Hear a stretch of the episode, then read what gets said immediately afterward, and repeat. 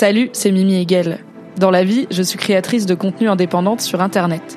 Vous pouvez me retrouver sur Twitch, sur Instagram, sur Twitter et sur Patreon sous le même hâte, à savoir MYMYHGL.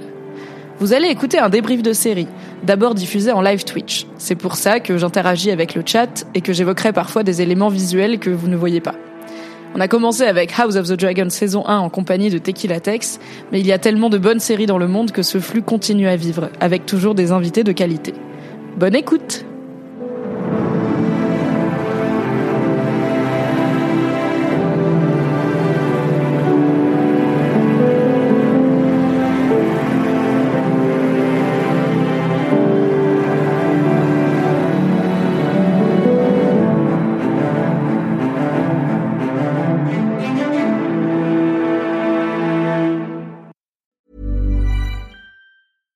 Sandra, and I'm just the professional your small business was looking for. But you didn't hire me because you didn't use LinkedIn jobs. LinkedIn has professionals you can't find anywhere else, including those who aren't actively looking for a new job but might be open to the perfect role, like me. In a given month, over 70% of LinkedIn users don't visit other leading job sites. So if you're not looking on LinkedIn, you'll miss out on great candidates like Sandra. Start hiring professionals like a professional. Post your free job on linkedin.com/people today. Incroyable. Ah oui, ça marche. Bonjour Internet. Hello. Waouh. Alors, est-ce que vous m'entendez bien et est-ce que vous entendez bien Fabrice Florent qui est actuellement peut-être lui aussi à l'autre bout de l'Atlantique ou en tout cas du côté de l'Atlantique. Comment ça va Fabrice avec ton très beau soleil couchant? Écoute, c'est la golden hour ici. euh, ouais, c'est super. C'est l'heure de faire des selfies. Qui me fait ma golden hour. Toi, t'as la golden hour naturelle. Tout à fait. Je suis vraiment face à l'océan. Bonjour tout le monde. Ah, Il y a des gens qui arrivent tranquillement. Bonjour. Salut, coup, salut les gens. Bonjour. Alors quelqu'un a dit, euh, bah French Fry a dit qu'elle est ou il est en British Columbia, euh, donc en Colombie-Britannique, pas si loin de l'État de Washington. C'est vraiment le stream américain. Hello Alex, hello Steel Marty, hello Mathias Alcaraz que tu connais, Fabrice, qui euh, oui, bonjour, Mathias. envoyé un retour sur cet épisode euh, qui était tout simplement Karl a attaqué à la jugulaire et c'est très vrai. J'ai tout aimé avec Karl. et bonjour Mhm. Caracol. Écoutez, on va peut-être pas trop tarder à rentrer dans le vif du sujet. Est-ce que Fab, comme d'habitude, t'as un, un podcast qui est sorti récemment, un truc que tu veux mettre en avant? Écoutez, non. Très bien. Mais abonnez-vous néanmoins à tous les podcasts de Fabrice. euh, voilà. Si on a quand même annoncé que ce dimanche dans le Film Club, on vous parle Oui. d'un super film, à savoir Arrival, Premier Contact en français, un film de science-fiction et d'émotion qui est actuellement dispo sur Netflix et qu'on doit à Denis Villeneuve, euh, réalisateur de beaucoup de talents, qui a fait bah, Dune euh, récemment et c'est lui qui a fait le nouveau Blade Runner aussi, je crois. Donc euh, c'est plutôt quali et euh, voilà, on vous en parle ce dimanche dans le Film Club. Abonnez-vous. Je vous mets tout ça dans le chat hop, et on va pouvoir passer au débrief de Succession, saison 4, épisode 4. Are you ready, Fablo Ah oui. Très bien. Fin prêt. coup, Générique.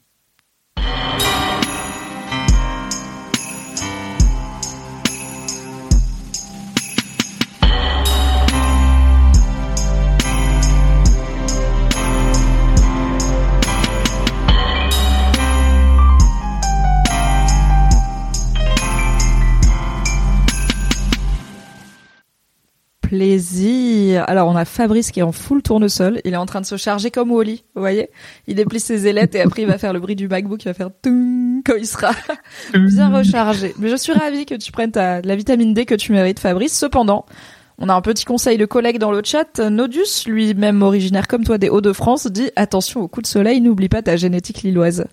Est-ce que tu as mis de la crème? Euh, eh bien, non. Je comprends parce qu'on est en avril, il fait pas très froid et tout, mais tu peux Ne te te découvre pas d'un fil. tout à fait. Ah, je sais. Le rituel, point spoiler pour celles et ceux qui débarquent peut-être pour la première fois, puisque Succession, en tout cas aux États-Unis, ne fait que. Momo, va-t'en. Non, c'est chiant. Ne fait que gagner euh, de l'audimat de semaine en semaine, puisque cette saison 4 a l'air de. Ah oui? Ouais, euh, enfin non, l'épisode 3 euh, a été particulièrement regardé, mais l'épisode 4 est en train de le talonner, euh, donc il risque d'y avoir pas mal de monde devant cette dernière saison. Donc si vous nous rejoignez, déjà bonsoir, bonjour, bienvenue, que ça soit sur Twitch et en podcast, on va vous parler de tout ce qui s'est passé dans Succession jusqu'à l'épisode de cette semaine, à savoir l'épisode 4 de la saison 4 qui s'appelle Honeymoon States et donc les états lune de miel. Et euh, on ne va rien vous dévoiler de ce qui se passe après, déjà parce qu'on le sait pas, on n'a pas regardé les épisodes en avance, et aussi parce qu'on est un peu anti-spoiler et qu'on n'a même pas regardé les bandes annonces euh, ni euh, écouté des interviews des acteurs qui parlent de la suite, etc. En tout cas pas volontairement. Euh, ça m'arrive de me faire un petit peu avoir en écoutant des podcasts. Euh, mais voilà, on ne va rien vous raconter de ce qui se passe après. Par contre, on va tout vous raconter sur ce qui s'est passé jusqu'à l'épisode 4 de la saison 4, compris. Oh non Oh non, Fab a Attends, je disparu. Ok, le mec s'est barré. tout va bien, tout fonctionne. J'ai fait un sondage sur Instagram. Y aura-t-il des bugs techniques pendant ce live? Oui ou ben oui. Euh, c'était pas un bug, c'était volontaire. Le mec a dit attends, je coupe ma cam, Oui. je me tire. Donc voilà, on va vous spoiler tout ce qui s'est passé jusqu'ici. Si vous n'êtes pas à jour sur Succession et que vous ne voulez pas en savoir plus, eh bien n'hésitez pas à euh, revenir plus tard euh, en replay. Si vous êtes une de ces personnes qui ne regarde pas Succession mais qui suit quand même ces débriefs, merci, je vous aime, même si je ne vous comprends pas. On est ensemble, on n'a pas le même maillot mais on a la même passion. Et euh, let's go sur l'épisode 4 de cette saison 4, sur lequel je pense qu'on aura beaucoup à dire euh, tous les deux. Fab, je t'ai fait un petit déroulé au cordeau. On va juste prendre l'épisode euh, en suivant euh, le déroulé du scénario et du coup analyser ensemble tout ce qui se passe euh, pendant ces scènes de qualité. Attendez, est-ce que ça marche si je fais ça ou est-ce que vous avez Est-ce que si j'ouvre un en gros non, c'est normalement c'est bon, pardon. Je teste ce setup donc I don't know. Hop, c'est bon. Très bien.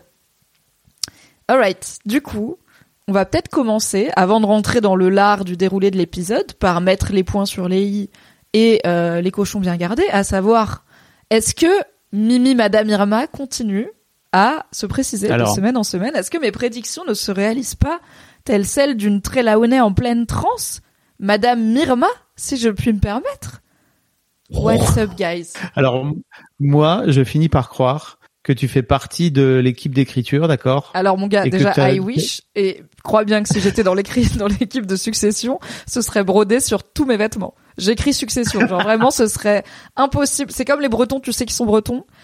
L'intégralité du monde saurait que j'ai écrit pour Succession, je serais quand même hyper fière. Je ne prétends pas encore avoir ce talent. Non, bravo Mimi, franchement, t'as bah, t- à peu près 100% de pronos, non, pour l'instant? Euh, oui et non parce qu'il y a des théories auxquelles je croyais pas, comme par exemple la théorie Shiv est enceinte. Euh, et bah au final j'avais tort, mais comme je vous parle surtout des théories en lesquelles je crois, vous ne le saviez pas, qu'il y avait Ah cette oui. idée que Shiv est probablement enceinte et moi j'étais là mais pas du tout. Mais on va en causer puisque c'est comme ça que s'ouvre en partie Oh l'épisode. Mais j'avais prédit que Logan mourrait plutôt tôt que tard. It's done. J'avais prédit que euh, euh, Marcia reviendrait. Archer reviendrait. Done et crois que j'étais ravie de la revoir. Donc bon, prêtez bien attention aux prédictions qu'il y aura à la fin de cet épisode. Ça pourrait peut-être vous spoiler la suite, mais surtout plein de gens m'ont dit j'ai pensé à toi en voyant Marcia et c'est un beau compliment qu'on peut me faire parce que je l'aime tellement même si elle fait peur. j'ai peur de j'ai peur de cette dame, elle me terrifie un peu. Mais j'aime tout ce qui se passe. OK. Avant de commencer, oui, je voudrais, je voudrais partager au chat euh, Oui. et peut-être aux gens qui vont t'écouter euh, une vidéo que j'ai trouvée dans mon loophole, euh, dans mon rabbit hole, tu sais, de succession de YouTube parce que j'ai regardé beaucoup trop de vidéos et je- j'en ai de plus en plus.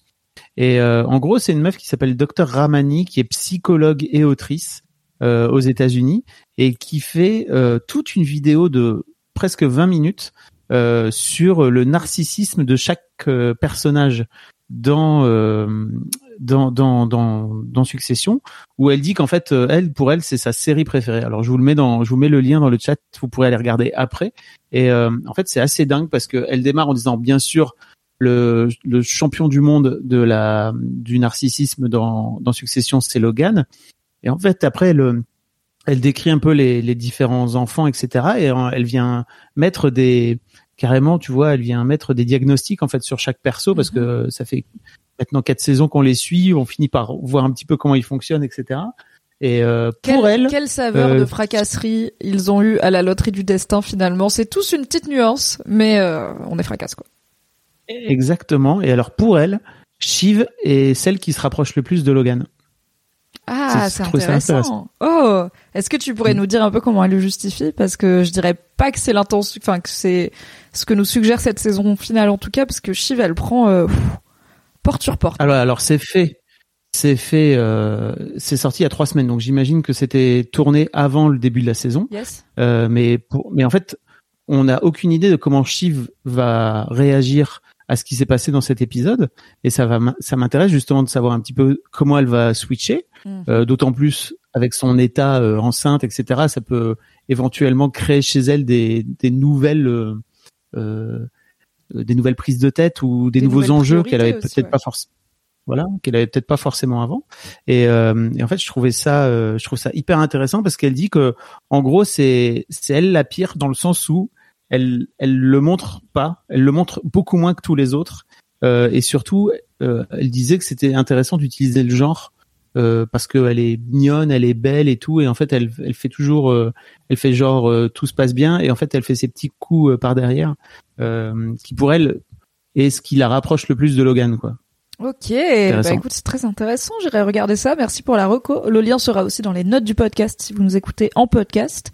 Et je sais qu'il y avait eu un truc sur les différents types de les, les différents types de réactions à la violence traumatique dans Succession il y avait genre euh, fight, fly, des choses comme ça. Et en fait, donc on connaît surtout le fight or fly qui est une idée de fight or flight pardon, qui est une idée de quand t'es face à un trauma, euh, soit tu te, tu le combats, soit tu fuis euh, qui s'applique euh, bah, aussi à comment certains personnages vivent le deuil, par exemple, dans cet épisode. Euh, mais il y en avait d'autres qui qu'on connaît moins et qui s'appliquaient bah, notamment au personnage de Roman et tout. Donc c'était plutôt intéressant. J'essaierai aussi de vous mettre ça dans les notes du podcast, mais je vais pas le chercher pendant parce que ça va faire un live un petit peu euh, un petit peu chiant. Il y a Steel Marty Oui. qui dit oui, j'ai toujours dit que c'est la pire Shiv.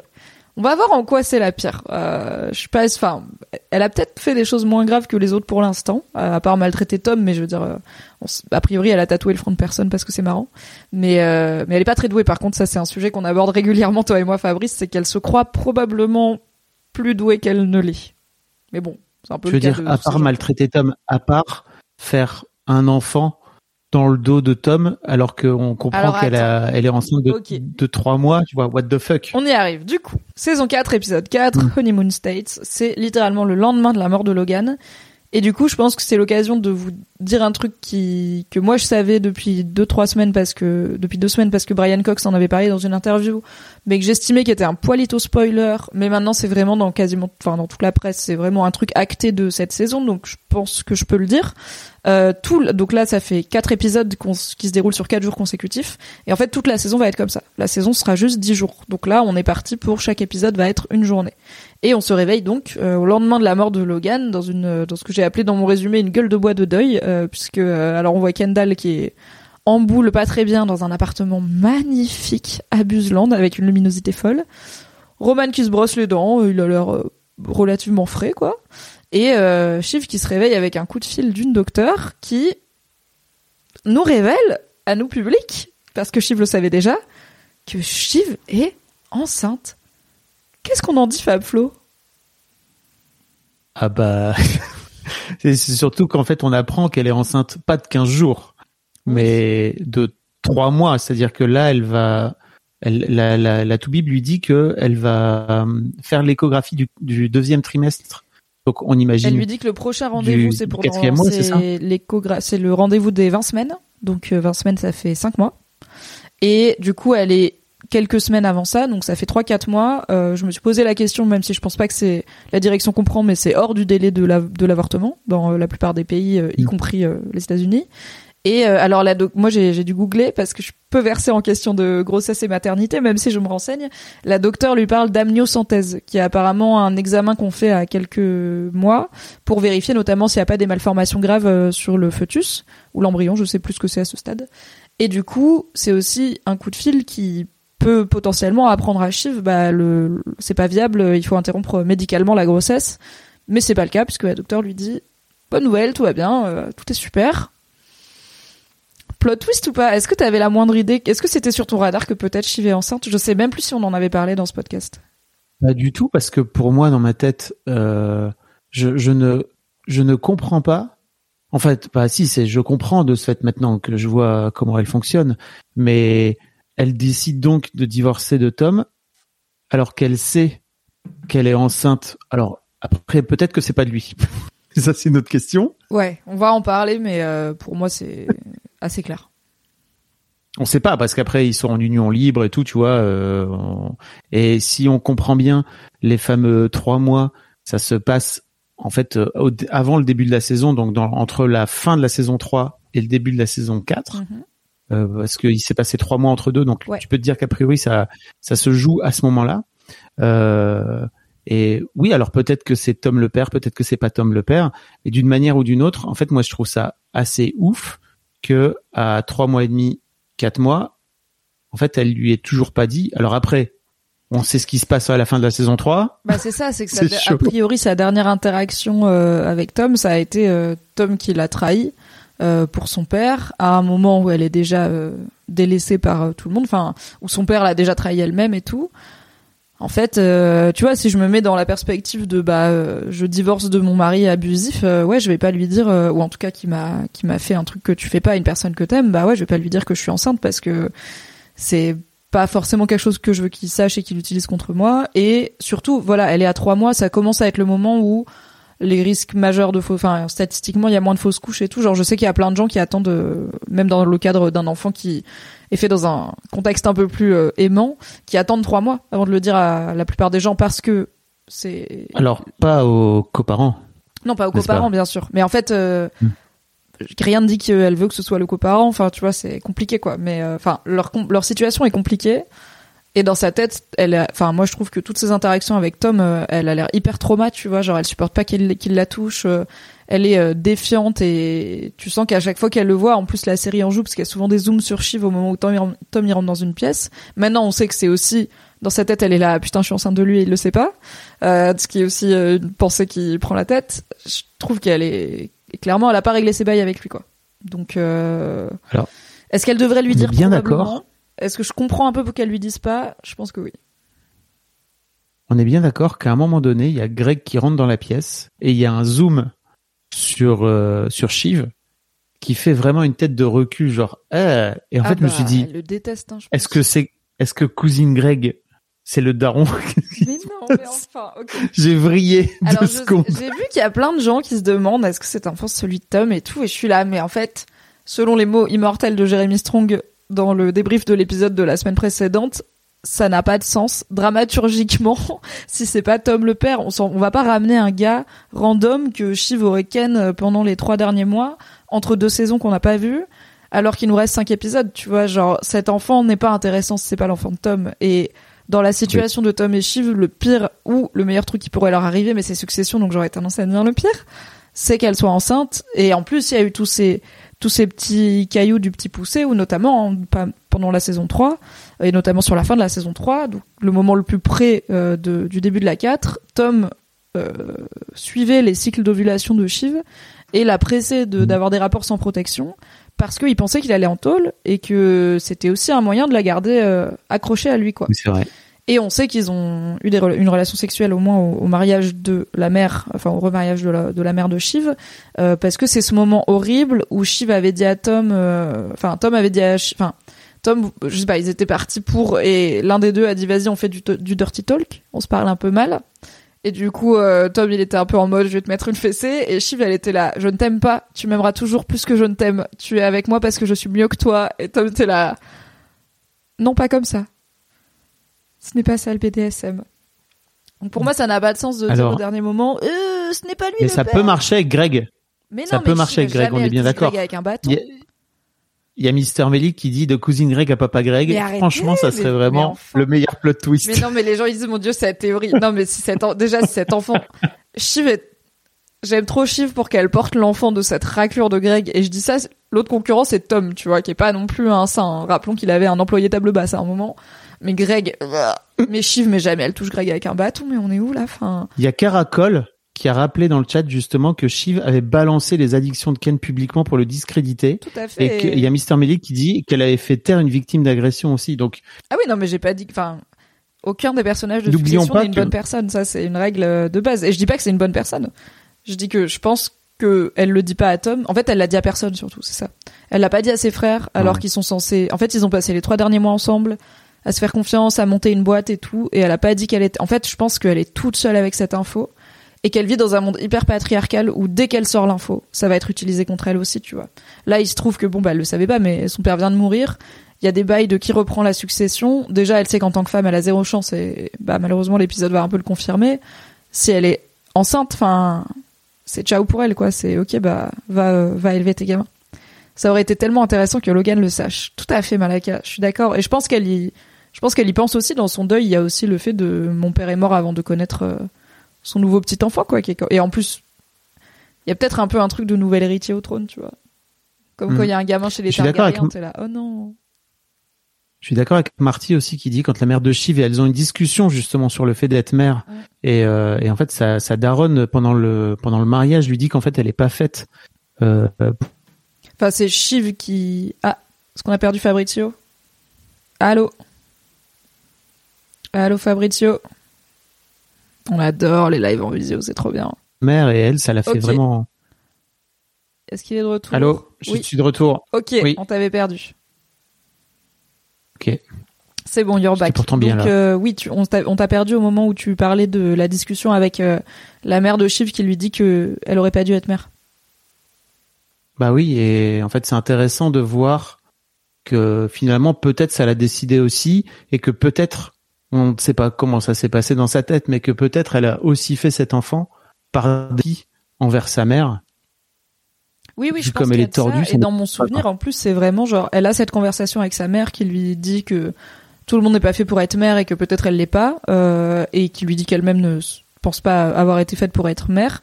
Et c'est immédiatement après ça qu'elle saute sur Tom en mode euh, vas-y on fait l'amour, alors qu'elle sait que il traque son truc d'ovulation et tout, et ensuite, et du coup lui il est là. Ok, bah cool, tu veux faire l'amour pour avoir un enfant. Et le lendemain, déjà, il lui dit le dirty talk, c'était Oui. pas bien. Et elle est là, euh, ça va, euh, arrête de faire euh, du gaslighting. Et, euh, et ensuite, elle lui dit, du coup, je pensais qu'on pouvait congeler l'embryon. Il est là, ah bon? Elle fait, ouais, comme ça, tu vois, on a le temps de un jour euh, de se décider, quoi. Donc elle rétropédale aussi euh, assez vite, mais finalement, elle est enceinte. Elle l'a gardée, elle est hors délai d'IVG. A priori, she is getting a baby de Tom, moi je pense. Et pas de Greg, genre, tout ça. ça. Pourquoi pas de Carl tant qu'on y est, tu vois, si on te dit vraiment qu'il chie va ken tout le monde, enfin. mais j'ai pas dit que Shiv avec Ken tout le monde. Je Ah non, dis juste qu'il y a un plan. qui. Je dis juste qu'il y a un plan où vraiment très étonnant où il y a Greg qui rentre et tu vois la gueule de Shiv qui fait euh, comme ça. Et je me suis vraiment j'ai vraiment eu une demi seconde de bug de mais ok est-ce que bon bref. Non effectivement ça fait beaucoup plus longtemps que ça qu'elle est- qu'elle sait qu'elle est enceinte quoi tu vois. Oui, aussi, oui. Et euh, on a clairement euh, des, des moments dans la série où c'est montré que tous les tout le monde déteste Greg. Euh, dès qu'il veut interagir avec euh, Kendall, Shiv ou Roman, ils sont là. Non, merci, non merci. Et aussi, bah, on sait que Greg et Tom, c'est les Disgusting Brothers depuis euh, que Shiv et lui sont séparés. Que apparemment, alors, on sait pas à quel point Tom a mérité son surnom de Disgusting Brother, mais Greg euh, visiblement oui, il a vraiment serré euh, tout Manhattan. Donc peut-être aussi qu'elle est là. Oh non, pas lui. Déjà parce que c'est fucking Greg. Genre moi aussi je serais là. Oh non, pas lui. Et parce que il lui rappelle les frasques de celui qui est quand même finalement toujours son mari, mais finalement là, peut-être que c'est parti en, en trois sommes hein, tu vois on sait pas on est là. On est au soleil couchant face à l'océan et tu me mets en tête des. À un moment dans l'épisode, Shiv elle dit qu'elle devrait faire un procès à Marcia parce qu'elle lui a mis en tête le visuel de Logan qui fait du sexe au téléphone en disant qu'elle avait des conversations intimes avec Logan tous les soirs. intime Et c'est exactement ce que je ressens là tout de suite. tu m'as mis en tête un threesome, Shiv, Tom et Greg, mais on est où là? On est sur ma chaîne Twitch et je me fais disrespect comme ça C'est chaud. on est bien d'accord que Sarah Snook l'actrice est elle-même enceinte c'est Oui, ça dans, oui, dans oui. la vie? En fait, c'est ça qui est intéressant et, euh, et je pense que pour le coup, enfin, c'est aussi des, des hasards de calendrier, mais qui parfois peuvent bien servir ou desservir une série. Euh, c'est souvent un problème pour les tournages, notamment de séries qui sont longs euh, quand des actrices tombent enceintes parce que bah c'est compliqué à cacher. Il y a plein de vidéos de compiles de comment ils ont caché le ventre de Jennifer Aniston quand elle était enceinte dans Friends, par exemple, où elle a tout le temps un truc, un meuble devant ou des choses comme ça. Mais là, je pense que ça tombe très bien que Sarah Snook soit tombée enceinte en même temps que son perso, parce que ça fait que moi, par exemple, j'ai vu la théorie Shiv enceinte et j'étais là, non, c'est juste l'actrice qui est enceinte et du coup son corps a changé un peu, tu vois. Et euh, bah, mais c'est en fait c'est pas de la faute de la réal, c'est pas scénarisé, c'est juste qu'elle est tombée enceinte dans la vie parce que là sur toutes les avant-premières de Succession, elle était enceinte euh, bien bien jusqu'aux yeux. Euh, donc bah moi je me suis fait avoir par ça et aussi par le fait que j'aime pas trop commenter le physique des acteurs et notamment des actrices et les prises de poids et tout. Je pense que en plus Shiv elle a beaucoup évolué en fait physiquement ce- de saison en saison.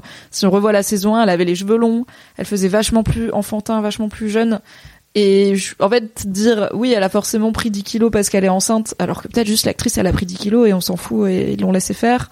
Bah du coup, je me suis fait bamboozle par le féminisme. Je n'ai pas cru à la théorie Shiv est enceinte parce que j'étais là, non, je ne veux pas commenter le physique d'une actrice. Mais Eh bien, écoute, pareil. Reddit avait raison. J'étais exactement. J'avais capté qu'elle avait pris du poids et je me disais bon, bah en fait, euh, c'est pas, on s'en fout quoi, tu vois, rien à voir. C'est très bien joué de la part des scénaristes. Tout à fait. Mais euh, on verra qu'il y a pas mal de choses bien jouées de la part des scénaristes, notamment dans cet épisode, avec une certaine ligne qui souligne ou qui barre, peut-être, trois mots. Et ça change tout. Mm. Et je trouve que c'est une excellente idée. Alors, ça en parle sur le chat, donc peut-être autant régler cette question qui fait partie un petit peu des quelques questions que l'épisode reste en suspens. Est-ce que quand Shiv elle tombe de, de- des- des petits de petit entresol là, des deux marches à la fin, on va avoir une storyline de euh, son la grossesse est en danger parce qu'elle est tombée? Non, je crois pas. Pour moi, ah ouais, tu crois que ça peut être. Je euh, me pose la question, Fabrice. Je ne veux pas t'influencer avec Moi, écoute, moi, écoute, je crois pas. Pour moi, ça montre vraiment à quel point elle est, en fait, à quel point elle est perturbée et qu'elle chute en fait. C'est-à-dire que littéralement, elle chute. Oui, la chute est Ce qui arrive souvent en plus dans la vie, c'est que il t'arrive des conneries et en fait, euh, parfois ton corps fait, eh bien, il est temps de se casser la gueule, voilà. Ouais, Donc euh, tu ouais, perds ouais. l'équilibre, tu pètes la gueule. Surtout que c'est un moment où elle est en Euh, train d'essayer de projeter beaucoup d'assurance et de contenance parce que c'est le moment où tout le monde applaudit ses deux frères qui ont eu le job et pas elle, lol.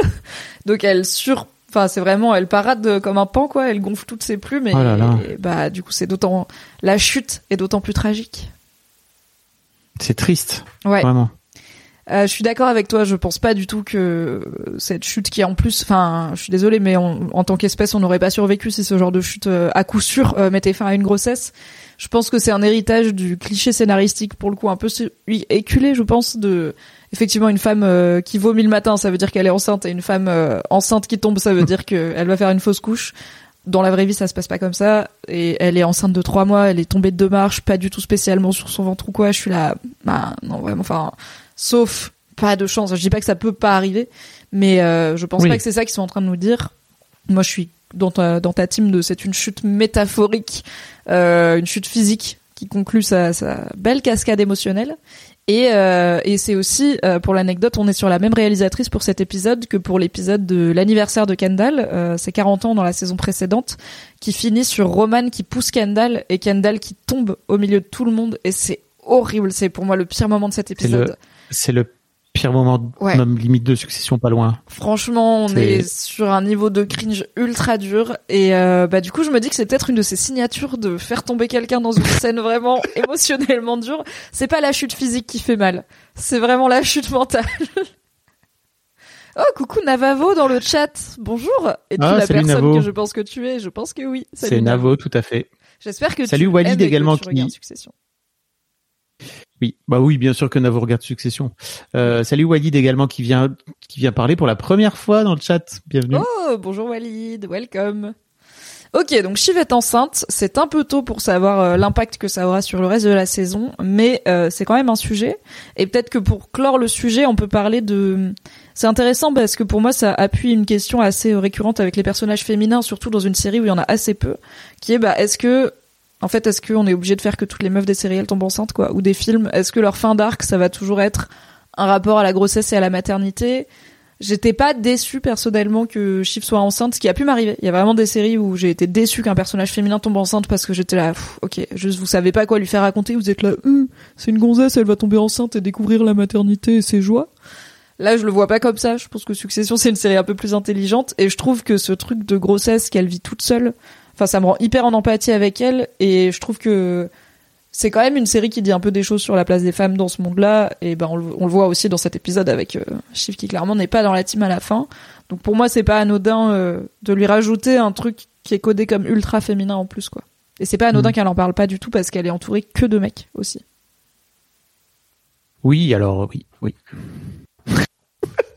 Non, j'allais dire, elle a, un, elle a un, da- elle a un daron, tu vois, avec. Bon, bref, mais Alors elle en a plus et pff, ça allait. Alors les conseils paternité de Logan Roy. non, je, comme je on parlais, l'a dit, je parlais pas d'un, da- non, Ah, il y a je un parlais d'un coparent. Oui, mais bon, Oui. voilà, un daron qui, le dernier truc qu'il a fait, c'est, en plus, c'est quand même, alors certes, c'est une trahison, les Roy, ils se trahissent entre eux et tout, mais concrètement, il leur a fait, il leur a fait, Tom a fait perdre au gamin les droits sur la boîte de leur père, quoi. C'est genre, euh, c'est pas juste, euh, on a perdu une des mille maisons qu'on a à travers le monde. C'est les droits sur la boîte de leur Mm. père, c'est chaud. Donc, euh, complicado. Il y a Navo qui dit, je débarque, vous avez dû le dire 100 fois depuis le début, mais cet épisode 4 est le plus tendu. Quelle tension, mes amis. Bah écoute, on en a pas encore parlé. Est-ce que tu étais tendu, Fab? Ah, mais pour moi, c'est c'est effectivement l'un des épisodes où c'est le plus, c'est l'un des épisodes les plus Game of Thronesque euh, qu'on ait eu, tu vois, parce que c'est un huis clos. C'est des gens Euh, qui c'est assez rare. On n'a pas eu beaucoup d'épisodes de huis clos finalement dans Succession, et notamment, tu sais, on disait au début de la saison qu'on était, on aimait bien Succession parce que ils allaient à droite, ils allaient à gauche, machin, tout ça, il y avait tout le temps des de hélicoptères, des bidules. Ouais, ouais, ouais.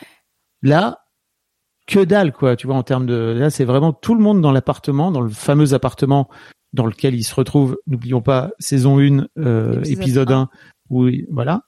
Euh, et, euh, et en fait, euh, ils vont, ils- enfin, c'est- vraiment la suite de la mort du roi, quoi. C'est vraiment le jour d'après de la mort du roi, et chaque, chacun va commencer à venir placer ses pions. Ah bah, Et effectivement, tous les tu dis dans- sont dans les antichambres. Hein. En tu train dis dans ton récap rigolo. Mais effectivement, il, il est même pas, euh, il est même, pas- il est encore le, le- il est encore au funérarium, quoi. euh. Oui, et Euh, en même temps, il y a Logan, plusieurs occurrences dans cet épisode de c'est ce que Logan aurait voulu. C'est comme ça qu'il aurait agi, et je suis là, bah, je suis d'accord. Clairement, c'est le genre de mec qui voulait que sur sa tombe, on commence déjà à signer des contrats et à, à planter des couteaux dans le dos. Donc je suis là, bah, c'est un peu honorer sa mémoire, hein, finalement. Dernier Ouais, truc. quelque part. Et puis surtout, pardon. Non, Non, j'allais dire pour moi surtout le truc, c'est que euh, c'est tous les survivants de Logan. En fait, pour moi, c'est tous les survivants à, à- au traitement que Logan a pu leur infliger pendant quasiment, pour certains, toute leur vie euh, pour les enfants, euh, mais pour euh, on imagine Jerry, Carl et on va en parler après, Franck, un peu la vieille garde, bah, quasiment toute Bah, leur Franck, il carrière. qu'il le connaît depuis Euh, 40 ans et il doit avoir 60 ans, tu vois, donc c'est quasi Voilà. c'est deux tiers de sa vie quand même. Hein. Pour eux, c'est vraiment leur moment de pouvoir euh, briller euh, sans être dans l'ombre de l'horrible euh, Tarba qui, qui lui a fait faire, par exemple, à Franck Born de Flore, quoi, tu vois. Oui, et il y a un vrai truc aussi de, on voit à quel point quand la chape de plomb de Logan euh, et aussi son côté un peu chien de berger, tu vois, un peu chien tout ça, est levé, bah ça se ça se redécouvre des ambitions, ça se redécouvre euh, des capacités à se battre, bah notamment dans la vieille garde, et euh, on Oui. sort très vite des, des politesses. Hein. On est quand même beaucoup plus direct une fois qu'il y a plus papy pour euh, serrer les vis quand il faut quoi. Tout le monde est là Ouais. pour gratter quelque chose. C'est malheureusement vrai dans la plupart des affaires d'héritage de la vraie vie. Enfin, pas la plupart, mais dans une partie des affaires d'héritage de la vraie vie des gens normaux. Des fois, juste pour un service à poisson, ça peut se déchirer dans une famille. Imaginez quand il y a des milliards et des milliards en jeu. Et ben, il y a beaucoup de monde qui est pas là pour kiffer. Et, et puis, euh, le, le, attends, merde, j'a- j'avais une autre, j'avais un autre truc en tête, mais je l'ai perdu. C'est pas grave. Ça reviendra. oui, du- tout dernier truc, euh, pardon, sur la grossesse de Shiv quand même. euh, Quelqu'un disait dans le chat que euh, que Shiv n'avait pas l'air ravie euh, d'apprendre la nouvelle que a priori il y a pas de problème et que le bébé est viable. Et effectivement, elle répond un truc genre ok. Et moi, je trouve qu'on sent même la docteur un peu déstabilisée en face, genre voilà, donc bah tout va bien. Après, j'ai cru, enfin moi j'avais l'impression que la docteur elle savait que c'était le lendemain de la mort de son père et que elle l'appelle aussi en mode si vous êtes op pour parler de ça maintenant. Euh, et euh, dans le podcast officiel de Succession euh, qui est fait par HBO toutes les semaines, l'invité de la semaine c'est Sarah Snook qui joue Shiv et elle a parlé du coup de c'était quoi selon elle les émotions de Shiv par rapport à cette grossesse et en fait c'est toute cette ambivalence de à la fois elle est pas contre et ça commence à être de toute façon bien lancé mais ça pose toutes ces questions de son rapport à Tom et elle dit il y a une partie d'elle qui espérait une mauvaise nouvelle entre guillemets parce qu'au moins ça règle le souci. Ok, l'enfant est pas viable, enfin l'embryon est pas viable. On fait une interruption de grossesse et on a et on n'aura jamais à se dire et si jamais tu vois on est là bon bah c'était pas viable euh, c'est la médecine qui l'a dit euh, ciao. Là euh, elle est visiblement en train de faire un choix et bah il est enfin il est déjà fait quoi elle l'a fait. Mais bon, effectivement elle a pas sauté de joie en apprenant que la grossesse se passe bien. Ce qui se comprend vu l'historique familial quoi. Hmm. ensuite Kendall Roy Bang bang, il a remis un costard, il a enlevé la casquette, il a mis les lunettes de soleil, il arrive, il y a les paparazzi et tout en mode all bangers all the time pour les funérailles de Daddy. Et là, qui c'est qui l'attend dans l'entrée de l'appartement, Fabrice Laurent Je crois que c'est Marcia. C'est Marcia Marsha is back, Marsha is back. C'est vraiment la best. Je l'ai vu. On la voit d'abord en arrière-plan flou de Kendall et j'étais là en mode, tu sais le même de DiCaprio dans What's Upon a Time in Hollywood qui pointe l'écran, c'était moi. J'étais là, je l'avais dit. Et surtout, je suis trop contente, pas tant d'avoir raison, mais de revoir Marsha anyway. Qu'est-ce que tu en as pensé, Fabrice, à part Oh là là, Mimi est une vraie euh, devine. Alors, effectivement, euh, j'étais là, yes, elle a gagné une fois de plus, bravo. Mais après ça, je me suis dit, ok, on va voir, ça va être intéressant de voir comment elle se comporte elle aussi euh, quand Logan n'est plus là. Mhm. Et on voit une facette de Marsha qu'on avait vue froide et dure euh, et, et qui, qui, qui peut euh, juste savoir ce qu'elle veut et, et ne pas se laisser se déstabiliser Ah quand oui. Logan était vivant. Mais là, là, c'est vraiment, elle est montée d'un d'un cran dans le game. hein. Elle est odieuse, elle est horrible. Ouais, on l'avait vu se comporter. Pour moi, la, la pire facette qu'on ait vue de Marsha, c'est un moment où elle parle à Shiv. Elle lui, alors, d'un côté, elle lui fait un petit reality check, notamment, c'est une scène où elle lui dit, euh, ton père t'a construit, euh, enfin, il vous a construit une salle de jeu et il vous a fait croire que c'était le monde entier. Enfin, en gros, vous, c'est toujours cette idée de vous êtes pas des gens sérieux. Mais il me semble qu'elle utilise une insulte genrée envers Shiv, euh, qu'elle la traite de petite slut ou un truc comme ça, et j'étais là, damn, Marsha? Ok, d'accord. Et rappelons, et en fait, j'avais un peu, quand, donc Ken tombe sur Marsha et il est très surpris. Euh, en partie, il lui dit parce que, enfin, il lui dit cache. Je t'avoue que je pensais pas que vous aviez encore une relation avec euh, papa. On va en parler. Mais je me suis rappelé ensuite que Marsha, c'est une des rares personnes qui sait le truc avec Ken, avec Ken et le serveur du mariage. Il y a Marsha, Oui, oui, oui, oui. il y a oui. Colin Son et il y a le fils, fils de Marsha. son fils aussi. Ouais. Ce qui est, C'est son fils qui avait trouvé la carte de chambre d'hôtel de Ken euh, sur les lieux du drame, n'est-ce pas? Euh, Donc, et on euh, imagine à quel point il doit pas être heureux Kendall de voir revenir euh, dans le game en se disant ah oui cette histoire là. Je croyais que papa c'est bon il m'avait un peu lâché les couilles euh, suite à ça mais hmm, voilà quelqu'un d'autre qui a pris le relais. Oui. Et ça rentre dans aussi cette dynamique de dès que Logan n'est plus là pour faire peur à tout le monde, euh, bah tout le monde vient euh, gratter sa part du gâteau. Et Marcia qu'on connaissait déjà, voilà, assez assez farouche comme personne et assez violente. Farouche, Elle, c'est euh, un euphémisme. Oui, oui, non, mais farouche euh, parce qu'elle se protège beaucoup et violente parce qu'elle est juste agressive envers tout le monde. Mm. Et en même temps, bah, je, enfin, je comprends entre guillemets. En fait, quand tu te maries à fucking Logan Roy, déjà, c'est du business, c'est obligé parce qu'il voit pas l'amour autrement et parce que je pense qu'à ce niveau de richesse, ça peut pas être autrement. Il l'a trompé une fois avec une meuf. Ils ont fait un deal pour qu'elle continue à garder la façade du mariage. Il l'a retrompé avec fucking Kerry. Elle arrive, et après le gars Joe est dead. On parlera des circonstances de la mort, mais visiblement c'était pas une mort très glorieuse. Bah ouais, en fait, elle arrive en mode bonjour, je suis chez moi, je suis la femme légale, je suis sur le testament et je vais organiser les funérailles. Tu vois, je suis là, bah ouais. C'est ça, c'est il y a Navo qui demande dans le dans le chat, on sait s'ils étaient toujours mariés, je crois que c'est clair, ils ont pas divorcé. Justement, c'était l'un des trucs dans la, au début de la saison 3, c'était de de ne surtout pas euh, avoir un divorce en ce moment et qu'il fallait euh, c'est c'est là qu'elle a négocié Plus son son aller simple pour Milan. pour le shopping à Milan. Et je crois que dans la négo, il y avait aussi des trucs pour son fils, parce qu'il me semble que c'était une Mm. des rares fois où son fils est mentionné depuis la saison 1. Euh, mais effectivement, comme euh, la saison 3, c'est quand Kendall a accusé Logan euh, d'être euh, la pire personne euh, en live à la télé, finalement, euh, bah, il est en train de paniquer et de rameuter ses troupes, et il renégocie son contrat de mariage avec Marsha. Donc c'était très clair qu'ils n'étaient pas divorcés, qu'ils étaient euh, cordialement, plus ou moins, séparés. Et du coup, Marsha affirme qu'elle parlait à Logan tous les jours. Alors il y a des ver- elle, elle dit des trucs qui diffèrent un peu. Au début, elle dit chaque matin et chaque après-midi, et après elle dit on avait des conversations intimes chaque soir. Le soir. Bullshit? T'en dis quoi, Fab Flo? Bah, Après, en fait, c'est marrant parce que intime, il y a des gens qui l'ont qui l'ont interprété tout de suite comme euh, ok, ils étaient en train de faire du phone sex en fait. Oui, comme Euh, Shiv qui pense immédiatement à ça concernant son daron, ce qui est déjà un bon morceau en Ça- thérapie.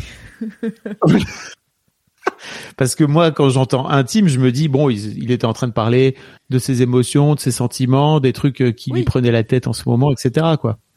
Voilà. Mais tu crois que Euh, vrai? mais moi, je veux. Bah. pff. En fait, on sent. Enfin, pour moi, c'est pour moi, c'est exactement ce qui se passe là maintenant, c'est-à-dire que peu importe si c'est vrai ou c'est pas vrai. En fait, il y a que Logan qui le sait et elle. et qu'en fait donc désormais il y a plus que Logan, il y a plus qu'elle qui le sait. Bah oui, parce que Logan non, est mort. coup, donc tu peux des- réinventer l'histoire de la même façon. Il y a des historiques d'appels, tu vois, et c'est alors c'est, je pense pas que c'est pour ça Oui. que c'est amené, mais c'est un point que Kendall amène plus tard quand Hugo lui dit, alors ma fille a vendu des actions Waystar juste avant la mort de ton père, mais rien à voir. Et Kendall, le premier truc qu'il lui dit, c'est est-ce que tu l'as appelé? Qu'est-ce qu'ils vont dire les relevés téléphoniques? Et, et voilà, et il sait que c'est comme ça qu'il va se faire cramer. Et je pense que quand un mec comme On appelle ça du délit d'initié hein, pour oui, info. voilà, on en parlera. On parlera de cette scène parce que j'ai, enfin, cette scène en plus c'est l'ouverture au final de l'épisode, donc c'est un incroyable euh, moment. Euh, et d'ailleurs, oui, bah on en a pas parlé. Juste avant que Kendall arrive dans l'appartement de Logan et voit Marsha, il entend Hugo déjà au téléphone qui est en train de de d'engueuler quelqu'un en disant euh, tu m'as vraiment bien baisé, t'as sorti le god ceinture et tu m'as baisé. Et après on comprend qu'il est en train de laisser un message vocal parce qu'il dit bon, rappelle-moi. Ce qui est déjà, moi je pensais que c'était genre tiens c'est c'est une vanne succession, tu vois, c'est un truc dans le décor, et en même temps, tout est connecté un petit peu. Donc j'ai noté un petit peu dans ma tête, quoi. J'ai suivi les petits traits, mais bon. Peut-être qu'il y aura. En fait, je me dis si Marshall elle prétend ça et que euh, ensuite il vérifie les trucs de Logan et que euh, ils se sont pas parlé depuis des semaines, tu vois. Je suis là, bah ça va quand même abîmer un petit peu sa négo pour euh, des, des bouts d'héritage et tout. Mais la go, elle arrive et direct, elle elle assène des trucs. Enfin, elle est en mode Big Brother, tu vois. Elle réécrit l'histoire. Bah oui. Ou alors c'est vrai, mais je pense pas que c'est vrai. Non, je crois pas non plus. Mais je pense En vrai. Je pense pas que c'est vrai en partie parce que je pense que Marsha elle avait zéro envie de parler à Logan tous les soirs, tu vois. Je pense qu'elle était assez contente de. Enfin, c'est pas un homme agréable, quoi. C'était quand même un vieux ronchon euh, réac de droite. Et je pense qu'elle était très bien à Milan à faire du shopping et à pas lui parler tous les soirs. Donc je suis là. Oui, oui. Perso, je n'y crois pas. Mais on Alors oui, oui. Non. Et Hugo, euh, oui, c'est bien sa fille qui sort la, la blague euh, du go de ceinture. Hein, c'est on dit long aussi sur. Les relations Sur le mood. euh, ouais, bah entre Shiv qui pense à son père en train de faire du phone sex et l'autre qui dit à sa fille. Est-ce que tu imagines ton daron Fabrice Florent te dire t'as sorti le go de ceinture et tu me l'as mis dans le cul? Mais est-ce que je m'imagine moi dire à ma fille, tu m'as sorti un go, Ah, t'as sorti un go de ceinture? C'est vraiment ça le pire en fait. Tu vois, je me suis dit mais à qui il parle Après tu comprends qu'il parle à sa fille, tu te dis mais putain. En fait, il y en a pas un pour rattraper l'autre dans ce bordel quoi. Ouais, ça, ouais, le- on est le- vraiment le sur un groupe de gens qui vont mal et qui ne savent pas se comporter en société, clairement. Ils ont pas des barrières normales, tu vois, des frontières morales et mentales normales, quoi. Il y a Navo dans le chat qui dit première scène God ceinture, c'est une réplique rigolote. Dernière scène God ceinture, c'est la réplique la plus glaçante de l'épisode. Ah oui, si on m'avait dit qu'un des chocs émotionnels de la dernière saison de Succession, ce serait une réplique qui finit par euh, me fait pas sortir le god ceinture, j'aurais été là. Incroyable. Pour une série qui est si peu sexuelle, c'est surprenant. Et au final, euh, ça marche très bien. C'est évidemment un god ceinture euh, métaphorique. Ensuite, dans l'appartement, on voit qu'il y a deux teams qui se qui se déploient dans l'appartement de Logan. Alors du coup, c'est c'est une veillée. C'est pas les funérailles funérailles, c'est pas le moment où on va l'enterrer et tout, mais c'est un genre de veillée, mais qui est aussi business. Parce que alors quelqu'un demandait dans le chat plus haut si chaque épisode c'est un seul jour. On a commencé, on était à 48 heures de la vente à Gojo. Du coup, on en est où? Parce que ça fait quatre épisodes. Le truc, c'est que là, en timeline, l'épisode précédent où Logan est mort, c'était vendredi, et il était en route vers la Suède pour arriver un peu plus tôt, parce que ce week-end, on en parlera au moment du coup de fil à Madsen, mais plus en détail, mais ce, week-end, donc là, l'épisode de cette semaine, c'est un samedi. Logan est mort un vendredi. Le samedi dimanche, c'est apparemment un genre de retraite d'entreprise de Gojo, la compagnie euh, suédoise euh, de Madsen, et c'est là qu'il devait signer le deal pour racheter Waystar. Donc Logan était parti plus tôt pour avoir de l'avance parce qu'il voulait euh, renégo le deal avec Roman, parce qu'il savait que Shiv et Kendall allaient le bloquer, enfin bon, toute cette zumba du karaoké. Vous l'avez chez vous.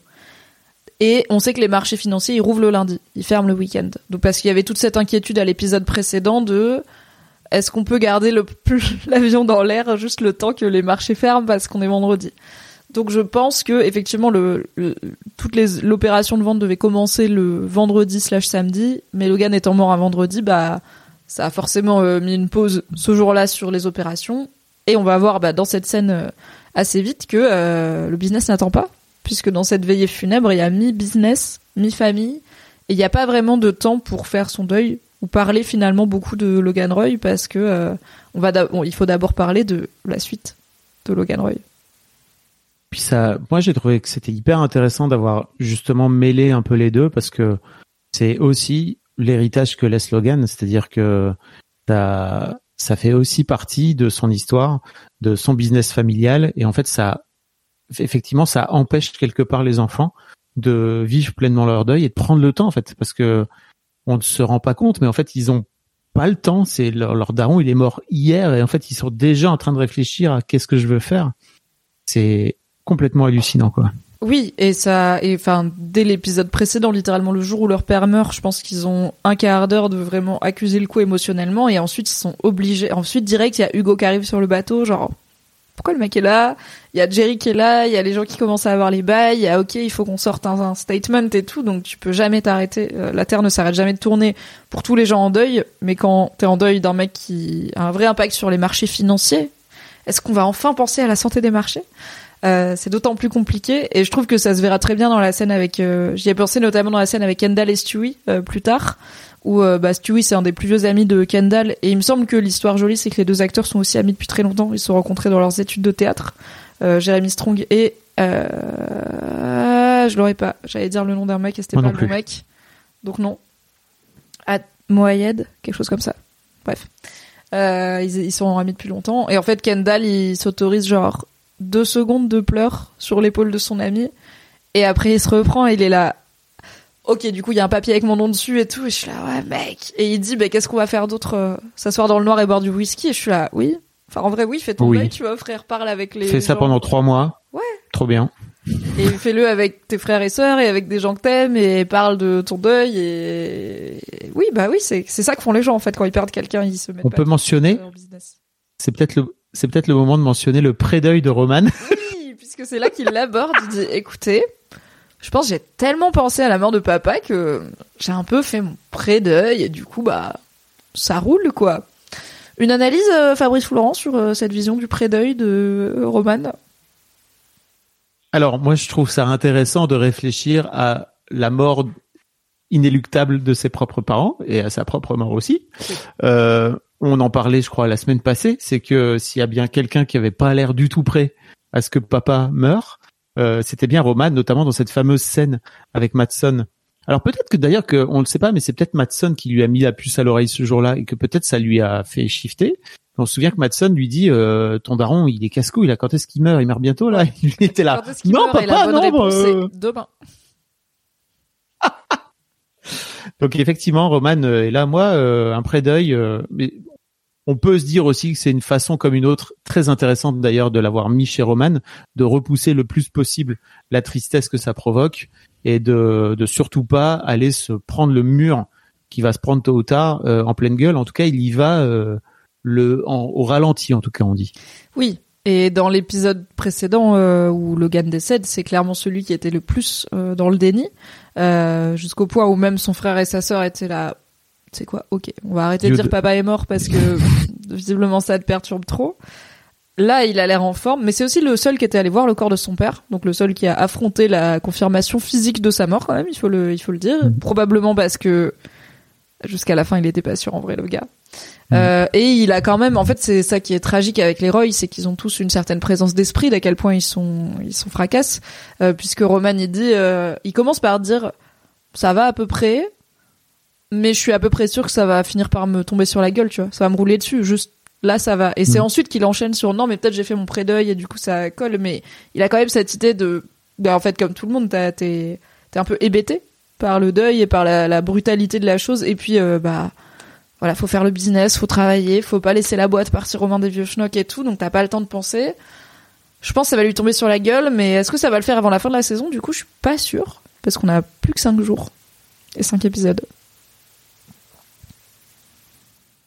Ah ouais Non, 6 Oui, 6, pardon, c'est le... 5 5, 6, 7... Oui, il reste 6 heures. Oui, oui, on est épisode 4, je crois tout le temps qu'on est épisode 5, mais pas du tout. Moi-même, je n'arrive mm. pas à croire que Logan Roy soit mort aussitôt, alors que je l'avais prédit, rappelons-le Mirma. Mirma.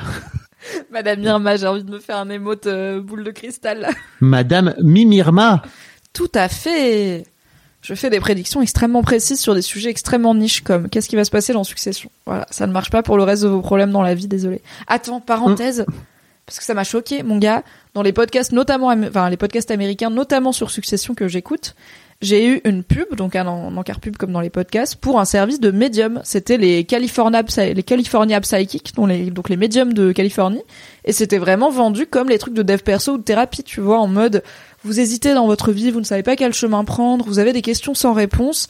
Eh bien, notre service de médium, genre, euh, tu les appelles sur WhatsApp et tout, machin, enfin, un truc, euh, tu vois, euh, médium euh, 2.0, euh, vous fera des prédictions euh, grâce à leurs dons certifiés, machin. Et j'étais là, mais on est où en termes de pseudosciences Enfin, il y a vraiment des pubs pour des médiums dans des gros podcasts américains qui sont hyper écoutés, tu vois. Je waouh. Waouh. Est-ce qu'on, est-ce que c'est le moment de faire une parenthèse Ted Lasso ou pas? Non, sans doute pas. Ah, c'est vrai qu'il y a un médium dans Ted Lasso, euh, une médium dans Il y a Ted tout Lasso. un bail de médium dans Ted Lasso. Trois, saison tout à fait. trois. Trois. Ça, 4 3 3 I don't 3 je crois. Mais ça me dérange moins Saison parce 3. que Ted Lasso c'est un peu une série c'est un peu une série magique, tu vois. C'est un peu un conte de fées. Hmm. Bref. Très bizarre à entendre dans la vraie vie.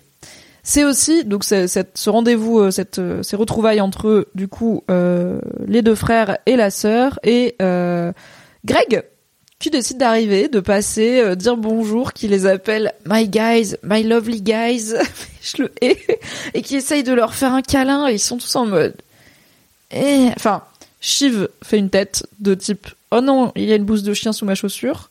Roman lui dit clairement, trouve-toi une nouvelle daronne, casse-toi. Kendall Moi, est un peu moi, j'ai cru que c'était, moi, perso, j'ai cru que c'était une tête de, ah mon dieu, c'est vrai qu'il m'a fait un enfant celui-ci, mais passons.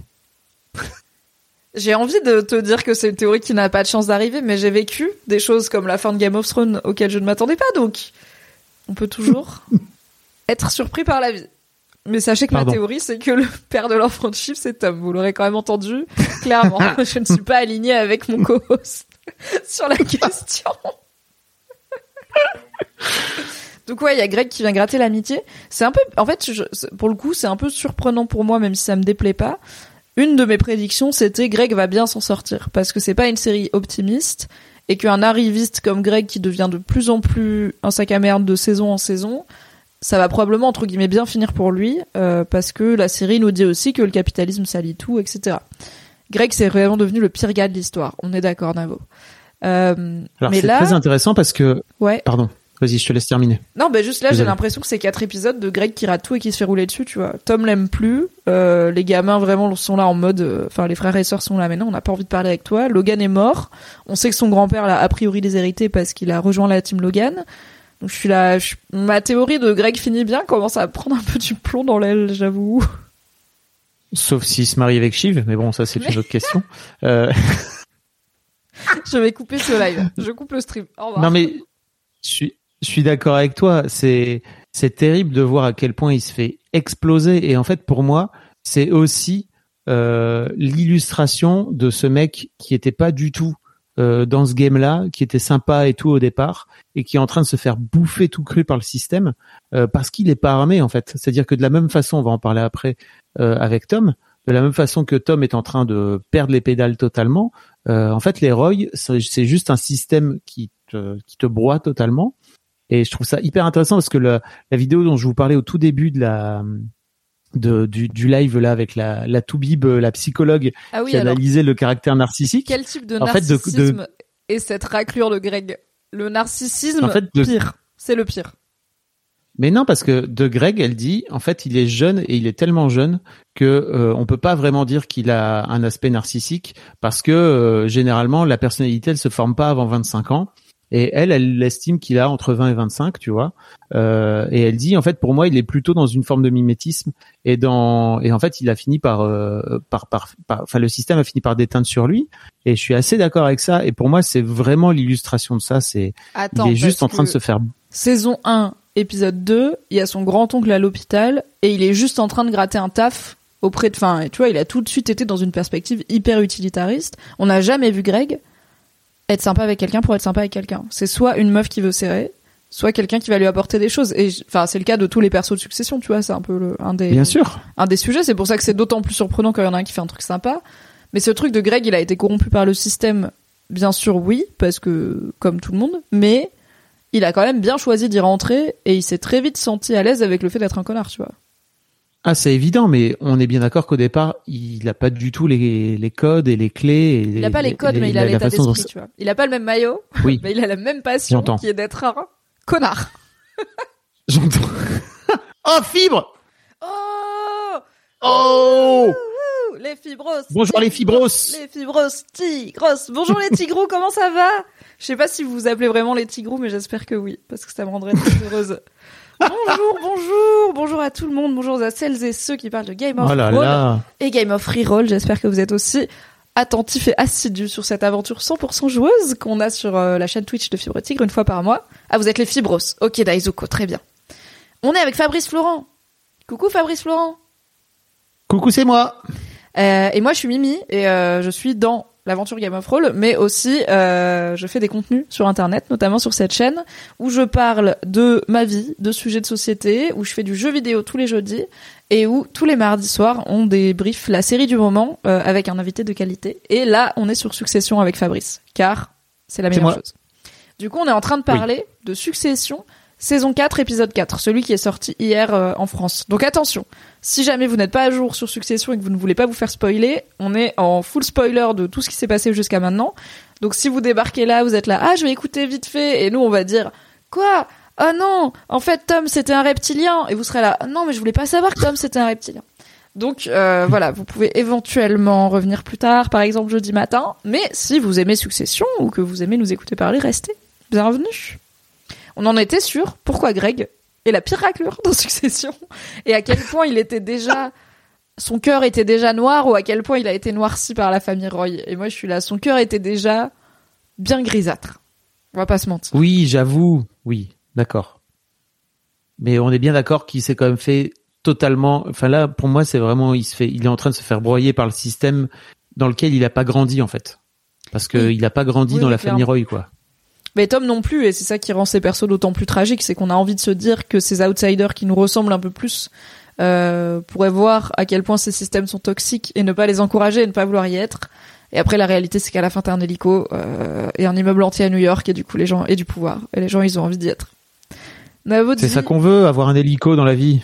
Ouais, je- tu vois, dans ma vie, ça va. Je me dis, tiens, il y a pas trop de moments où je me serais dit, ah oui, là, un hélico. Peut-être si quand j'ai la flemme de prendre le métro, quoi. Mais ouais, on survit. Hmm. Navo dit Greg, dès que ça bully, il devient le pire sadique parce qu'il vit dans la peur de se faire bully. Il pourrait tuer un bébé avec le groupe des méchants juste par peur de se faire tuer lui. Euh, Greg avec un père absent et une mère pas tellement bienveillante et un grand-père qui le méprise, dit M- Monsieur Bellic. Arrêtez de me donner de l'empathie pour Greg. Je n'ai pas envie. je le hais. Non mais oui, vous avez raison. Il vient pas de Mais on est bien d'accord que on est bien d'accord que dans cet épisode, c'est pas Greg le pire, c'est quand même, ça reste quand même Marcia. Alors, en termes de violence directe, c'est Marcia. En termes de move de de connard, je suis désolée, mais c'est Kendall à la fin. Mais Oui. on en reparlera. On en reparlera. Alright. Tom, de son côté, puisqu'on parle de Greg, parlons de Tom, euh, arrive dans l'appartement de Logan. Il y a ce eye contact avec Shiv où vraiment elle le voit arriver, elle est là. Elle a pas envie de vraiment en mode. Qu'est-ce qu'il fait là Je suis là. Mais l'épisode d'avant, vous êtes repartis ensemble en voiture de l'aéroport? Ça, honnêtement, je m'y attendais pas. Je pensais que, je pense que c'est une de mes prédictions ratées. C'est que euh, bah, l'épisode d'avant, euh, va chercher Tom et ils repartent ensemble en voiture et j'étais là ok bah ils vont se réaccrocher l'un à l'autre euh, parce qu'elle est éclatée et Tom parce qu'il a personne d'autre et en fait il essaye dans cet épisode et ça marche pas mais moi je m'attendais pas du tout à ce qu'il arrive et que Shiv le regarde méchamment je pensais honnêtement qu'ils auraient passé la nuit ensemble alors on la voit se réveiller donc on sait que non mais j'étais en mode du coup ils ont fait quoi hier soir? Ils sont toujours fâchés? Bah, il sent- il l'a, il l'a raccompagné et puis basta, quoi, tu vois. Ouais, ouais, I guess, et il lui a raconté vraiment- comment son père est mort. euh.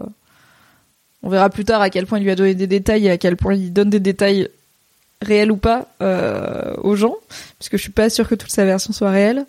Euh, mais c'est le moment où on a du coup euh, donc ce que dans les podcasts américains ils appellent les suits, donc les costumes, la team euh, comité exécutif de Waystar Royco qui n'est pas avec les enfants parce que c'est des grandes personnes sérieuses qui travaillent et que je pense qu'ils ont pas trop envie de traîner avec et qui respectent l'intimité de la famille, se réunit dans un cabinet de, vaisselle pour potentiellement décider de qui parmi eux sera le champion à mettre en rivalité pour devenir PDG de Waystar Royco. Est-ce que t'as kiffé cette scène, Fabrice? Est-ce que t'aimes bien les Bien petits sûr. Là? Bien sûr, et c'est pour moi, c'est encore une fois, c'est vraiment les, les vieux de la vieille qui se retrouvent et qui sont en train un peu de négocier qui on a le plus bavé et à qui c'est euh, de qui c'est le moment maintenant, tu vois? Oui. Et effectivement, c'est vraiment c'est d'une tristesse parce que tu sens qu'en fait ils se sont tous fait rouler dessus plus les uns que les autres euh, pendant toute leur carrière et que là ils sont là. C'est maintenant notre time to shine. Let's go. Il faut que je sois bon là. Mhm. c'est un peu triste putain. Et en même temps ils se connaissent depuis tellement longtemps qu'il y a du ressentiment qu'il y a des histoires. Enfin tu vois tu sens qu'il y a des tu sens qu'il y a des histoires des non-dits entre eux à chaque fois. C'est c'est terrible. Et on peut est-ce qu'on peut quand même dire big up Carl dans cette Ah non, mais Karl, dans cet épisode, le mec, il a sorti la nitro. Hein. Il a enclenché la nitro. Il était en mode sur l'autoroute à 230 là. Il s'en bat la race. Bah c'est en fait pour moi c'est vraiment mais pour moi Karl c'est vraiment le mec qui sort de sa coquille une fois que une fois que Logan est mort Euh, c'est lui qui dans l'épisode dernier se dit bon allez moi je vais m'en siffler un petit là parce que j'ai besoin d'un petit remontant et tout et et je trouve ça très intéressant de voir comme il est en roue libre euh, alors qu'il était hyper effacé enfin tu vois jamais jamais il a tenu tête vu. à Logan quoi Et on l'a peu vu en plus dans des positions de pouvoir. Il avait l'air un peu idiot par rapport à Frank qui avait quand même l'air euh, très intello, voire Mm. un peu trop parce que Logan se moquait de lui. Et Karl, c'est quand quand Roman était pris en otage là euh, dans un hôtel euh, en Turquie, je crois. Avec le banquier ouais, avec Ouais. le banquier. Karl, c'est celui qui le vivait très très mal. Et il a tout, il y a toujours eu des vannes sur lui, sur le fait qu'il va avoir des prostituées, qu'il a une vie dissolue, machin. Donc, en effet, il a jamais été menaçant euh, d'aucune façon que ce soit, quoi. Hmm. Et alors là, bah, il le dit en plus. euh, il dit à Jerry, euh, sois pas si rapide à me jeter de l'avion parce que maintenant que Logan n'est pas là, je me dis que je pourrais me découvrir des nouvelles ambitions. Donc c'est vraiment, pour moi, il est assez transparent, tu vois, Karl. Pour, oui enfin, c'est quand même et genre de. J'aime tellement la façon dont il se balance des saloperies euh, avec un grand sourire, Ah, c'est ma... tout en se faisant des compliments à la, à la con, des faux compliments, tu sais. De... c'est- Attends, qui dit euh, euh, C'est c'est Skazam qui dit euh, Jerry qui balance comment il a bien géré le câble il y a 30 ans. Ah ouais, plus beaux c'est faux compliments. Incroyable cette scène, vraiment. Cette shade de, c'est vraiment très bien ce que tu as fait à l'époque des dinosaures avec des outils en silex. Je t'apprécie pour ça. C'est vraiment genre, t'es tellement, tellement vieux frère. Et en Ah même temps, c'est du coup, il y a tout de suite une division genrée au final parce qu'il y a la team Carl et Frank et la team euh, Jerry et Carolina. Et je trouve que c'est pas euh, le genre et le sexisme, c'est pas un sujet que Succession aborde de front. Tu vois, tu vas jamais avoir des grandes envolées féministes. euh, je pense que l'exemple le plus proche qu'on a eu, c'est justement quand Shiv elle va convaincre euh, une des victimes de des bails pendant les croisières de ne pas témoigner, donc une victime de violence sexuelle, et que Réa, qui est aussi une femme, dit moi je peux pas y aller. Donc t'avais quand même deux femmes opposées dans faire du mal à une autre femme au nom d'un homme, tu vois. Mais c'est pas aussi, enfin ça parle pas très frontalement de genre, mais en vrai ça en parle beaucoup et souvent. Et là, tout de suite on a Carolina qui dit bah moi je pense que Jerry elle fait déjà le job parce qu'elle est PDG par intérim et que elle le mérite et tout. Et en face t'as Carl et Frank quoi. Et ils disent jamais que c'est un sujet genré, mais on se souvient aussi que Jerry euh, Logan voulait la virer à l'épisode précédent, en partie à cause de l'épisode des dick pics qu'elle a pas demandé à recevoir et qu'elle a même Bah oui. demandé à ne pas recevoir de façon assez. C'est toi qui souvent dans le film club dit show don't tell. Bah voilà, c'est exactement ça. Oui, tout à fait. Navo, il dit cette scène, on aurait dit les primaires républicains que des fions souriants. C'est clair, putain. Et il y a beaucoup de, il y a beaucoup de gens sur le chat qui disaient euh, c'est ma scène préférée de l'épisode, donc euh, je pense qu'il y a du bon, du bon vieux succession comme on l'aime dans son jus là. Alors attendez, Alors il y a sujet son. oui, c'est moi qui C'est moi qui Calistera suis trop fort, dit, Il y a peut-être. une grosse différence de son entre vous deux du simple au triple. Vous allez Limite, me tu es dire. peut-être trop loin du micro. OK. Très bien, bah dites-moi. Moi, je reste un peu plus près de mon Moi je euh, bonjour, je parle, j'ai baissé mon micro grandement. Je peux aussi baisser le son de. Fab s'il faut sur le stream, donc euh, donc dites-nous Voilà, euh, si c'est pareil chez vous. Je ne veux pas euh, silencier Mimi hein, euh, ce n'est pas mon objectif euh, de hein. Putain, la silenciation à distance, c'est Abulonde, quoi. surtout que c'est elle qui surtout que c'est elle qui gagne quoi, c'est sa chaîne. C'est vrai, c'est moi qui peux cliquer sur bons arrêter pronos, le stream. Et Voilà. je gagne les pronos, tout à fait. Merci beaucoup, euh, Merci, Calicera, de merci, l'avoir, euh, de l'avoir dit, puisqu'apparemment, ce que Sam dit, c'est bien là. Donc, on a bien réglé. Merci. Moi, cette scène, elle m'a Merci, beaucoup rappelé euh, la scène euh, de fin de la saison 2, où euh, il fallait décider qui allait plonger pour le scandale des croisières, ce fameux huis clos sur le yacht, ou euh, qui finit en tragédie avec Kendall qui se fait sacrifier par son père et qui décide de se battre, parce que il y a toute une scène où ils sont, donc il y a- il y, a aussi Jerry, il y a Tom, etc. euh, où ils sont tous autour d'une table en train de dire qui devrait plonger pour le scandale des croisières. Font un ils sont loup-garou, en train de dire, alors ça pourrait être moi. Il y a pas de souci, ça pourrait être moi.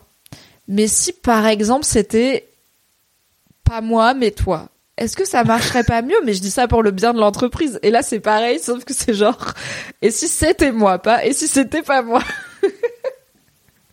Oh là là. Moi j'aime beaucoup ce corporate talk Hmm. dans un gant de velours assez Mais fin quand faut- même. hein. Il faut en venir au moment où Tom finit par dire, les gars, si jamais il faut que quelqu'un se, se décide et se prononce, ça peut être moi. Et là, Karl sort de sa botte, Il sort une sulfateuse. Il sort un mais une sulfateuse encore une fois avec le grand sourire de, alors, je vais te dire éventuellement ce que les gens pourraient te, te répliquer, comme ça au moins tu seras au courant, hein, d'accord Mais c'est pas moi qui le pense, hein. c'est ce que les gens qui sont contre pourraient dire. Il lui défonce tellement la gueule. Franchement, j'ai vécu ce moment, j'ai mis pause, je suis allée me refaire un café. Tellement ça m'avait mis sur les nerfs, tu vois. J'étais là, ok, c'est du bon succession là. C'est pas du succession de la dep, c'est. On va à la jugulaire. My boy Carl est on fire. Let's go. Ma passion. Et en fait, surtout, c'est terrible parce que c'est vraiment euh, le moment. C'est le moment où Tom commence à, à se dire, ok, il est temps, il est temps que je retrouve une équipe en fait, parce que je vais en prendre plein la gueule. Et en fait, euh, effectivement, j'ai, il y a un moment donné où Shiv lui dit, bah, en fait, le problème c'est que t'as, t'as misé sur le mauvais cheval, le cheval qui a cané, c'est ça? Et bah, même Carl lui dit beaucoup plus clairement. Le seul gars qui t'aimait est mort, et maintenant t'es juste le mari de la femme du boss, et même elle, elle t'aime pas trop. J'étais là. oh. Et le regard de Matthew McFadden qui joue Tom à ce moment-là, c'est vraiment un truc de. Oh Et même il lui dit un truc genre Jesus fuck Carl. Enfin genre, je sais qu'on. Il y a, euh, je crois que c'est Navo qui disait dans le chat. euh, J'aime bien l'idée que quand Logan n'est pas là, il lâche les chevaux quand il discute. Et effectivement, c'est des discussions qui sont quand même, malgré le langage un peu enrobé, bien direct euh, finalement. Mais alors là, ce niveau de direct, c'est euh, inédit quoi. C'est c'est peut-être comme ça très qu'on travaille des décennies entières avec Logan Roy aussi, c'est en étant capable euh, de faire preuve Ah ben, de ce genre de violence. Ouais, et puis la foule à poule, quoi. C'est-à-dire que pour moi, c'est aussi une forme d'éducation que Logan leur a, leur a apporté, quoi. C'est, il faut à la fois être capable de la donner, il faut être aussi capable de la recevoir, faut. Oui, et on va, on va voir que ça va pas démonter Tom, hein, qui va continuer à essayer. Euh, Il y a qui disait, oui, c'est Vince qui dit Tom il laisse des cartes de visite pendant tout l'épisode. C'est vraiment ça, genre le gars il est sur LinkedIn, il s'update et tout. Et alors moi, et je sais que ça va te parler Fab, ça m'a fait penser évidemment à Survivor, euh, le Colanta américain, mais qui est beaucoup plus tourné vers la stratégie. Tom c'est le mec, il y a le conseil d'immunité, il y a le conseil ce soir, il a pas de collier d'immunité.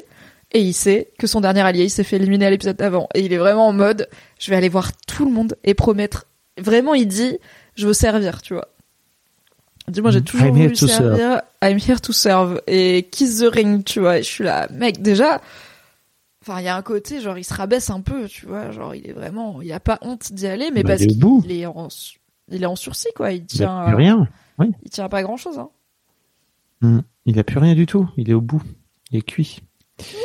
Il est cuit, le bon, le bon Tom. Et c'est pour ça que je pense que ce polichinelle dans le tiroir euh, qui a Shiv euh, pourrait être sa son ticket d'entrée de nouveau dans la famille. Et rappelons la théorie Fabrice, la théorie du générique. La théorie qui dirait Oh dans le générique, ce n'est pas ça, tu vois, pour moi, si Logan, mais c'est Tom Si, plus si tard. on sort cette théorie, à chaque fois, on dira que c'est Greg, le, le père de, de Shiv, quoi, le père de l'enfant de Il Shiv. n'y a rien qui indique. Il y a je dis encore une fois, je ne pense pas que c'est vrai, mais au moment où j'ai vu que Shiv était enceinte, j'étais là. Un pas de plus, un pas de plus. Maybe. Mais un pas de plus vers une direction qui est lointaine et probablement imaginaire, mais un pas néanmoins dans la bonne direction. T'es zinzin. Écoute, il y a en vrai, j'ai des gens, notamment ma petite sœur Doudou, mais qui est zinzin aussi, du coup que j'aime beaucoup, hein, euh, mais qui est zinzin aussi parce qu'on est de la même famille, qui m'a dit la théorie du générique, c'est bon, j'y crois. Genre, je l'ai écouté dans ton podcast, maintenant j'y crois à fond et tout, et je suis là. hmm. je dirais pas que j'y crois à fond, mais j'y crois plus que à Greg, c'est le père de l'enfant, n'importe quoi. Est-ce qu'on peut faire Il y a Léa qui dit moi je crois plus à la théorie de Greg que. Que- Est-ce qu'on peut faire un pôle? Oui. Ok. Est-ce que ça part en pôle? Vous êtes conspi comment? Greg est le père. Voilà, Greg a fécondé Shiv. Vraiment des mots que je pensais pas enchaîner hein, ce soir. Ou Oui. Tom est dans le générique. Et du coup, cette théorie, c'est que bah, dans le générique de Succession, n'est-ce pas, le monsieur âgé qu'on voit et qui semble être, enfin le père qu'on voit et qui semble, dans toute logique, être Logan Roy avec ses enfants, ce serait Tom Wamsgamsm plus tard, ainsi que sa progéniture obtenue avec Shiv Roy. Et ce serait une façon de nous dire depuis le début que l'histoire recommence. On parlera, au moment de parler de ce foutu paplard, du fait que il y a des indices parfois dans les promos de Succession qu'on ne comprend qu'après. Dans l'affiche de Succession saison 4, il y avait un avion dans le ciel. On sait maintenant que Logan est mort dans un avion. Et il y a un autre truc dont on va vous parler assez vite. On sort de, on sort de cette humiliation publique euh, de Tom Wamsgans pour revenir sur les gamins qui rappellent Madsen, euh, parce que du coup, Madsen a appelé euh, Roman, qui allait décrocher, mais Kendall lui a dit Attends, attends, on prend cinq minutes, on se met d'accord entre nous, et, et on le rappelle. Sauf que Madsen, il aime pas. Il aime pas qu'on le rappelle. Il- tu décroches quand Bah il non. t'appelle, le fraté. Donc là, il le rappelle cinq minutes après, c'est pas Madsen, c'est Oscar. C'est qui Oscar? C'est pas Peut-être son Franck Son Karl Où is Ouais, Oscar? je crois que c'est ça. On ne sait pas, mais ça a C'est l'air vraiment- son COO. C'est génial parce que ouais c'est ça, tu l'entends. Il est là, non, il n'est pas disponible. Et en fait, tu l'entends parler à deux mètres, quoi. Ah oui, non mais c'est ce classique où t'entends le gars au fond qui dit non mais dis que je suis pas là, ça fait chier. mais trop près du micro. Quand j'appelle mes parents, ma daronne, elle est tout le temps pas très loin, tu sais, elle me parle à travers le haut-parleur, c'est Yes. insupportable. Ah oui, oui. Lui dis non mais viens prends le téléphone plutôt. Au lieu de Voilà. faire les bacs de façon à ce que je t'entende mais pas vraiment. Et du coup, il y a ce coup de fil bah, qui est dans une hostilité business euh, assez directe entre mais mais très suédoise, très pragmatique, très scandinave entre ce fameux Oscar euh, qui est de la team Madsen et les trois enfants. Est-ce que tu est-ce que compris enfin, est-ce que tu peux faire le topo de ce qui se joue dans ce coup de fil en termes business? Bah en gros, euh, ok Logan est mort, mais du côté du côté de Gojo en tout cas, il y a toujours ce deal à faire. Et en gros, qu'est-ce qui se passe? Bah il faut faire en sorte de répondre. Et Madsen avait déjà expliqué à Kendall dans l'épisode précédent que bah en fait euh, il y a un moment donné il allait pas non plus euh, attendre des plombes et des plombes.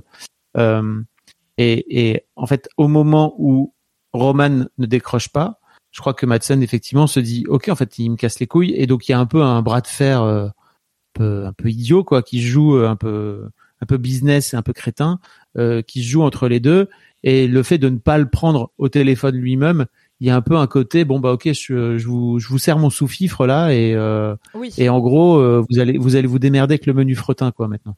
Et enfin en tout cas je le je le lis comme ça. Ouais, et d'ailleurs Kendall il dit alors parenthèse, 80% du chat a voté pour Tom est dans le générique, seulement 20% a voté pour Greg a fécondé Shiv. Ravi de voir que vous suivez les prédictions de merci. la madame merci Irma de- ma team de de 3 puisque j'ai également voté pour ça Moi, j'ai même pas voté pour moi, mais j'aurais dû. Euh, et bah dans ce coup de fil, Kendall il dit clairement à Madsen, on n'a pas, euh, enfin, on a juste voulu être tous là pour le coup de fil, c'est pour ça qu'on vous rappelle. Et il lui dit c'était pas un power play, c'était pas un power move. Et je trouve que c'est hyper direct. D'habitude ils se disent pas ça clairement, tu vois. Mais bah on voit que Kendall et Madsen ils se comprennent un petit peu. Et aussi que là on est à un Mm. niveau de business où peut-être on peut se dire les choses. Euh, mais ça ne suffit pas euh, pour leur acheter la gratitude de Madsen ou de son équipe. J'ai trouvé que Shiv était nulle pendant ce coup de fil. Genre, elle est pas Bah, bien. elle est globalement nulle C'est elle Oh. qui... Oui, elle est... Est-ce On en... peut entériner une bonne fois pour toutes que Shiv est nulle? Elle n'est pas compétente. Ça veut pas dire qu'elle est nulle. Elle est Voilà, pas compétente là-dedans. Oh là, Non mais pas on a raid ok. de pas nulle. Joe Coco. Ah c'est Joe. Joe, Joe, Bonjour, Joe. Ah, dis donc. Joe, Joe, Joe. Bonjour les Joe Cocos, rebonjour. Si vous étiez Salut là... les Joe Cocos. jeudi dernier pour l'apéro sur le live de Joe ou vendredi euh, midi quand euh, Joe vous a envoyé sur ma chaîne où je parlais contraception avec une sage-femme.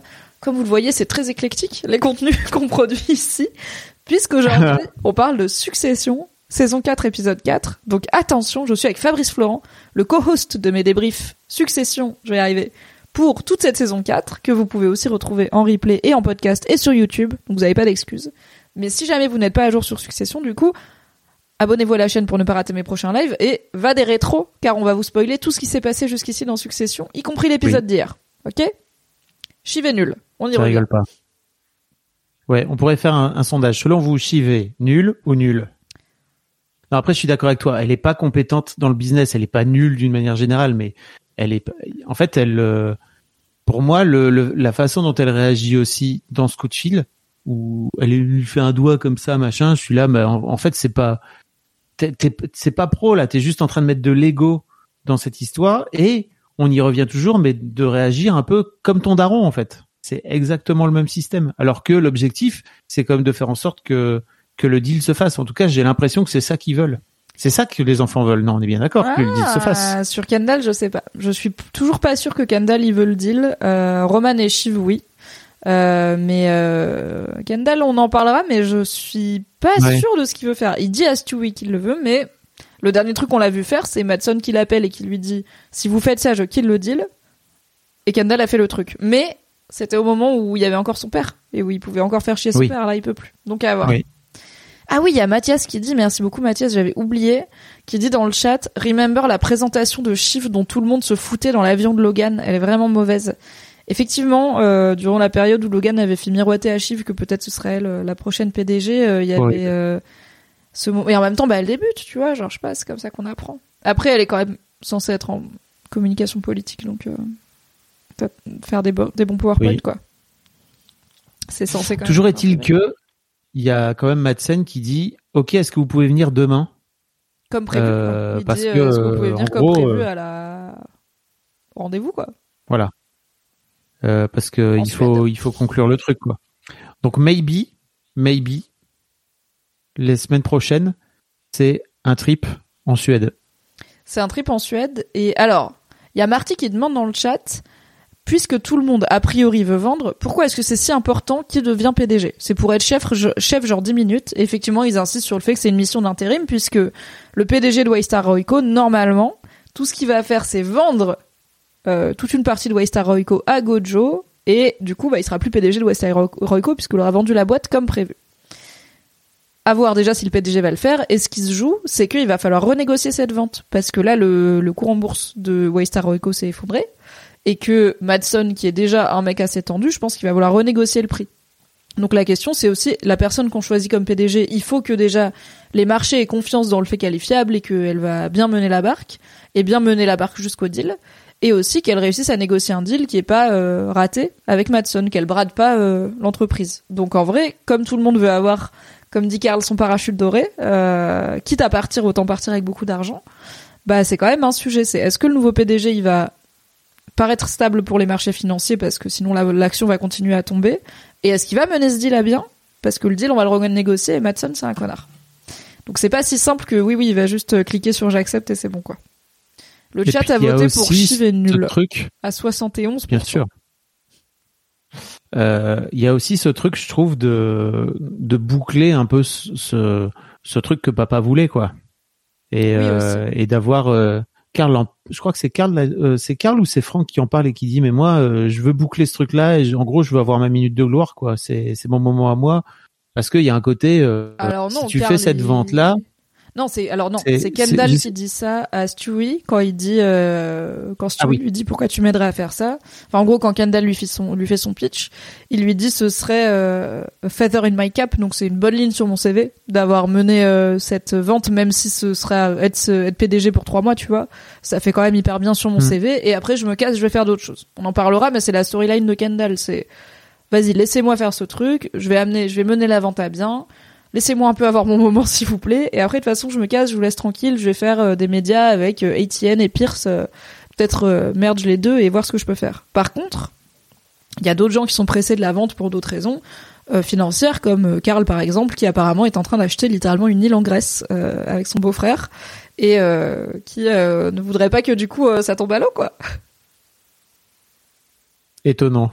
Quelle vie, Et vraiment ces gens. Et rappelons aussi que bah on parle de fusionner ATN et Pierce, mais les gamins peuvent pas acheter Pierce s'ils ont pas les sous de la vente à Gojo. Et la vente à Gojo, peut se faire à moins cher que prévu puisque entre temps Logan Roy est mort. Donc en vrai, euh, il y a il y a quand même un enjeu sur cette vente quoi. C'est pas genre ok il suffit de paraffer et de signer. C'est on n'est pas sûr de combien ça va se vendre et on n'est pas sûr de ce qui va se passer après quoi. Moi, j'ai l'impression que Kendall, il dit ça un peu, euh, genre, euh, ok, donnez-moi le bise et en fait, euh, comme ça après, enfin, bref, il est en train, c'est un peu un écran de fumée, quoi, cette histoire de J'ai fusion aucune d'Haïti et confiance dans le fait que Kendall va vendre la boîte de papa. hein. Vraiment, je pense qu'il va la garder, en faire Mm. ce qu'il veut, mais on verra. Ensuite, dans l'épisode, après ce coup de fil qui du coup se passe pas très bien et où euh, les Suédois insistent pour que euh, les enfants Roy viennent les voir le lendemain, euh, quand bien même ils sont en deuil de leur père, ce qu'ils décrivent comme Oh yeah yeah bad one, vraiment genre ah ouais ça craint, ce qui est ce qu'on dit quand ton père vient de mourir c'est bof quoi. Euh, donc a priori ils vont y Mm. aller assez vite. Willa et Connor arrivent dans l'appart, ce qui donne lieu à un de mes moments préférés qui est l'interaction entre Marsha et Willa, suivi de l'interaction entre Marsha et Connor. J'étais là, mais c'est... Si tout Succession c'était ça, ce serait quand même déjà la meilleure série, quoi. Voilà, là, où il a la défonce tellement, Marsha, j'étais là, En good job, hein. girl. Non, mais grave. Parce que du coup, Marsha lui dit Ah bah, regarde où t'en es arrivé. Et Willa lui dit Regarde où on en est arrivé. Et là, je suis là. C'est peut-être la seule qui a pas peur de Marsha en vrai, hein. Ouais. Et respect. Bien sûr. Parce que moi, j'ai peur de Marsha. Personnellement. Et donc Connor lui dit, dis donc, je sais que c'est pas trop trop le moment et tout, mais est-ce que euh, cet appart, euh, comment ça va se goupiller là? Si jamais, un jour, tu pensais vendre, mais peut-être, voilà, j'ai honte de même dire les mots et tout, quelle est la réponse de Marsha à cette proposition euh, nimbée d'empathie? Euh, Fais un chécos, c'est genre euh, combien combien elle lui dit? 63 millions. 65 millions? Non, elle lui dit, je serai 63 entre... millions. Elle lui dit, ok, j'étais sur entre 60 et 70 millions. Donc Connor, il est là, oh, ah, the girl was ready. à part les business et immobilier, ok. Et aussi, c'est une grosse somme, hein, on va pas se mentir. Rappelons qu'il y a deux trois épisodes, Connor était en dèche de 100 millions pour relancer sa campagne présidentielle. Donc 63 millions, c'est quand même une bonne Non, somme d'argent. Il n'était pas en déche de 100 millions. Il se demandait si ça valait la peine d'investir 100 millions euh, et que en vrai, il serait toujours riche, mais riche moins 100 millions. Oui, mais moi j'y crois pas vraiment au truc de. En fait, c'est vraiment impossible pour moi d'estimer la fortune de ces gens, mais je me souviens que dans l'épisode sur le yacht, euh, Connor avait demandé 100 millions à son père pour renflouer la pièce ratée de, de Willa, et que son père lui avait dit oui si t'arrêtes si t'arrêtes tes délires de campagne présidentielle. Donc je sais pas s'il a beaucoup de 100 millions à lancer comme ça, et d'ailleurs il finissait par dire à Willa est-ce qu'on pourrait pas faire un mariage extravagant pour euh, avoir de la pub sans payer les 100 millions, tu vois, pour faire euh, venir les médias euh, anyway. Alors Ouais. il y a eu des surprises au mariage de Connor, mais je pense pas que c'est vers lui que les caméras étaient tournées puisque son père a gâché un petit peu euh, la fête. Donc je dis pas qu'il a Ouais. pas les 63 millions pour l'appart, mais je dis qu'il il en a pas euh, il a pas mille fois euh, 63 millions. Et d'ailleurs bah on voit une scène après avec Willa qui est un peu saoulée, tu vois, en mode ah pourquoi t'achètes ça et tout machin. Et moi dans ma tête, je suis là Willa, elle s'est mariée à un mec qui a tant d'argent. Et s'il met 63 millions dans un appart, enfin dans un immeuble, lui il a moins d'argent et elle, je suis pas sûre qu'elle a la moitié de l'appart, tu vois. Enfin de l'immeuble. Ah bah non. C'est clairement pas juste un Bien appart. sûr. Surtout, il y a un contrat. euh, Ah oui, je pense qu'ils sûr. ont un, un prenup, comme on dit, un contrat Ils ont un prenup de ouf. Je pense pas que Willa aura la moitié de ce qu'a Connor euh, en cas de... Ou alors peut-être quand il Non, meurt, mais pas avant. Et les, et les familles euh, très riches comme ça, les, les pièces ajoutées, entre guillemets, souvent elles ont des prenups ultra vénères aussi en, en cas de divorce pour la garde des enfants, etc. Enfin, Mm. c'est, c'est ultra hardcore, quoi. Donc, euh, donc non, non, non, faut pas. Ils ont une grosse, ils ont, à mon avis, euh, il a- il- ils ont un gros contrat. Mais c'est marrant parce que quelqu'un disait euh, tout à l'heure dans le chat, je, je me souviens plus qui c'était, pardon. Mais est-ce que vous avez pas la sensation que Marshall a sorti genre un montant absurde? Euh, mais bon, euh, on n'est pas spécialiste de l'immobilier, nous on ne sait pas. Non, et en Je vrai, ça a l'air d'être un immeuble... valoir euh, Alors, des podcasts américains que j'écoute, ça a l'air d'être un immeuble sur la 5 avenue avec vue sur Manhattan. Je connais pas tout, Oui. mais je sais... Alors, comme je suis très cultivée, je regarde Selling Sunset sur Netflix, ok C'est des gadgets habillés pas du tout comme des agentes immobilières, c'est genre elles sont habillées comme des mannequins et tout, c'est absurde, elles ont un partenariat Chanel pour toute une saison, enfin bref. Qui tiennent dans, qui vivent dans une agence immobilière euh, tenue par deux gars, j'étais là, quoi, c'est bizarre. Et qui vendent des maisons quoi de luxe. vie, bah, c'est Netflix, c'est compliqué. Et qui vendent des maisons de luxe Mm. euh, dans les hauteurs de Beverly Hills, Los Angeles, etc. Et quand elles vendent des maisons à plusieurs, à plus de, genre à deux chiffres de millions, tu vois, à 10, 20, 30 millions, c'est déjà beaucoup. Et c'est une maison. Donc je me dis, un immeuble au milieu de Manhattan qui coûte 63 millions, je pense pas que Marsha, elle l'a fait à l'envers à Connor. Par contre, elle l'a fait en mode, on se crache dans la main, on signe maintenant, comme ça, elle, elle a zéro à se faire chier avec la paperasse et tout. Et Mhm. ça montre aussi que, bah, elle a pas de rapport sentimental avec Logan, quoi.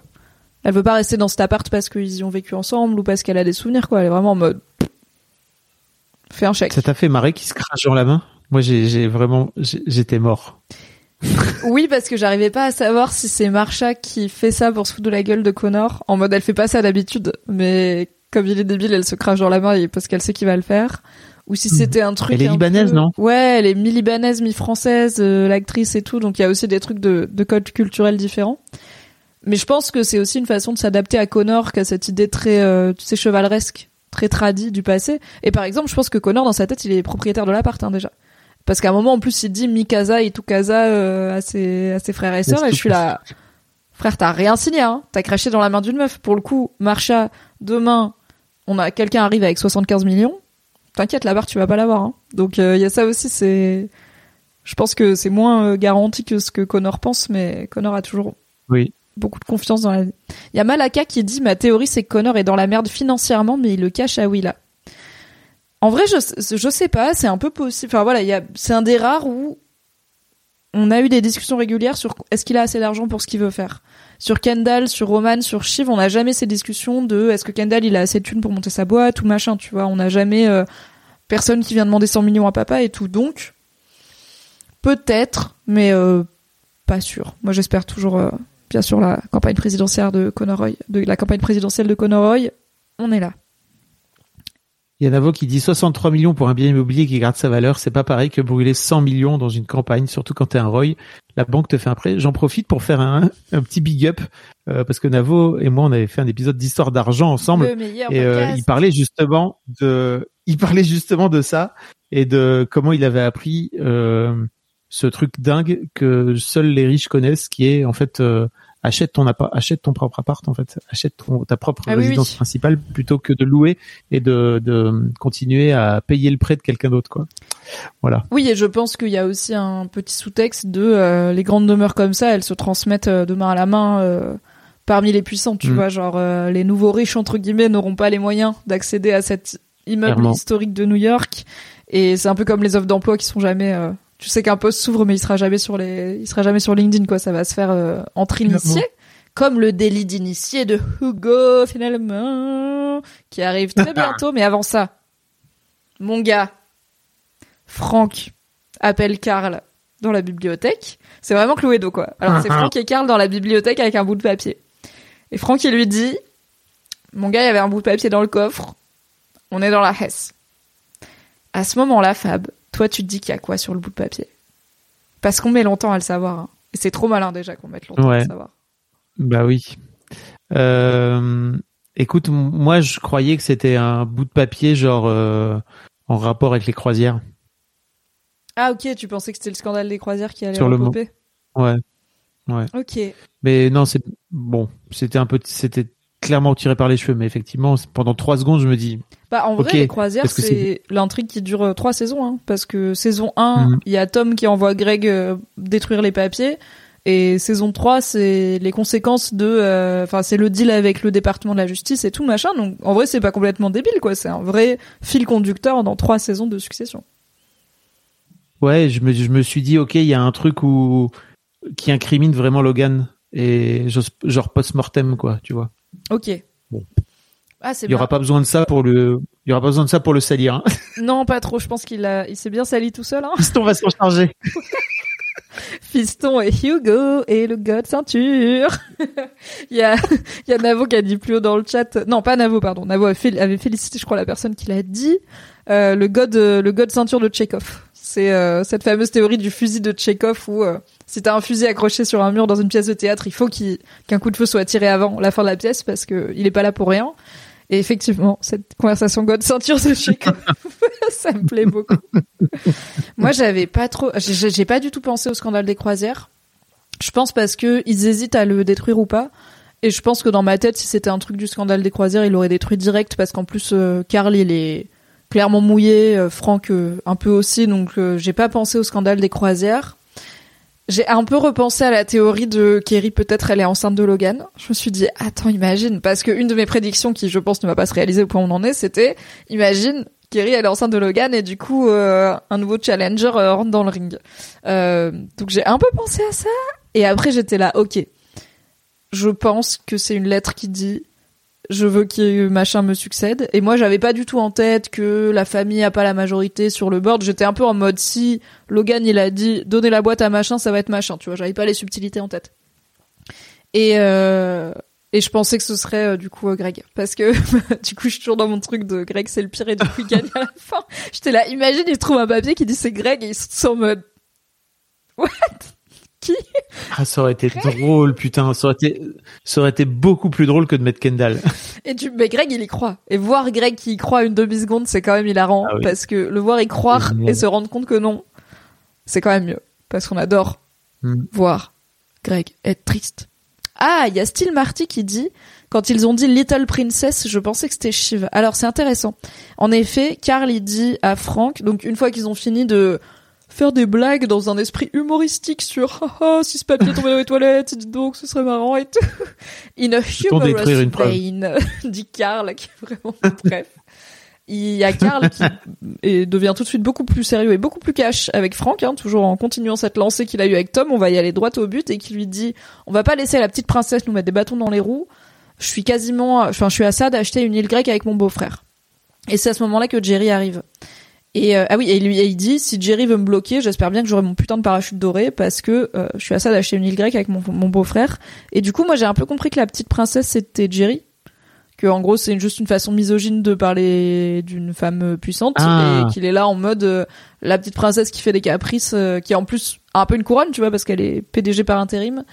Et c'est elle Mhm. qui lui, bah clairement c'est elle qui a contrecarré les plans de Karl de peut-être revenir dans la course. Donc moi j'avais compris ça comme ça. Mais euh, du coup bah il y a des gens à Ah qui bah- ça a fait penser que c'est chiffre sur le papier parce qu'il dit petite princesse.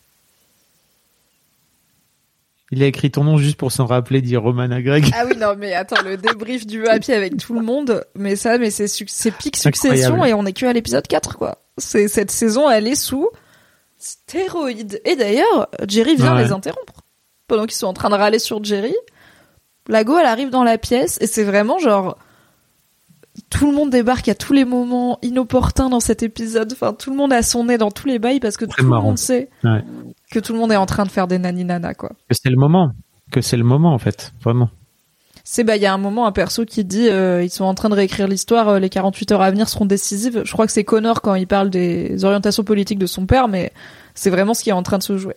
Et c'est encore une fois très Survivor et un peu Colanta où quand t'es à deux heures du conseil d'immunité, dès que tu vois quelqu'un s'isoler avec quelqu'un, tu vas voir ce qui se dit parce que Il bah, faut. il faut il faut savoir les bails.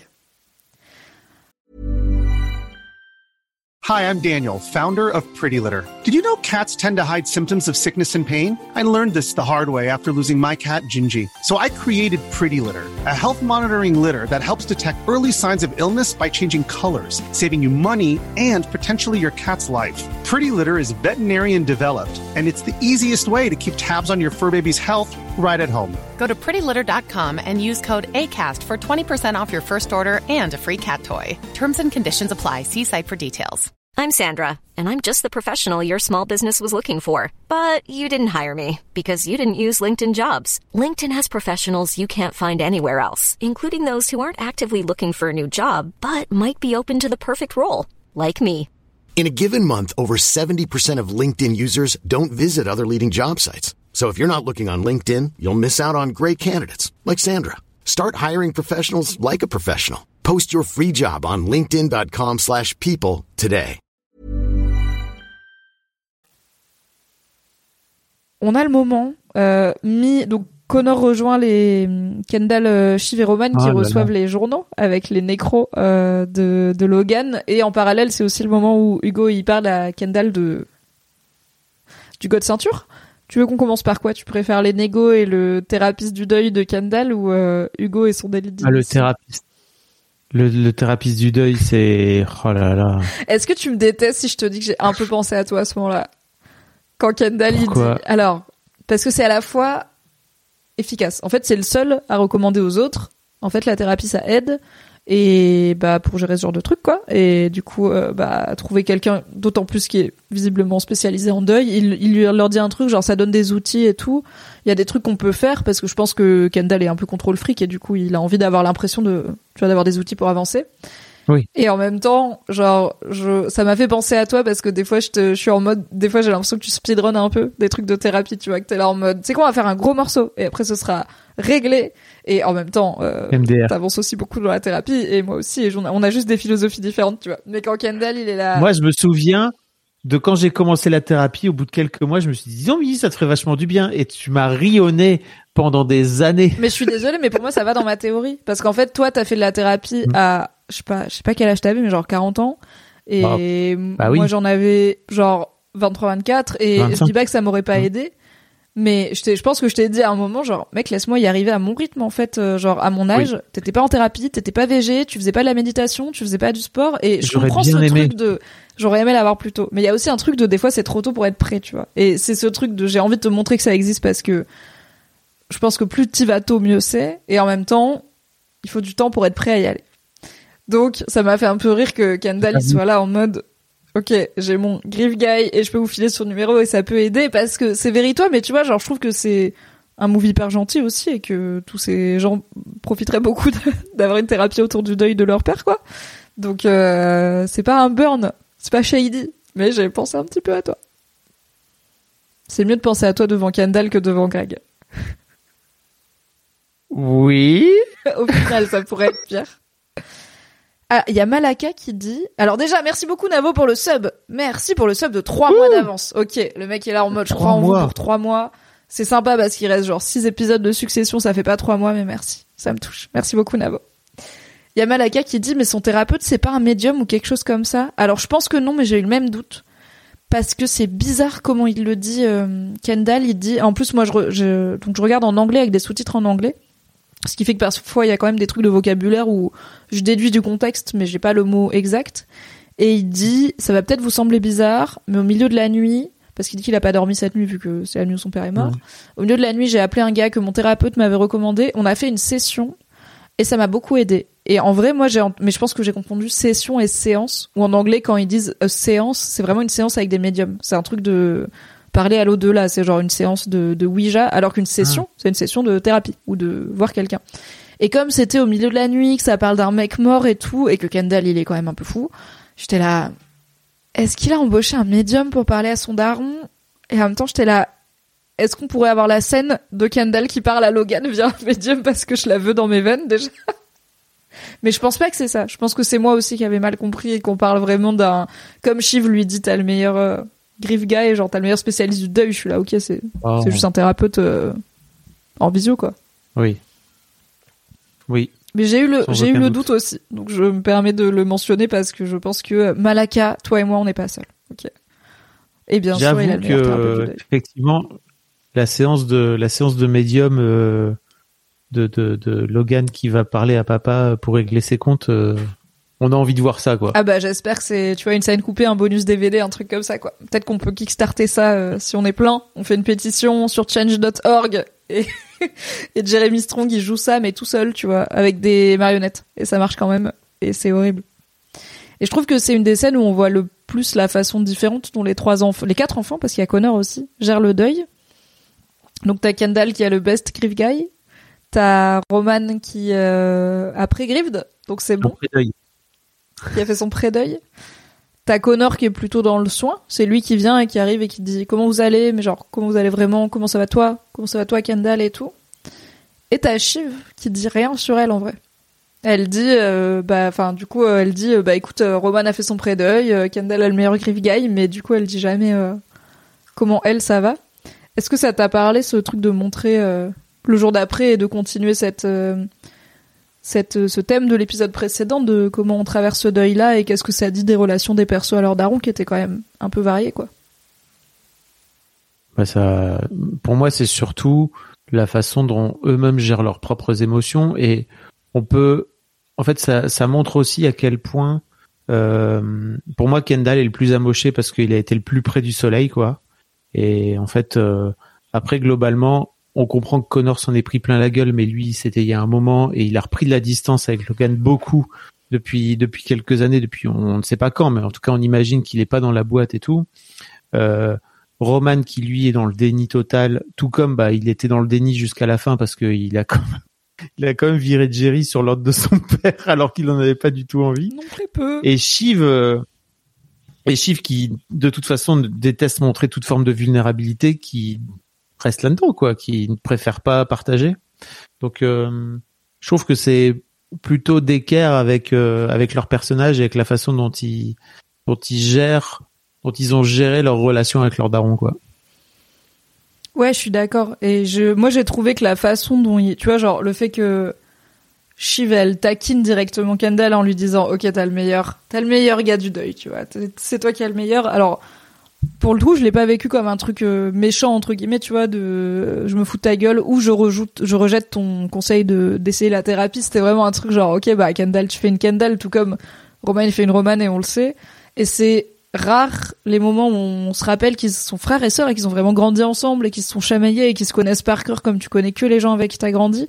Et j'ai trouvé que ce moment il montrait aussi ça, tu vois que en fait ils se connaissent et ils savent comment ils marchent et du coup ils sont là, ok, bah Kendall, il a payé un gars qui est le meilleur, et c'est littéralement le pitch de, The Hundred, l'entreprise qui voulait monter, tu vois. C'était, on prend les meilleurs cerveaux dans tous les domaines, et comme ça, on aura les meilleures infos. Et quand son père il est mort, il a appelé son assistante en lui disant, tu me trouves le meilleur euh, docteur aéronautique et le meilleur euh, docteur du cardiaque et tout. Il mmh. veut le best guy, et je trouve ça chou de voir qu'ils se connaissent quand même assez pour savoir comment l'autre fonctionne parce qu'ils ont passé tellement de temps à se rejeter que on n'est pas toujours, euh, on voit pas toujours cette lucidité qu'ils ont les uns envers l'autre et cette capacité de s'aimer même avec leurs défauts, tu vois. Je pense moi demain, euh, enfin, c'est dur à dire parce que voilà, mais si j'ai une épreuve, euh, enfin, je serais la meuf qui fait à bouffer à tout le monde, tu vois. C'est un deuil dans ma famille et je pense que des fois mes sœurs elles seront pas en mode m'imiter encore en cuisine parce que c'est genre, girl. Ah, il va falloir faire le deuil, tu peux pas juste cuisiner jusqu'à aller mieux, je serais là, watch me. J'essayerai. Watch me faire des sauces piquantes. non, pour tout le monde. Il faut attendre une semaine avant de pouvoir les faire. Moi, j'aurais pas une semaine, je serais là. Je vais faire que des trucs où faut surveiller la cuisson, tu vois. Genre un risotto, faut touiller en permanence. Une friture, si tu, tu clignes des yeux, du lait sur le feu et tout, je serais là. Je vais occuper mon cerveau très fort. Bref. Puis en même temps, tu ne sais pas, puisque je ne sais pas, encore car j'ai la chance de ne pas encore l'avoir euh, vécu, euh, en tout cas à ce niveau de, de, de proximité avec la personne décédée, en tout cas. Kendall, c'est la Fire Festival Energy. Il est en mode dev perso. Roman, déni total. Shiv, complètement égocentré. Connor fait bonne figure comme le patriarche qu'il aimerait être en tant qu'aîné. Euh, oui, c'est pas une mauvaise vision euh, Navo. Après, je pense que, comme tu dis, Fab, Connor, il y a aussi le truc de, il sait autant que possible euh, pour lui détacher de, j'ai envie que mon père m'aime. Enfin, il y a eu cette conversation au karaoké et tout, mm. euh, qui était très très touchante de la part de Connor. Donc, je pense qu'il y a ça aussi, c'est qu'il est là. Mon daron est mort, j'ai acheté son immeuble je peux aider mes petits frères et sœurs à traverser ça, quoi. Oui, alors Squazam, est-ce que Shiv ne dit rien parce que c'est une femme dans le même sens où elle ne dit rien de la grossesse et qu'elle ne peut pas faire aveu de faiblesse? Tu peux le voir comme ça. Tu peux aussi le voir comme c'est une façon comme une autre de se protéger et de pas. Et en fait, euh, pour moi, l'une des très grandes forces, mais que j'imagine euh, Shiv euh, n'a pas compris encore, c'est justement montrer sa vulnérabilité. Ah oui, bah elle n'a pas compris parce qu'en même temps elle a pas, euh, excusez-moi, j'ai ma, ma like est tombée. Elle a pas, elle a pas, elle a pas été élevée euh, dans des gens qui t'apprennent que c'est une force. Au contraire, je pense que dans cette famille être vulnérable, mm. c'était juste euh, se faire planter immédiatement. mais oui, je pense que ça joue un peu dans le sens où, en tout cas, si si on a un qui doit faire part de sa vulnérabilité en premier, ça va pas être Shiv. Et bah malheureusement, l'épisode va prouver qu'elle a un peu raison aussi de se méfier parce que même quand ça vient de ta famille, euh, le fait d'être une femme, ça finit par jouer, quoi. Oui, même, même si t'es nul. Pardon. Et du coup, il y a ce moment où on rigole avec les nécrologies de Logan et où euh, il... en fait, a un vrai moment euh, Big Brother 1984, la novlangue, tu vois, où il décrypte ce que disent les journaux pour décrypter ce que ça dit vraiment sur leur père. Typiquement, c'était un homme de son temps, bah ça veut dire qu'il était super raciste. C'était un bon businessman, bah ça veut dire qu'il payait pas ses impôts, enfin, qu'il faisait de l'optimisation fiscale, tu vois donc euh, donc c'est un rare moment de rire euh, après un épisode qui en a été assez dépourvu, hein, l'épisode 3. Est-ce que t'as kiffé ce truc de retrouver un peu de cohésion dans aussi bah tracher le daron quoi? Ouais, bah comme d'habitude hein. C'est c'est un peu leur, c'est un peu leur game depuis depuis depuis trois épisodes là, depuis trois quatre épisodes. C'est c'est enfin non depuis trois épisodes en vrai. Non, deux épisodes, ça n'a duré que deux épisodes. Bah ouais, ça le fait de daron. Et, et pour le coup, tu vois, genre Roman, il a jamais été trop à l'aise avec tracher le daron, mais là, il participe. Mais parce qu'aussi, c'est des trucs, genre, je pense que Roman, il est là. Moque- Oui, il était raciste, tu vois. Genre, oui, il était raciste. tu Oui. vois. Je, je veux pas dire les trucs que les gens savaient pas, mais on va pas nier qu'il était raciste. Genre, ça, ça c'est ok, tu vois. Il y a des trucs. Mm. On verra plus tard, il y a des trucs, ça se dit pas sur papa, quoi. Ouais, clairement. Euh, donc non, non, moi, moi j'ai trouvé ça marrant et puis surtout ça, ça dénote un peu euh, toute la, euh, tout, tout le cynisme dont ils font preuve et dont ils, en fait, ils connaissent comment fonctionnent les médias puisque, en gros, euh, papa les a élevés là-dedans, quoi. Donc euh, ils savent, ils savent décrypter entre les lignes ce que disent les journaux. Et effectivement, euh, quand ça concerne leur père, encore plus sans doute. Oui, ils sont très euh, cyniques sur le monde médiatique, mais je Mhm. pense qu'ils ont raison. Et ensuite, le god ceinture de Chekhov, Hugo, il arrive, il dit Hello, Kendall, may I borrow you for a moment, please? Et alors, qu'est-ce qui s'est passé, Fabrizio, avec Hugo et sa fille? Bah, ce con-là, il a, il a prévenu sa fille que Logan était mort et en fait, elle a vendu les, ac- les actions euh, de Waystar avant que l'info sorte. Donc en gros, elle a fait ce qu'on appelle un délit d'initié, euh, c'est-à-dire qu'elle a vendu les actions quand elles étaient encore euh, au plus haut de leur euh, valeur. Et en gros, euh, elle a fait une énorme, donc on imagine une énorme plus-value. En tout cas, elle a évité la moins-value. Oui. Euh, si une heure plus tard, elle les avait vendus une heure plus tard quand l'info était sortie. On, a, on voit bien à la fin de l'épisode 2, 3 que euh, il y, a, le- il y a Roman qui regarde son téléphone et qui voit le cours de bourse qui s'est effondré, qui dit This is dad. Ça, c'est papa. euh, effectivement, c'est papa. Et, et de ce fait, euh, bah, c'est c'est répréhensible par la loi euh, parce que il y a, y a des tas de, y a des tas de règles et de lois euh, qu'il faut qui font que ça Ah oui, si on part comme ça, il y a rien qui va, c'est pas juste, tu vois. C'est genre, c'est pas juste. T'as une Mhm. info que les autres avaient pas. C'est pas fair play. Le capitalisme l'est tellement, mais on a quand même cette idée de, il faut que tout le monde ait une main de départ à peu près juste pour qu'on puisse euh, continuer à tenir quoi.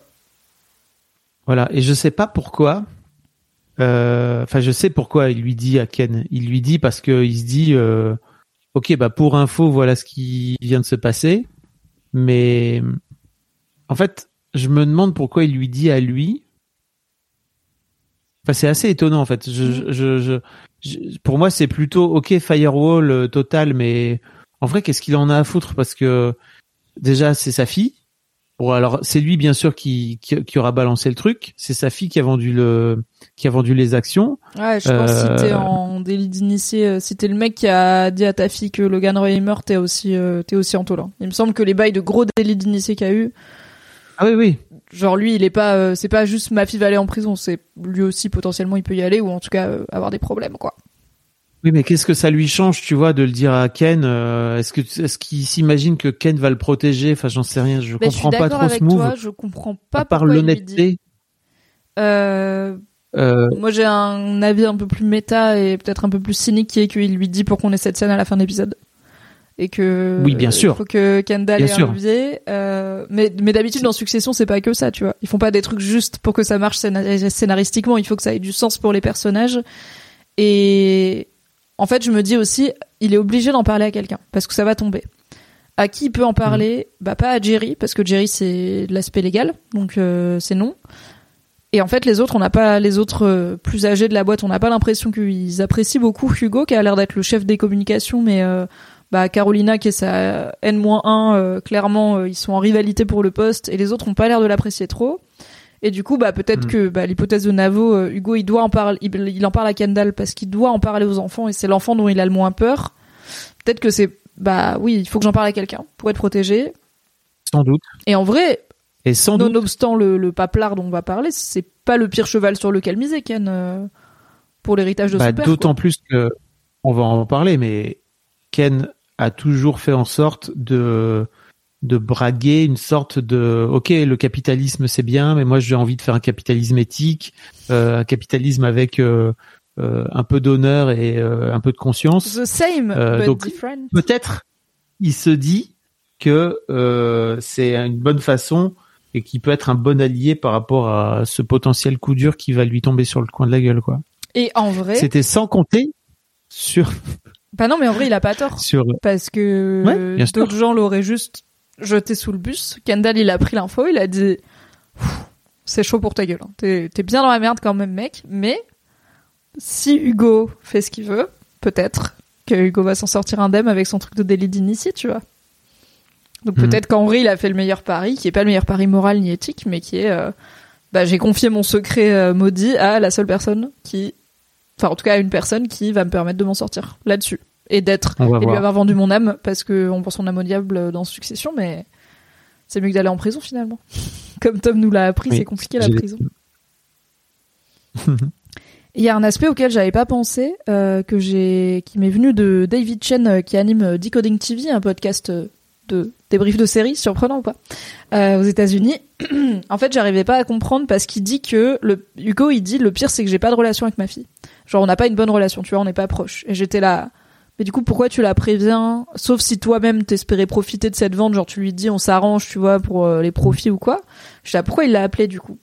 Et en fait, le mec, donc David Chen, euh, amène une hypothèse que j'avais pas, qui est que Hugo, il a quand même vu mourir un homme euh, sous ses yeux, puisqu'il était, euh, enfin, Logan est mort, quoi.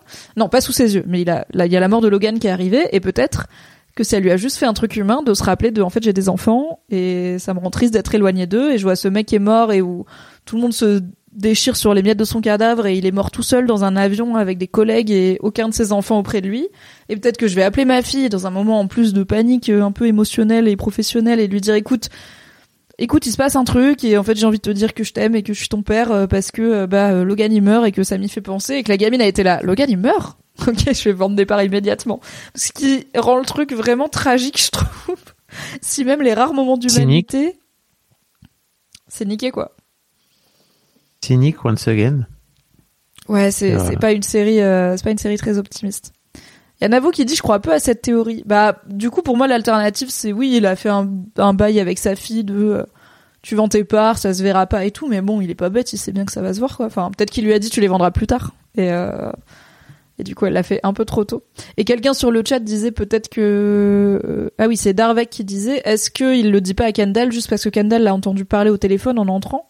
Il a pas entendu des trucs très précis. Il a entendu, Mhm. là, t'as sorti le god ceinture et tu me l'as foutu dans le cul, il pourrait dire, euh, il peut inventer un peu n'importe quoi euh, pour justifier cette Mhm. conversation. Il est pas obligé de dire délit d'initié.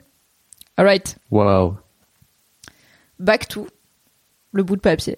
It's time for Kendall, Roman et Shiv d'apprendre l'existence du bout de papier. Et c'est le moment pour nous d'apprendre qu'est-ce qu'il y a sur ce bout de papier? Qu'est-ce qu'il y a sur ce bout de papier, Fabrice Florent?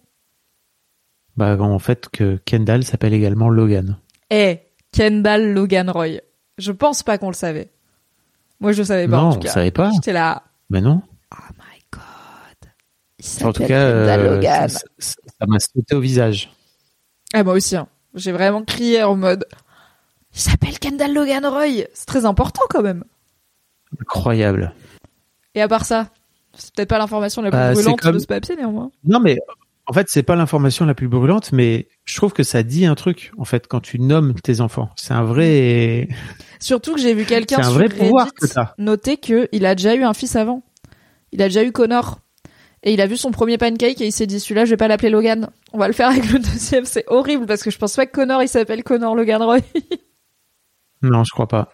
Franchement c'est c'est un vrai vrai.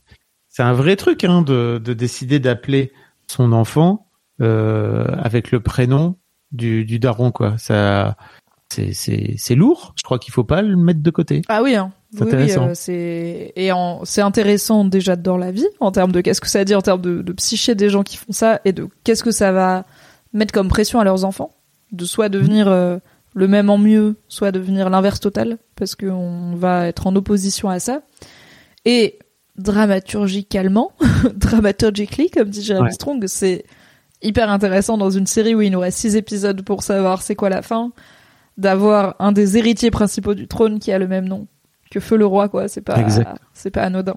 Peut-être que L to the OG euh, partie 2 euh, va finir par nous arriver. Et pour moi, bah, un peu comme ce que dit Navo, moi je vois aussi ce truc très évident de euh, ok, le mec est mort, mais en fait, il continue à foutre le, bouse- le, le bordel dans la vie de tous ces gens, De fou. euh, juste avec un truc qui sort de nulle part, d'un coffre-fort, euh, qui semble être tombé limite de l'au-delà, quoi, tu vois, où tu te dis, ok, mais en fait, euh, qu'est-ce que ça veut dire? C'est limite cryptique, tu vois? Bah voilà, il continue, ça continue d'être cryptique. euh, il dit, il dit lui-même. C'est limite, bah tu décides de ce que ça veut dire, puisqu'en fait le mec n'est plus là pour le Bah pour oui. le dire, pour venir le mentionner. Donc c'est en fait c'est au vivant. Mais comme on le disait la semaine passée, c'est le, le, le problème, c'est toujours pour les vivants qui restent de se démerder avec ça. Et toi, t'es là, t'es mort, t'en as plus rien à foutre. T'es là. Eh bien, maintenant, démerdez-vous avec tout ça. Ça n'est plus mon souci. Oui, et je et, pense euh, que et notamment, une des façons de faire du deuil, c'est d'arriver à en avoir soi-même rien à foutre de ce que la personne décédée pensait ou pas ou machin, parce que bah c'est pas Voilà. ça compte plus, enfin ça n'a plus d'impact. et c'est là où apparemment le, le thérapeute de Kendall n'est encore du travail, en tout cas avec Kendall, puisque C'était à partir 1, du moment où séance 1, nuit 1 Oui. de la mort, quoi.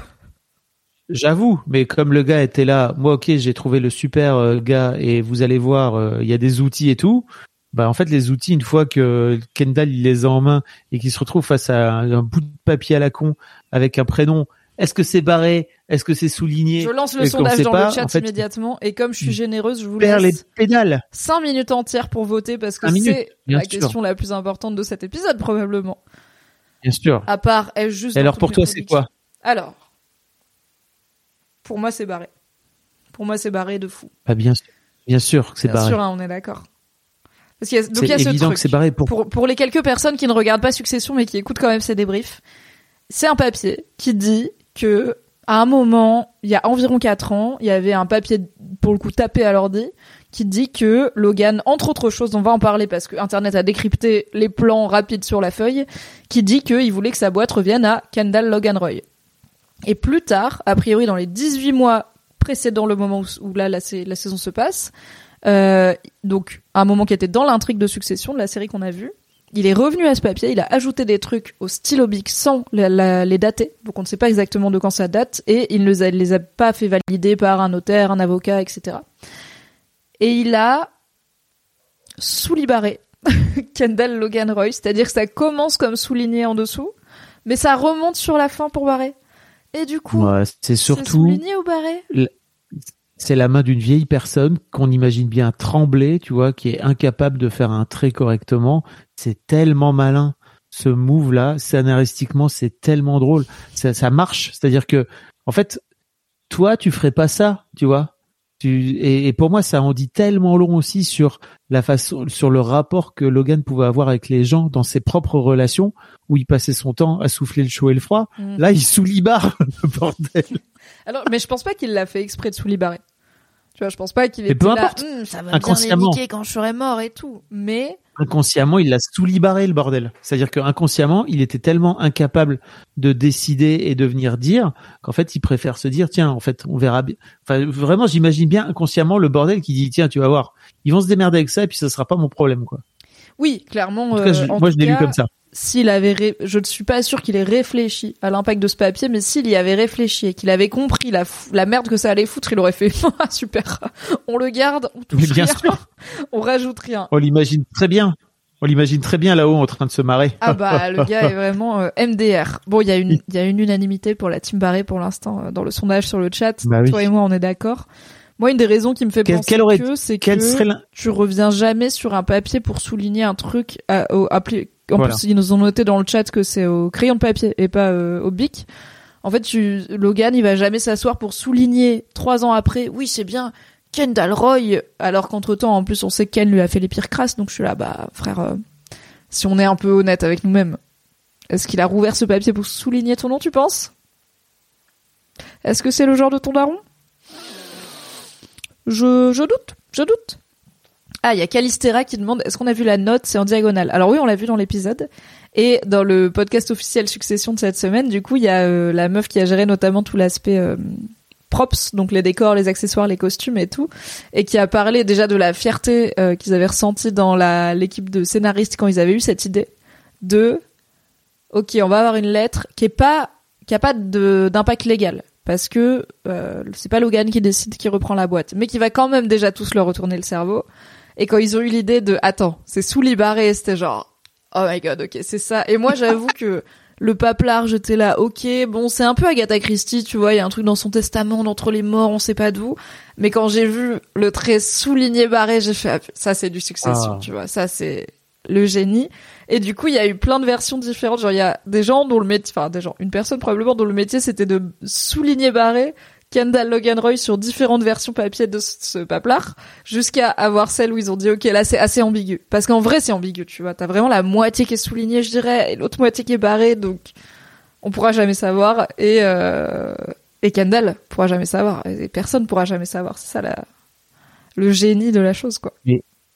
Kendall à la fin de l'épisode il s'en rend compte non? Il enfin pour moi il est malin quand même, c'est-à-dire que certes ils sont tous incompétents à plein de niveaux et tout, mais Ken, il est quand même malin, il se rend bien compte qu'il y a un moment donné où. Mais en fait, ils sont, ce truc... en vrai, ils sont tous trop malins pour continuer à croire que leur père était sympa, mais ça les a pas empêchés, tu vois. Ils ont quand même tous cru aux, sirènes de, de Kendall. Alors, pourquoi ils décident de montrer ce papier aux enfants, les, les grandes personnes, à ton avis? Je vois que ça débat sur le chat de pourquoi ils ont pas juste fait le truc de Karl de ce papier disparaît. De toute façon, en plus, voilà, légalement, euh, c'est moins grave, quoi. C'est pas on déchire le vrai testament du gars et ça va juste trop faire chier. Pourquoi il décide d'appeler les enfants et de leur dire écoutez, il y a ce papier qui dit des trucs Parce que Logan les a matrixés toute leur vie et qu'en fait euh, il continue de les matrixer. C'est-à-dire que pour moi il y a une forme de loyauté complètement foireuse à ce moment-là qui n'a aucun intérêt, comme tu le dis, légal, euh, qui ne sert strictement à rien d'autre que de foutre le bordel. Mais bon, en fait, euh, c'est leur vie depuis 40 ans. Comment tu veux qu'ils fassent autrement, tu vois? Ok, ouais, c'est intéressant. Je vois ce que tu il est fort, d'accord, je pense. Bah ouais, il est, il est fort et il est mort que depuis 24 heures même pas. Donc euh, il y a aussi ça, c'est qu'ils ils sont en train d'opérer dans le même système que d'habitude. Pour moi, il y a un côté où ils savent que le papier est pas légalement euh, incriminant, donc il y a quand même un vrai, tu vois, ils vérifient quand même dès le début que ça va pas mettre un des gamins à la tête de la boîte euh, légalement. Je pense qu'ils sous-estiment peut-être un peu la capacité des gamins à s'unir aussi. Euh, je suis pas sûr qu'ils s'attendent à ce que Ken prenne le prenne le job. Et en même temps, la plupart ils étaient partis dans l'idée de euh, de toute façon on va vendre, euh, on va vendre notre parachute doré. Enfin, tu vois, c'est ils, ont pas toute une mm. carrière à sauver quoi là, donc ça va. Ils prennent pas un risque fou. Et pour moi, il y a un vrai truc de euh, le meilleur, la meilleure façon de garder un secret, c'est entre trois personnes, c'est qu'il y en ait deux qui soient mortes, tu vois, comme disait, je crois, le générique de Pretty Little Liars. Et en fait, à partir du mm. moment où Frank, Carl et Jerry le savent, S'ils le disent pas au gamin, il y en a un des trois qui le dit au gamin et les deux autres ils sont morts, tu vois. Oui. S'ils disent au gamin, il y avait un papier de votre père avec ses dernières volontés, parce qu'en plus il y a aussi des trucs sur, euh, on en parlera, mais il y a des trucs sur ses volontés pour euh, quel type de service funéraire il veut et tout, donc il y a ça aussi. Et là je te rejoins Fab sur, euh, il y a peut-être un truc de respect entre guillemets aussi pour l'homme, tu vois, de bah vas-y, c'est une de ses dernières volontés, littéralement pour l'après, pour après sa mort. C'est pas un truc qui légalement nous fout totalement dans le zbeul, donc on va pas va pas aller jusqu'à le brûler, quoi. Est-ce que tu penses qu'ils auraient dû avec le recul? Euh... Non, parce que ça aurait sans doute fait une, une fin de série moins intéressante. Oui, c'est vrai. Non, je veux dire pour leurs propres intérêts. Parce que, alors attends, il y a, il y a Skazam qui est en échec 8D qui dit, et Steel Marty qui dit c'est un calcul pour diviser les enfants aussi. Et Squazam qui dit hmm. est-ce qu'il n'y a pas Carl et Franck qui veulent mettre à mal la candidature de, à mettre à mal la candidature de Jerry, la petite princesse? Oui, ça C'est possible. Hein. Je pense que ça joue aussi et moi je trouve que cet épisode il montre très bien le que l'incapacité des gens à s'unir, qui a été créée par Logan, qui a monté tout le monde les uns contre les autres, ça fait que, bah, par exemple, en fait, je pense que si tous les anciens du board, ils se réunissaient solidement pour dire, on va faire front commun derrière Jerry, par exemple, euh, et on va dire au board que les gamins ils sont pas prêts, qu'ils sont pas compétents, qu'ils ont pas assez d'expérience, qu'ils sont clairement instables. Enfin Ken, euh, d'où Ken c'est un candidat légitime, tu vois. Euh, même Roman il lui mm. dit mec t'as vraiment essayé d'envoyer papa en prison 12 fois, enfin c'est ou de couler la boîte 12 fois ou les deux, tu vois. Je pense que si le board avait réussi à s'unir, ils auraient pu gagner. Un peu comme si les enfants Roy avaient réussi à s'unir, ils auraient pu gagner. J'allais dire. Et du coup, c'est marrant de en fait, qu'ils sont pas, euh, ils sont dans le même bateau. En fait. parce que parce que Logan fait ça, c'est-à-dire qu'il divise euh, pour mieux pour mieux régner. Et donc euh, les, les, gens, une fois qu'il est plus là, en fait, sont incapables de se de se retrouver. Et la preuve là, en fait, les gamins se déchirent, c'est-à-dire que dès qu'il est mort, leur alliance, alors certes, on la sentait fragile, hein, l'alliance des enfants, Mais là, le, le daron, il est mort, euh, c'est finito, quoi. C'est, ça se sent, et en fait, Bah, je, finito me demande vraiment. Là, très vite, hein, ça va, ça va très très vite être Oui. finito. En fait, dès que Oui. Franck il dit le papier, il disait Kendall Roy, t'as vraiment, alors t'as un plan sur Jeremy Strong en Kendall qui est vraiment en mode Here we go again, let's go. Et derrière, t'as Roman et Shiv qui se regardent en mode Here we go again. Tu vois, ok, bah ça va jamais marcher, Bah oui. mais on le savait que, comme disait Ramsey Bolton, si temps, tu penses bien que ça, ça. finit bien, tu n'as pas été attentif, quoi. Oui. En même temps, j'aime bien aussi l'aspect, euh, ça, ça vient, ça vient appuyer sur l'aspect euh, d'addict total de, Log- de, de Ken, euh, qui est ok en fait, il y a de la bonne à me foutre dans le pif, let's go quoi. C'est ce fameux truc auquel j'ai cru il y a, on imagine 4-5 ans quoi, et qui Ouais, m'est mais un passé peu sous le nez. J'ai le droit d'y replonger là. Lui, il a vraiment été, on a compris en tout cas de façon étude et business, élevé dans tu vas être le PDG de la boîte jusqu'à ce que son père l'éclate euh, saison 1.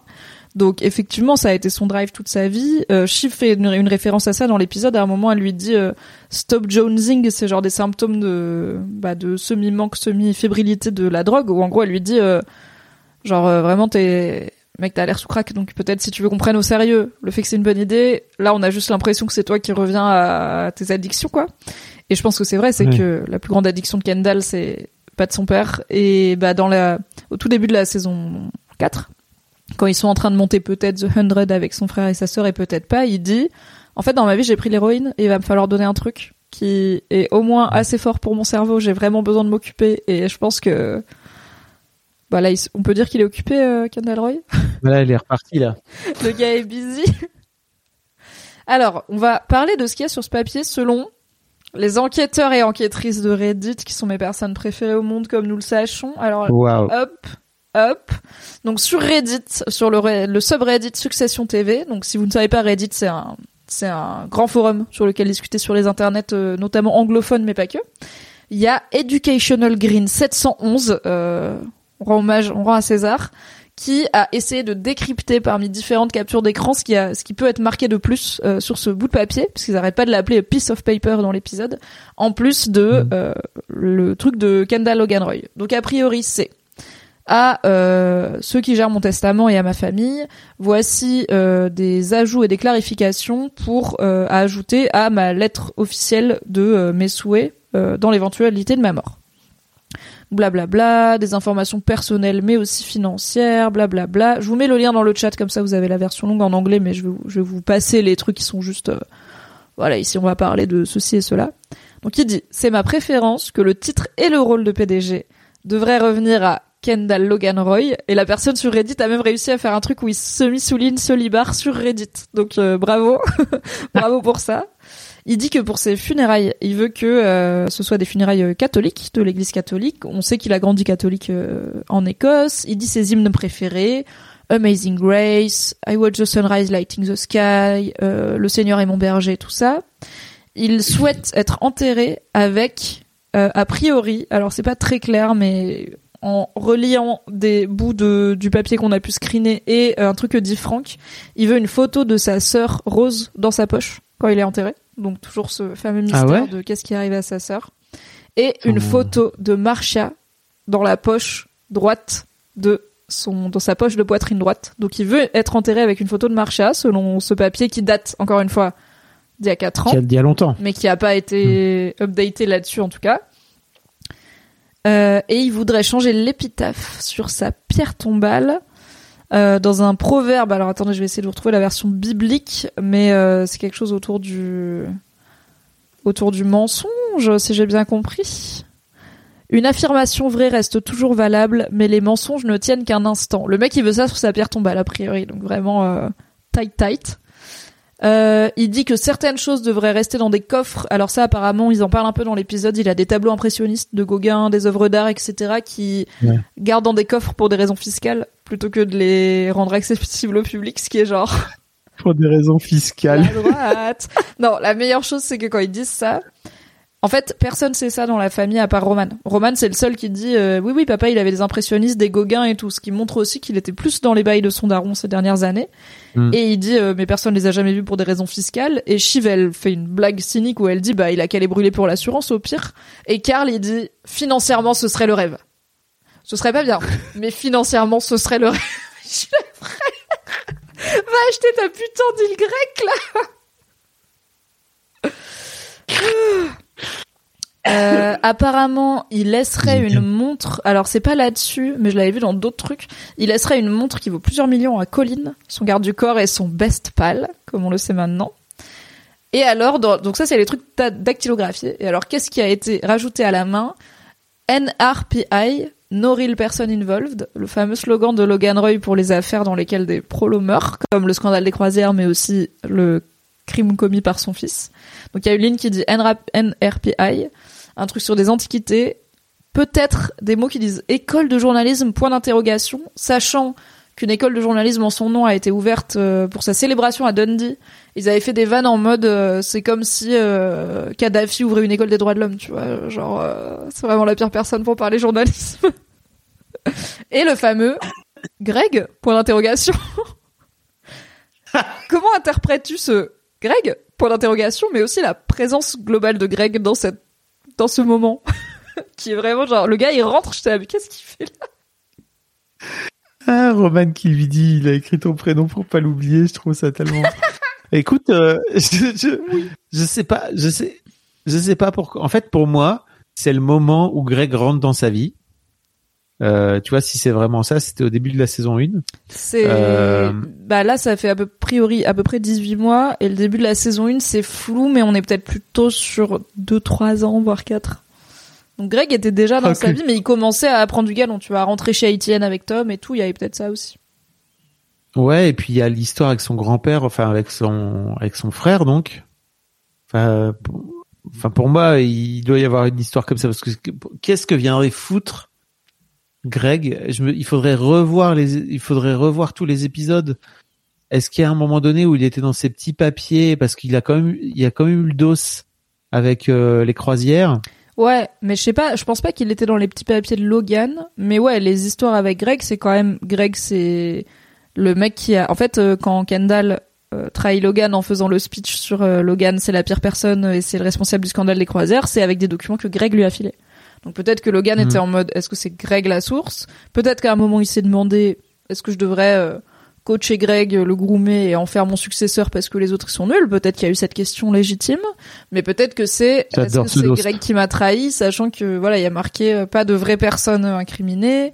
Est-ce que c'est pas quand Logan a utilisé Greg contre son frère? C'est possible. Est-ce qu'on sait à quel endroit du papier il a griffonné Greg? Alors en bas, normalement sur le truc Reddit, je pense que vraiment les nerds, je vous aime trop. Je pense que vous avez euh, la photo du coup euh, du papier. Greg, c'est la partie rajoutée à la main.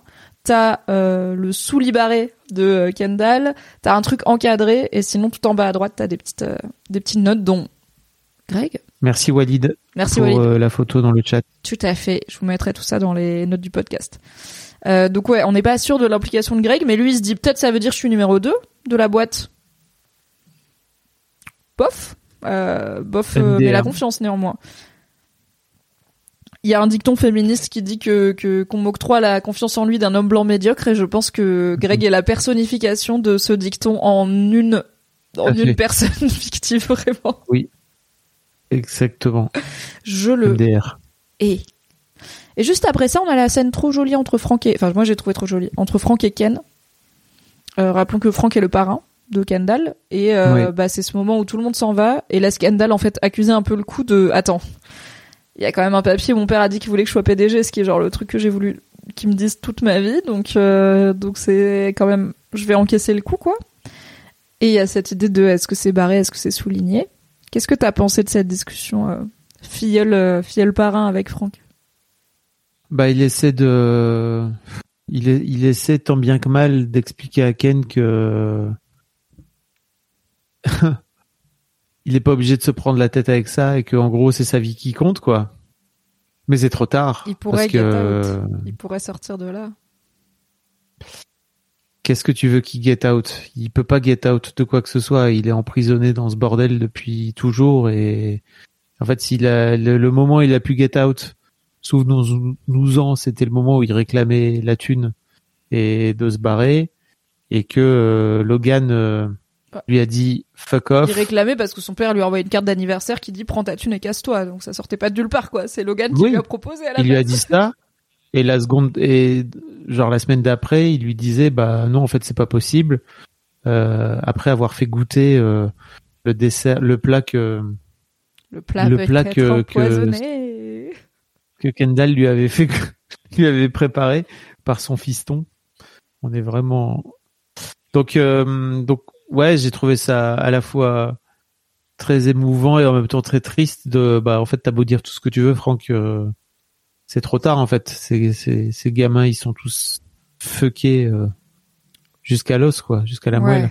Quand tu vois l'intensité du regard de Kendall euh, et de Jeremy Strong, du coup, au moment où, enfin, depuis le moment où Frank a dit, et il semblerait que votre père ait voulu que ce soit Kendall qui soit PDG, le mec, il est, enfin, c'est le, ouais, c'est Ah aussi là, un mais- comportement d'addict, tu vois. Alors, ils ont tous un comportement de, enfin, c'est les, c'est les parents toxiques, tu crées une, une relation de dépendance euh, qui est pas, qui est pas saine.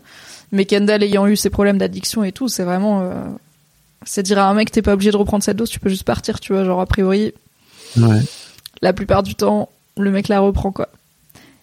Est-ce que tu penses que c'était un peu un calcul de la part de Franck aussi qui, bah, comme on a vu, la vieille garde euh, a plutôt à gagner que les enfants reprennent pas la boîte plutôt qu'ils reprennent. Et je trouve que c'est un peu un thème de tout cet épisode, c'est à quel point quand les gens ils se parlent, comme on disait, à quel point ils sont capables Mhm. d'être humains et à quel point ils sont obligés d'être en mode business ou juste incapables de désactiver ça quoi. Ouais, mais en fait, peut-être que c'est un calcul de la part de Franck, mais peu importe, parce que je trouve que dans le fond, il a raison. Il devrait, en fait, il, il a raison quand il lui dit, mais va vivre ta vie et pourquoi tu reviens dans ce trou que t'as, que, dont tu voulais partir? Et en fait, dans lequel t'as plus rien à faire. Mm. Il a tellement raison.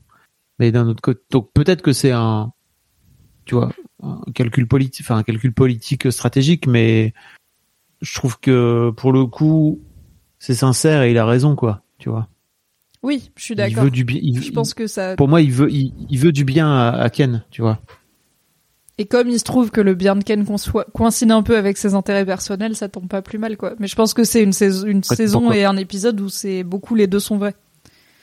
Oui, c'est un Mhm. peu calculé, mais ça veut pas dire que c'est pas sincère, et ça veut encore moins dire que c'est pas une bonne idée pour Kendall, effectivement, d'aller vivre sa vie et de pas s'occuper de est-ce que mon père, il voulait vraiment, Oui. machin et tout. Alors, il y a la vraie tortue là qui est en théorie Reddit. Quelqu'un a parlé de l'hypothèse que la team de la vieille garde ait volontairement fait ce fameux sous-libarage pour semer la zizanie, car il y a une ellipse bizarre entre la découverte du papier et le brief aux enfants. Alors oui, c'est des trucs que j'ai vus aussi. À quel point ils auraient pu modifier le papier, euh, à quel point Franck a peut-être rajouté lui-même ces trucs pour que le papier soit vraiment confusant. Qu'est-ce que t'en penses, toi? Moi, comme dit French Fry, je suis d'accord. Je pense qu'ils sont trop fidèles à Logan. Pour moi, c'est vraiment, euh, c'est des hommes liges. Hein, c'est des sous-fifres de Logan depuis des années en fait. Je n'imagine pas qu'il y en ait un qui dit non, mais moi je vais prendre le truc, euh, je vais je vais le barrer à moitié, je vais le souligner. Non, c'est pour moi c'est too much. C'est vraiment un move de Logan pour moi. Ouais, pour moi aussi. Et je pense qu'en fait, euh, si ce papier il les embête autant, ils le détruisent, tu vois. Ils s'embêtent pas à faire ce truc euh, que qui n'existe pas de souligner, barrer et tout. Par contre, je pense que peut que dans le montrer aux enfants, donc il y avait ce truc de destruction mutuelle assurée de, façon maintenant qu'ils sont trop à le savoir, autant le rendre public. Mais peut-être aussi un peu de oui, ça va semer un peu la zizanie parce qu'on a vu que les enfants ils ont tendance à se tirer la bourre pour euh, qui va être chef. Et au final, bah comme ils arrivent pas à s'allier non plus, c'est les enfants qui ont gagné cette fois-ci. On va voir le temps que ça dure. Euh, moi j'ai trouvé cette scène, euh, j'ai trouvé cette scène très belle et je trouve que euh, aussi Franck, enfin il est, il dit les choses et c'est un peu un écho parfois de la figure, enfin du père que Kendall aurait pu avoir eu, tu vois, aurait pu avoir, Mhm. mais il serait jamais Kendall et sa vie serait différente, mais il a un vrai rapport. Et je pense que quand il lui dit, en fait, ton père c'était, il dit c'était un old bastard, donc c'était un vieux difficile, mais oui il t'aimait. Et oui, parfois. Un vieux salaud. Ouais, un vieux salaud, un vieux salaud. C'est un vieux salaud, mais oui, il t'aimait. Et oui, parfois. Il pensait que tu devais avoir la compagnie. Parfois. Tu vois, il lui ment pas, il est là. Oui, c'est vrai. Des fois, c'était vrai. Et des fois, c'était pas vrai. Et il lui dit, tu le sais, c'est vrai. Mhm. Kendall, euh, Kendall, il est au courant, quoi. En parlant de choses qui sont à la fois calculées et à la fois réelles, juste après ça, Tom rattrape Shift dans les escaliers. Ah, Qu'est-ce qu'on en dit de ce moment, Fabrice? Là, t'as l'air blasé. Hein. Pour l'audio description, pour les auditeurs et auditrices de podcast, Fab vient de poser la tête dans sa main en mode... Pour moi, c'est d'une tristesse ce moment parce que donc Tom explique. En fait, Tom essaie de revenir, de faire revenir Shiv au tout début de leur relation et à quel point il a pu être un support pour elle et en plus c'est avéré puisque euh, c'est Shiv qui en parle, je crois, Ouais. et qui dit euh, moi quand j'ai rencontré c'était un mess et en gros Oui, il, ça fait plusieurs fois qu'on a cette idée de quand ils se sont rencontrés, Shiv, elle, on sait pas pourquoi, mais elle était vraiment pas bien. Ouais. Et il essaie de remettre de l'empathie et et de la connivence entre eux et de aussi rattraper un peu ce truc de bah en fait souviens-toi pourquoi on est ensemble etc et il se prend une bâche d'une violence. Et effectivement comme tu dis c'est sans doute un peu calculé mais pour moi il y a aussi un côté euh, on est je crois d'accord toi et moi pour dire que Tom est toujours amoureux et était amoureux de Shiv et l'est toujours sans aucun doute c'est c'est pas lui qui veut ce divorce. Euh, j'ai d'ailleurs, je me demande d'ailleurs s'il va finir par apprendre que cet enfant existe euh, et comment il va le prendre, Euh, parce que ça risque de le, ça risque de le détruire quoi. Ah Vraiment. oui, je pense que pour le coup, le truc du gamin, ça, si c'est pas euh, Shiv qui décide de se remettre avec lui et qui lui dit voilà, je suis enceinte, on va l'élever ensemble. Si c'est Shiv qui lui dit j'ai un gamin et il sera jamais dans ta vie, ça va être dur, ouais. Mais je pense pas, que, je pense que ça va bien finir pour Tom, donc euh, je pense pas que ça va finir comme ça. Tu crois? Parce que toi, t'es toi, t'es dans la théorie du générique. Non, non, même au-delà de la théorie du générique, en fait, je pense que c'est un peu tragique pour Shiv si elle se remet avec Tom, parce qu'elle saura jamais. Ah oui. En fait, c'est comme Kendall, il saura jamais si son père il a barré, enfin il l'aimait ou pas. Et je pense que si Shiv elle se remet avec Tom à ce moment-là où elle est fucked up et où Tom il a zéro autre allié, elle aura toujours en tête Hmm. est-ce qu'il s'est mis avec moi parce qu'il avait zéro autre allié ou est-ce qu'il avait vraiment envie qu'on continue, tu vois, c'est compliqué. Ouais. Mais après, dans la scène Ah oui. de, c'était l'épisode 2 où ils se tiennent la main le soir là, euh, ils se retrouvent, et... non, épisode 1 je crois même. Euh, elle vient chercher des fringues, ce qui d'ailleurs, dans ma tête, j'étais là, elle vient chercher des fringues parce qu'elle est enceinte. Et que du coup, les fringues qu'elle a pris il y a trois mois, elles lui vont plus. J'étais là, putain, c'est malin. Euh, ils finissent par divorcer, enfin, acter qu'ils vont divorcer et se tenir la main. Et il y a, il y a de l'amour, il y a de la tendresse là-dedans, tu vois, je le nie pas. Mais je pense que là, il y a trop de calculs dans ce que fait Tom. On voit vraiment tout l'épisode où il essaye de trouver une alliance en appuyant sur les boutons qui marchent chez cette personne. Et du coup, le fait que. Moi, je trouve que Shiv, Shiv elle a raison de lui mettre un stop, tu vois. Et en plus, genre, on n'a jamais vu Tom s'excuser de ce qu'il a fait. Il lui a jamais dit je suis désolé, tu vois. En partie parce qu'elle l'a pas laissé, mais là, bah, il lui parle, il pourrait lui dire je suis désolé. En fait, euh, il lui dit. euh, il lui dit pas voici comment tu pourrais aller mieux, il lui dit voici comment je pourrais te faire aller mieux. Et voici pourquoi t'as besoin de moi. Je suis là, Tom. Oui, bien sûr. Tom, Tom, Tom, Tommy, sûr. Tom. Et d'un autre côté, euh, on se souvient tous de cette, enfin de, il y a eu, il y a eu plein de moments où où Shiv elle est odieuse avec lui en fait. Donc euh, c'est dur de continuer à être amoureuse, amoureux de quelqu'un qui fait tout pour t'éloigner de toi, tu vois. Oui, et rappelons-nous cette phrase tragique de Tom, euh, saison 2. euh, je ne sais pas si la peine que je ressens, que je ressentirais sans toi, ne serait pas moins pire que la peine que je ressens en étant avec toi. Qui est vraiment une phrase dure à dire à la personne qu'on a épousée il y a moins d'un an, rappelons-le, parce qu'ils sont mariés au début, enfin, pendant la série, quoi. Donc, euh, moi, cette, moi, cette scène, elle m'a brisé le cœur, mais j'étais fière de Shiv, qu'elle, j'étais un peu en mode, t'es pas tombée dans le panneau, girl, tu vois. Et je dis pas que Oui, ton couple avec Tom il te rendrait malheureuse, mais je pense que là il est pas là pour les bonnes raisons là tout de suite. Et en fait, euh, Shiv elle est en hyper protection tout l'épisode et bah je trouve malheureusement que l'intrigue lui donne raison de l'être. Et je suis là en fait t'aurais cédé euh, à Tom, euh, tu te serais laissé être vulnérable avec lui. Probablement que dans deux épisodes il te l'a fait à l'envers parce qu'en fait toute ta vie les gens et notamment les hommes puissants parce que Shiv c'est aussi la seule meuf de cette foutue famille, ils te l'ont fait à l'envers quoi. Donc maybe euh, casse-toi, Mm. élève ton gosse et arrête de croire les hommes. Les hommes de cette famille finalement. Il y a Steel Marty Oui. qui demande mais il sait qu'elle sait. Alors si la question c'est est-ce que Tom sait que Shiv sait que c'est lui qui l'a trahi auprès de Logan euh, Oui, puisqu'il voit, elle voit à la fin de la saison dernière euh, Tom euh, Mhm. faire une accolade à, enfin Logan faire une accolade à Tom et c'est la seule à le voir. Par contre, je sais pas si les autres, si Kendall et, et Roman savent en vrai. Ça c'est toujours euh, un peu un mystère. Et je me dis que s'il le savait, il l'aurait roast dessus, tu vois, surtout Roman. Genre, il lui aurait dit, euh, bâtard, tu m'as trahi auprès de mon père, euh, jamais je te parle, tu vois, mais personne lui en parle, donc je suis là. Peut-être qu'elle l'a pas dit à Kendall et Rom, ce qui fait que, si elle se remet avec Tom, bah ça va peut-être passer parce qu'ils savent pas que Tom les a trahis auprès de leur daron, quoi. Ah oui, tout à fait. Malaka dit, je pense que les autres ne savent pas parce qu'ils sont surpris quand elle annonce le divorce. C'est vrai. C'est vrai que quand elle annonce qu'elle va divorcer de Tom, euh, Kendall et Roman sont surpris. Mais oui, c'était triste cette scène. Et en même temps, je pense qu'à la fin, ils finissent ensemble et je pense que c'est pas une bonne chose. Donc, euh, notez ça dans votre carnet, euh, prédiction de Madame De prédiction Mimirma. de Mimirma.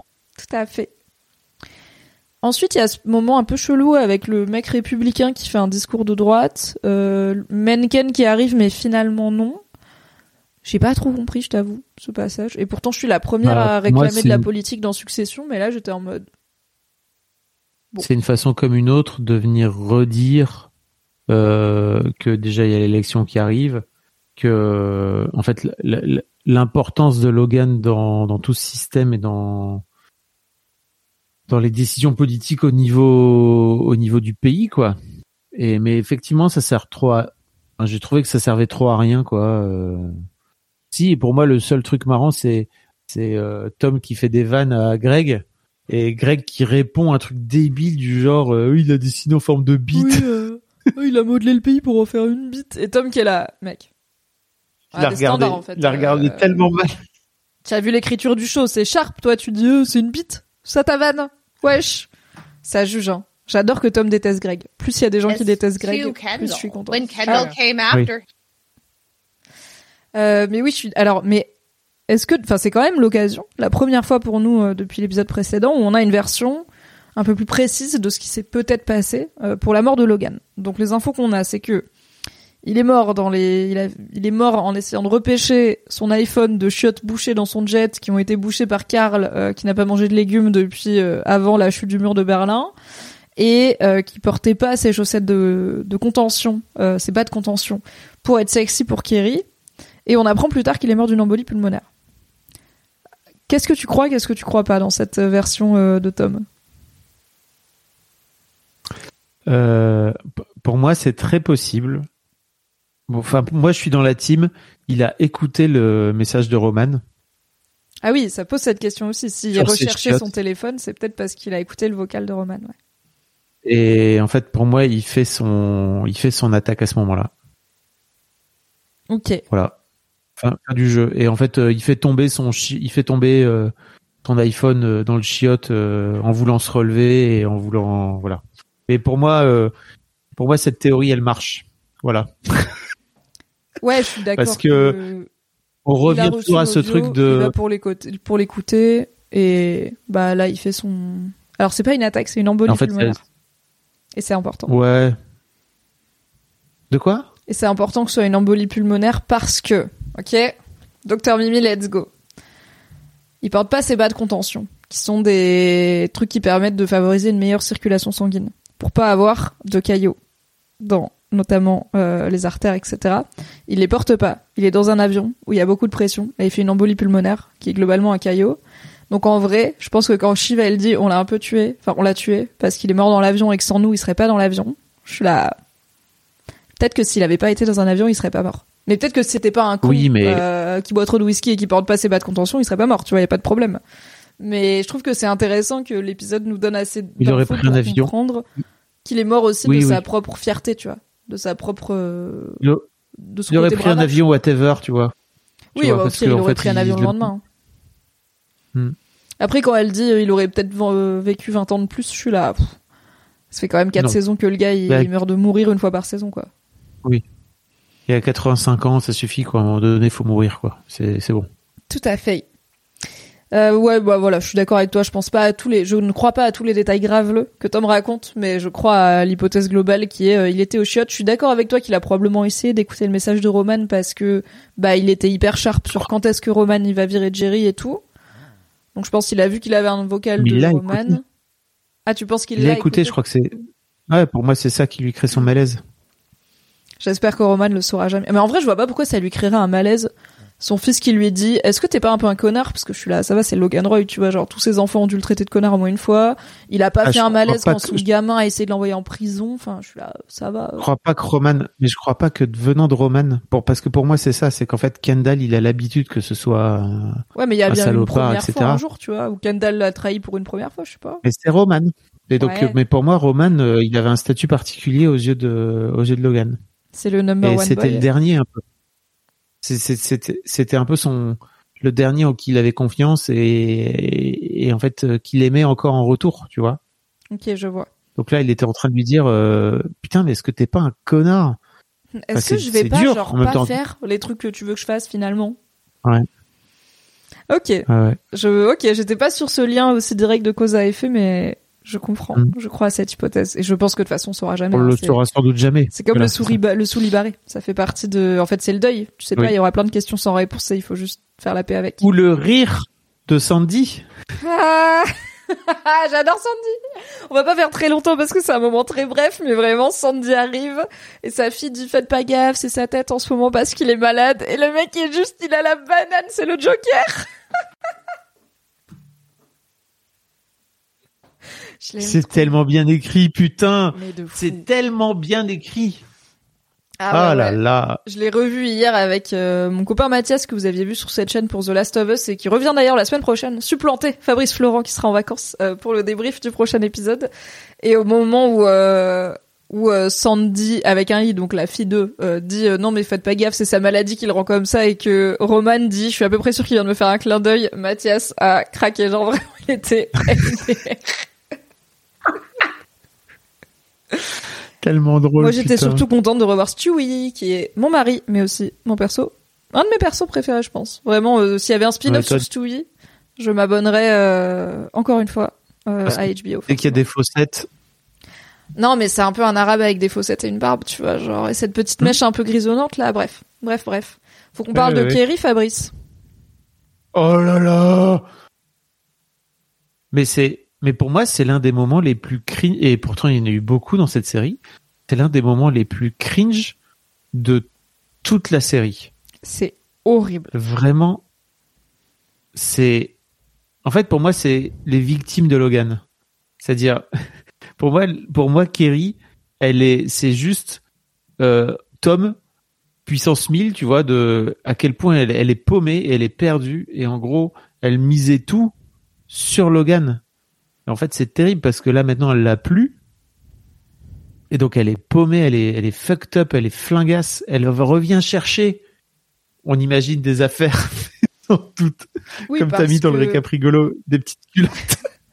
Qu'il y ait eu ou pas coup de fil intime avec Marsha tous les soirs, très clairement, Marsha, elle était pas à New York euh, dans l'appart et Kerry a bien pris ses Ouais. quartiers, quoi. Kerry, elle, euh, elle était là pour Pépon le vieux, quoi, tu vois, c'est sûr et certain. Marcha, elle l'a, Non, mais hors c'est de sûr. ma vue. Mais de fou tu hors de ma vue de suite. Mais ah non, mais en plus, surtout, Marcha, elle lui a dit, je lui ai dit de pas venir. Donc elle a eu quand même une interaction avec elle avant. Et bon, bah en vrai, c'est quand même l'amante de ton mec, tu vois. Je comprends que t'aies pas envie que l'amante, euh, assistante maîtresse de ton mec, euh, elle se pointe aux funérailles, tu vois. C'est genre, bon, girl, tu as profité quand il était vivant, maintenant il est mort. On va pas non plus pousser le vice à t'inviter à l'enterrement, tu vois. Je peux oui, entendre. après, mais est-ce elle qu'on est obligé pourrait d'être juste, cruel elle pourrait juste le- la laisser monter, chercher ses affaires et se barrer, euh, se carapater, quoi, tu vois, c'est bon. Mhm. Ça, ça, un peu. Et d'ailleurs, c'est très étonnant. Roman qui vient un peu à sa rescousse. J'y ai pas euh, compris. J'y ai, pas ben, compris. pour moi, pour moi, c'est, en fait, pour moi, ça prouve à quel point Roman est, quoi qu'il arrive dans l'empathie, est le plus empathique des trois enfants. Et qu'il est capable de voir, tu vois, la, la saloperie quand elle arrive, tu vois, et de comprendre. Et en fait, pour moi, elle- il vient aussi s'identifier directement à Kiri qui est perdu parce qu'en fait, pour moi, Kiri, elle est juste la façade de ce que Roman, en pré-deuil, Non, mais grâce à son pré-deuil, ne veut il, a, pas. il a fini le deuil, il a fait le deuil euh, accéléré, en Voilà. anticipé, et du coup Bon. c'est bon. Pour moi, il est juste ok en fait. euh, si j'étais pas, si j'étais pas en train de d'esquiver mes émotions, je serais sans doute dans son état. Donc, euh, je vais prendre soin d'elle en fait. Ok. En tout cas, je, je l'ai perçu comme ça. Ouais, ouais, je comprends, et le chat est plutôt d'accord avec toi, parce qu'ils disent, bah, Roro c'est un bébou, Roro le faux méchant et tout, et qu'ils disent aussi, bah, Kerry elle mérite pas autant de compassion, euh, Marsha elle a été pas mal humiliée par les amantes de son... Alors non, elle a pas été humiliée par les amantes, elle a été humiliée par les infidélités de son mec, c'est pas pareil. Elle peut enfin faire quelque chose contre et tout. Euh, Est-ce qu'il n'y a pas peur? Kerry pourrait devenir une grosse épine, nous dit Walid, pour la famille via un futur deal avec un média pour tout révéler. Donc il y a beaucoup de, comme d'habitude dans Succession, il y a beaucoup d'enjeux qui se jouent au- au-delà des émotions. Moi, j'ai été très surprise de, de l'attitude de Roman qui est, en fait, qui est normale, quoi. Qui est une réaction d'humain normale. Et on a vu Roman être un peu sympa avec des gens, mais rarement de façon aussi normale. Donc j'étais à quoi? Et aussi public, parce qu'il y a aussi ce truc de, en gros, il vient prendre soin de la meuf pestiférée, personne la touche avec un bâton. S'il y a bien un consensus dans 100% des gens présents dans cet épisode, c'est on peut rouler sur Kerry, y a pas de problème. On n'a jamais vu Roman avoir, enfin, l'épisode précédent, il se foutait de la gueule de sa son audition, tu vois, et c'était le premier à dire euh, on va la regarder 14 fois et tout. Donc j'ai un peu un truc dans ma tête qui me dit soit c'est un calcul parce qu'on l'a on le voit qu'il lui demande plusieurs fois son numéro personnel Mm. et je pense que le Tu calcul sais ce qu'il veut savoir? il veut savoir Tu si sais son ce qu'il père veut a savoir? écouté le message. Écoutez le message, Ouais, tout simplement. je pense. Je pense qu'il y a de ça. Il y a peut-être même un calcul un peu plus profond de bah elle sait des trucs, euh, tu vois, elle était avec lui euh, très proche de lui Mm. sur ces derniers mois, donc, euh, donc peut-être qu'elle sait des trucs. Et, euh, et effectivement, bah c'est peut-être aussi pour le coup elle a l'air bien bien dans une phase du deuil très chaotique, Kerry. Donc en effet c'est peut-être un côté bombe à retardement. Après je pense honnêtement que quand tu deviens la maîtresse de Logan Roy, tu signes un NDA de fou. Tu peux pas aller vendre le truc à un média. Tu vas te faire prendre un procès dans la gueule par Waystar, par la famille, par tout le monde. C'est comme dire demain euh, Meghan Markle elle divorce et elle peut aller tout raconter sur la famille royale. C'était déjà euh, un ride pour elle de raconter ce qu'elle a raconté. Et je pense que les 90% tu peux pas les dire parce que t'as signé Ouais, des trucs sûr. et enfin aussi tu vois on a je crois qu'on a dit dans le live de pré-saison que probablement que Logan Roy il a fait tuer des gens tu vois genre c'est potentiellement des gens qui font tuer Oui. des gens aussi quoi. C'est pas Oui. juste un risque financier et, et de réputation donc euh, je pense pas moi je suis pas dans l'idée d'elle surtout avec que six épisodes je pense pas qu'elle va aller tout raconter à la presse je pense qu'on est sur une vraie détresse aussi un vrai choc et c'est peut-être aussi faire le deuil non pas seulement de Logan mais de toute la vie euh, qu'elle avait imaginé avec euh, Biden, les Bah, revenus et tout. Mariage. Bah ça, tu Mariage. vois, elle dit à ouais, elle dit à Roman, on parlait mariage. euh, il disait qu'il allait écrire à ses avocats. Est-ce que tu peux regarder? Parce que c'est ça, pour c'est pour ça qu'elle veut monter aussi. C'est parce qu'elle veut voir s'il y a pas une note qui confirme que, selon elle, ça parlait mariage. Tu penses que ça parlait mariage, toi? Alors moi, je crois que Logan était très très capable de ménager la chèvre et le chou et de la laisser croire ce qu'elle voulait bien croire. Ah, je suis d'accord. Et que- même euh, de lui dire euh, clairement, enfin le classico de t'inquiète bébé, je vais quitter ma femme, tu vois, il est vieux comme le monde, donc euh, enfin vieux comme le mariage au moins. Donc euh, même sans dire je la laisse croire, peut-être qu'il lui a dit frontalement, oui oui, t'inquiète bébé dauphin, on attend la fin de la vente et tout machin, et puis après j'en parle à mes avocats, et puis euh, au final bah comme certaines personnes, parfois on se casse littéralement de la vie face à des situations compliquées et d'urgence. On est là, je vais check out avant de devoir gérer ce truc. Complicado. Kendall veut salir son père, donc il peut engrainer Kerry à parler. Ah, c'est vrai, Navo, on en parlera dans les prédictions à la fin, mais c'est vrai que là où Roman ne veut pas, a priori, salir son père, peut-être que Kerry va être un atout pour Kendall euh, dans sa dans sa croisade contre l'héritage de Logan. Et d'ailleurs, il me semble que Hugo l'amène dans les potentiels sujets dont il pourrait parler. Ils disent il y a la mère de Connor, la situation avec Kerry et tout, parce que bon, c'est quand même son assistante et tout. Enfin, c'est on parlait de délit d'initié, le délit de sauter son assistante, c'est pas fifou. Et oui, comme dit Pas Marty, euh, ça parlait, même si ça parlait mariage, le gars est mort, il est marié à Marcia, donc whatever. Oui, oui, je sais, mais elle espère quoi. En Ouais. fait, elle, là, tout le monde est en train de lui dire, girl, le mec est mort hier à 17h11, toi à 17h12, t'as arrêté d'exister et d'être bienvenue. Je pense qu'elle essaye de rester présente dans ce milieu comme Tom. C'est une, bonne euh, comparaison que t'as faite. Sauf qu'elle, elle est mariée à personne, donc euh, peut-être est-elle enceinte. Finalement, on ne sait pas. Ensuite, c'est Kendall et Stewie. Est-ce qu'on a kiffé Kendall et Stewie? Écoute, euh, moi j'ai pas de- Enfin moi, moi j'aime bien, j'aime bien les petits moments de, caramad- de camaraderie. Après, j'avoue que je suis beaucoup moins sensible aux faussettes euh, Non, que mais toi. au-delà des faussettes et du charme physique de Stewie qui porte le col roulé comme personne, moi je trouve le perso il est cool parce que c'est un peu une version genre t'es presque Kendall mais t'as l'air plus normal, tu vois. Toujours un requin de la finance et tout, mais Stewie, je suis là, j'ai l'impression qu'il a des potes et des vrais gens dans sa vie et pas pas comme Leroy. Il a l'air plus normal. The same but different. Écoute, euh, ok.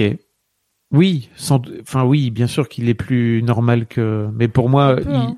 pour moi, pour moi en fait, euh, il, tu peux pas lui faire confiance non plus quoi.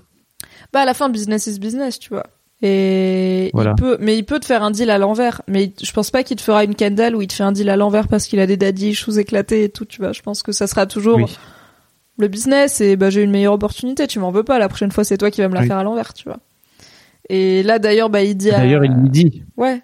Hmm.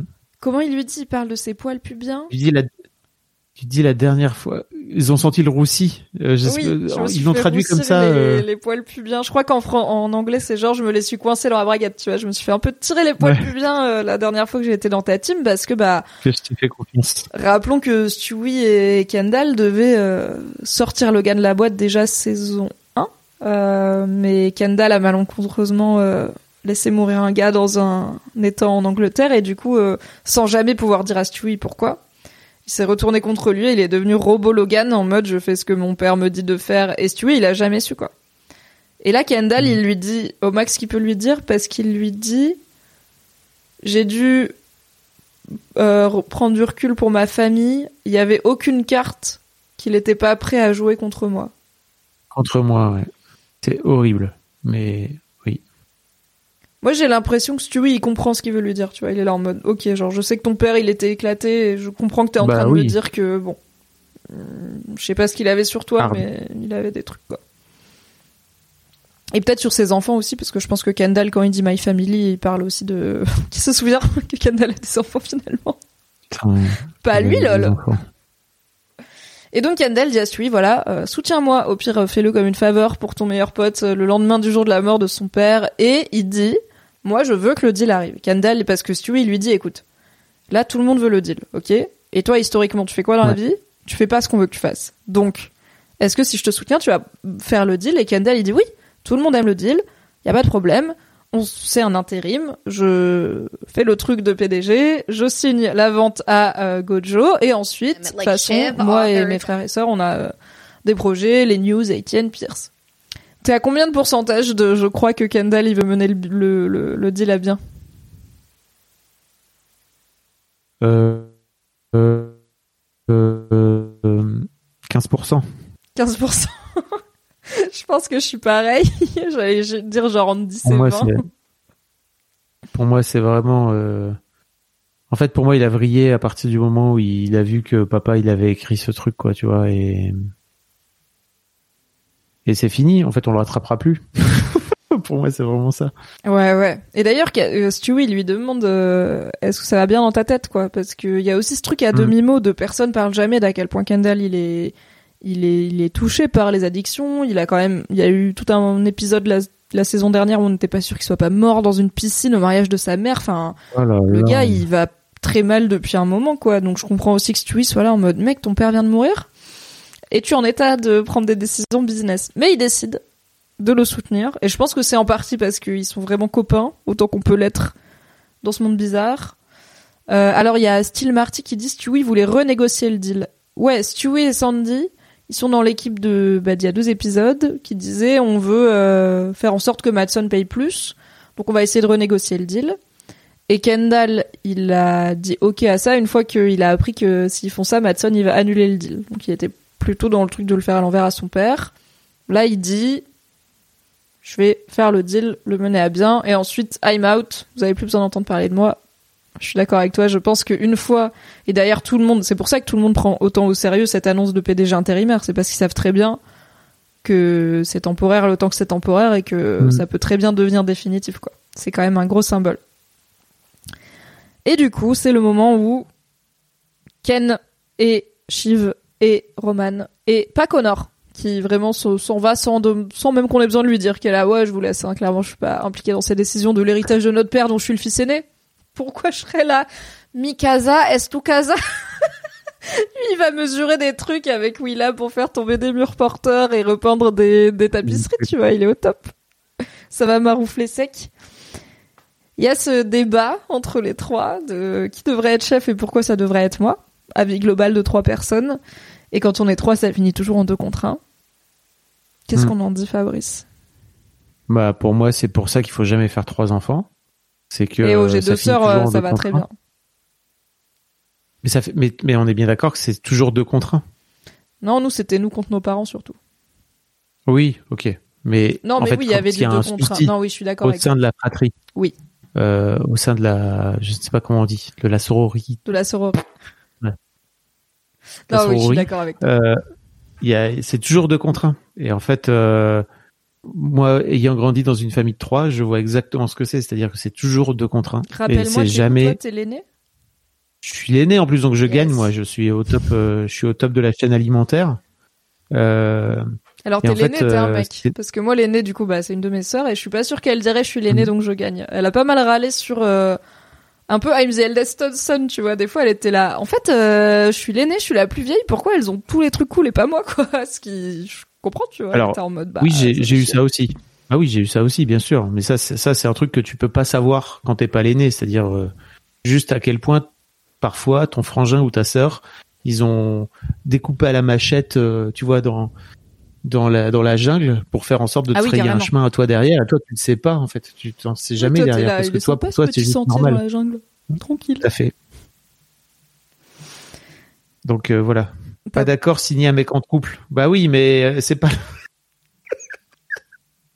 Je pense pas ça que n'est pas le, même- ce n'est pas la même dynamique. Et je pense qu'il y a avoir des négociations. En fait, signer un mec en trouble, le jour où t'es un mec marié à deux meufs ou à deux personnes et que vous divorcez et que ça se passe bien entre les trois, tu vois, genre tout se passe bien jusqu'à ce qu'il faille gérer qui devient chef du truc, qui a l'argent, qui a machin, tu vois, qui a la garde des enfants et tout. Je pense que ça, déjà à deux c'est compliqué.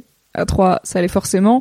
On a une, on a, c'est un thème récurrent de succession. De, ils sont trois et du coup, euh, il y en a toujours deux qui finissent par, il y en a un qui finit, outvoted. C'est vraiment très Survivor cet épisode, j'adore.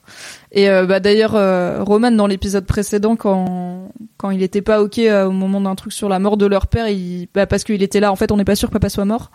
Et bah les deux autres étaient là. Vraiment, on est on est sûr papa est mort. Enfin, il faut accepter qu'il est mort. Et il était là quoi Je suis outvoté, c'est ça. Genre vraiment, vous êtes deux contre moi et du coup c'est un vote. Et c'est comme ça aussi qu'ils voient le prisme de leur relation. Mais là, on est clairement sûr.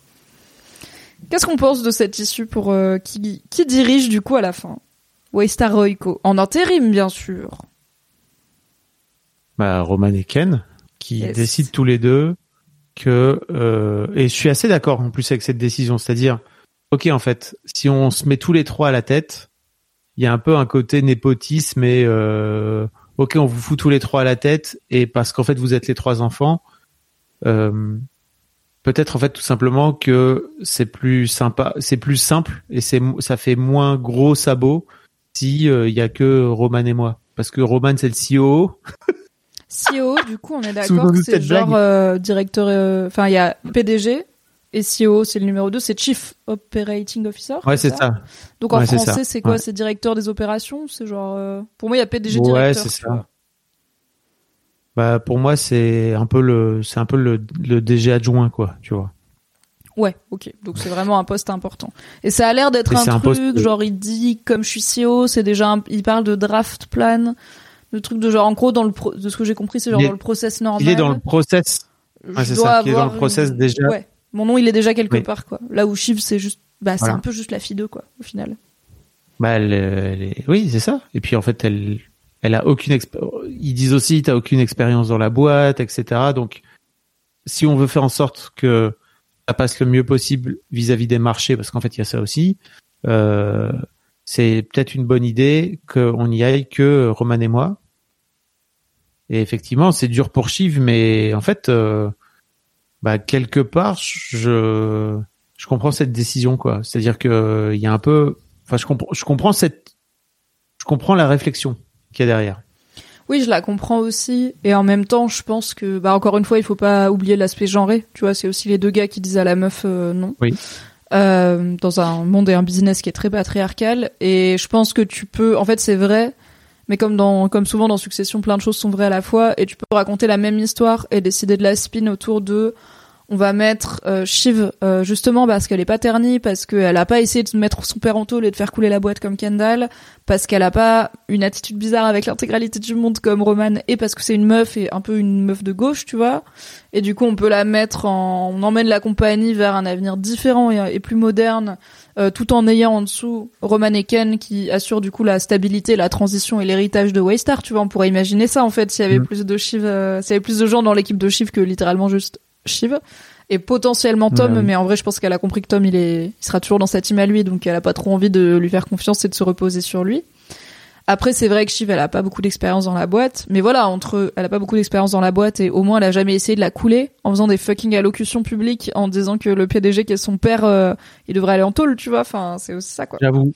Et alors, euh, Navo dit le plus légitime depuis le début, c'est Ken. Il est formé pour. Son seul défaut, c'était l'impatience. Shiv et Roman, ils sont éclatés. Alors oui, mais par exemple, la saison 1 s'ouvre sur Ken qui fait un gros deal en, en rachetant, euh, c'était Volter, euh, une boîte, bah c'est Vulture quoi. C'est un média web un peu Ouais. cool. Et Logan est persuadé qu'il l'a acheté beaucoup trop cher parce qu'il s'est fait avoir par son propre enthousiasme et il s'est pris de la poudre aux yeux. Et bah pour l'instant, euh, les instincts de business de Logan ont l'air, euh, voilà, a priori, ils sont assez bons. Donc c'est aussi Ken, on l'a Ah, pas on vu beaucoup taffer On en sait fait. pas trop. Bah on sait pas. On sait pas trop parce que, en fait, pour moi, en fait, euh, c'est pareil. que, euh, Logan lui demande de sacrifier Vulture au nom de euh, d'une forme de loyauté qu'il a vis-à-vis de lui, quoi, tu vois. Et donc il le fait comme un bon petit soldat. Non, non, mais avant qu'il lui demande de le sacrifier, dans l'épisode 1 de la Hey, it's Danny Pellegrino from Everything Iconic. Ready to upgrade your style game without blowing your budget? Check out Quince. They've got all the good stuff, shirts and polos, activewear and fine leather goods, all at 50 to 80% less than other high-end brands. And the best part? They're all about safe, ethical and responsible manufacturing. Get that luxury vibe without the luxury price tag. Hit up quince.com slash upgrade for free shipping and 365 day returns on your next order. That's quince.com slash upgrade.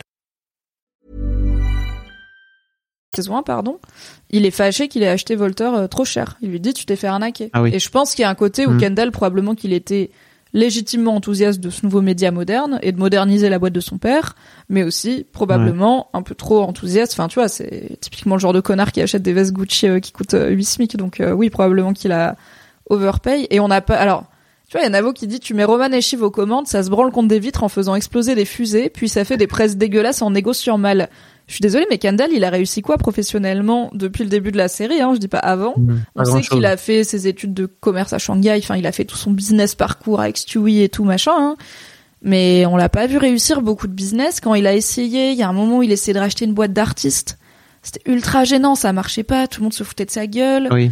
En fait, il a fait un ou deux gros coups contre son daron, mais en business, on l'a pas vu être super fort. Mais je trouve ça intéressant que la série, elle arrive à nous mettre dans la team de bah ouais, il peut pas y avoir Shiv, alors qu'en fait, c'est juste, il nous présente le, c'est le seul prisme qu'on a sur la situation. C'est les deux gars qui disent voilà pourquoi on peut pas avoir Shiv. Et je suis là ouais, mais il y avait pas deux personnes qui nous expliquent pourquoi on peut pas avoir l'un d'autre de vous deux, tu vois. Ou ne serait-ce que bah en fait, on peut pas mettre Roman parce que Jerry clairement elle veut sa part du gâteau et qu'elle a des fucking dick pics de lui et que si ça sort on est dead, tu vois. Enfin, ils ont tous des casseroles au fion, mais bizarrement c'est que Shiv qui a pas assez d'expérience et ça, enfin elle le Mhm. sent. En vrai, elle est fâchée quoi.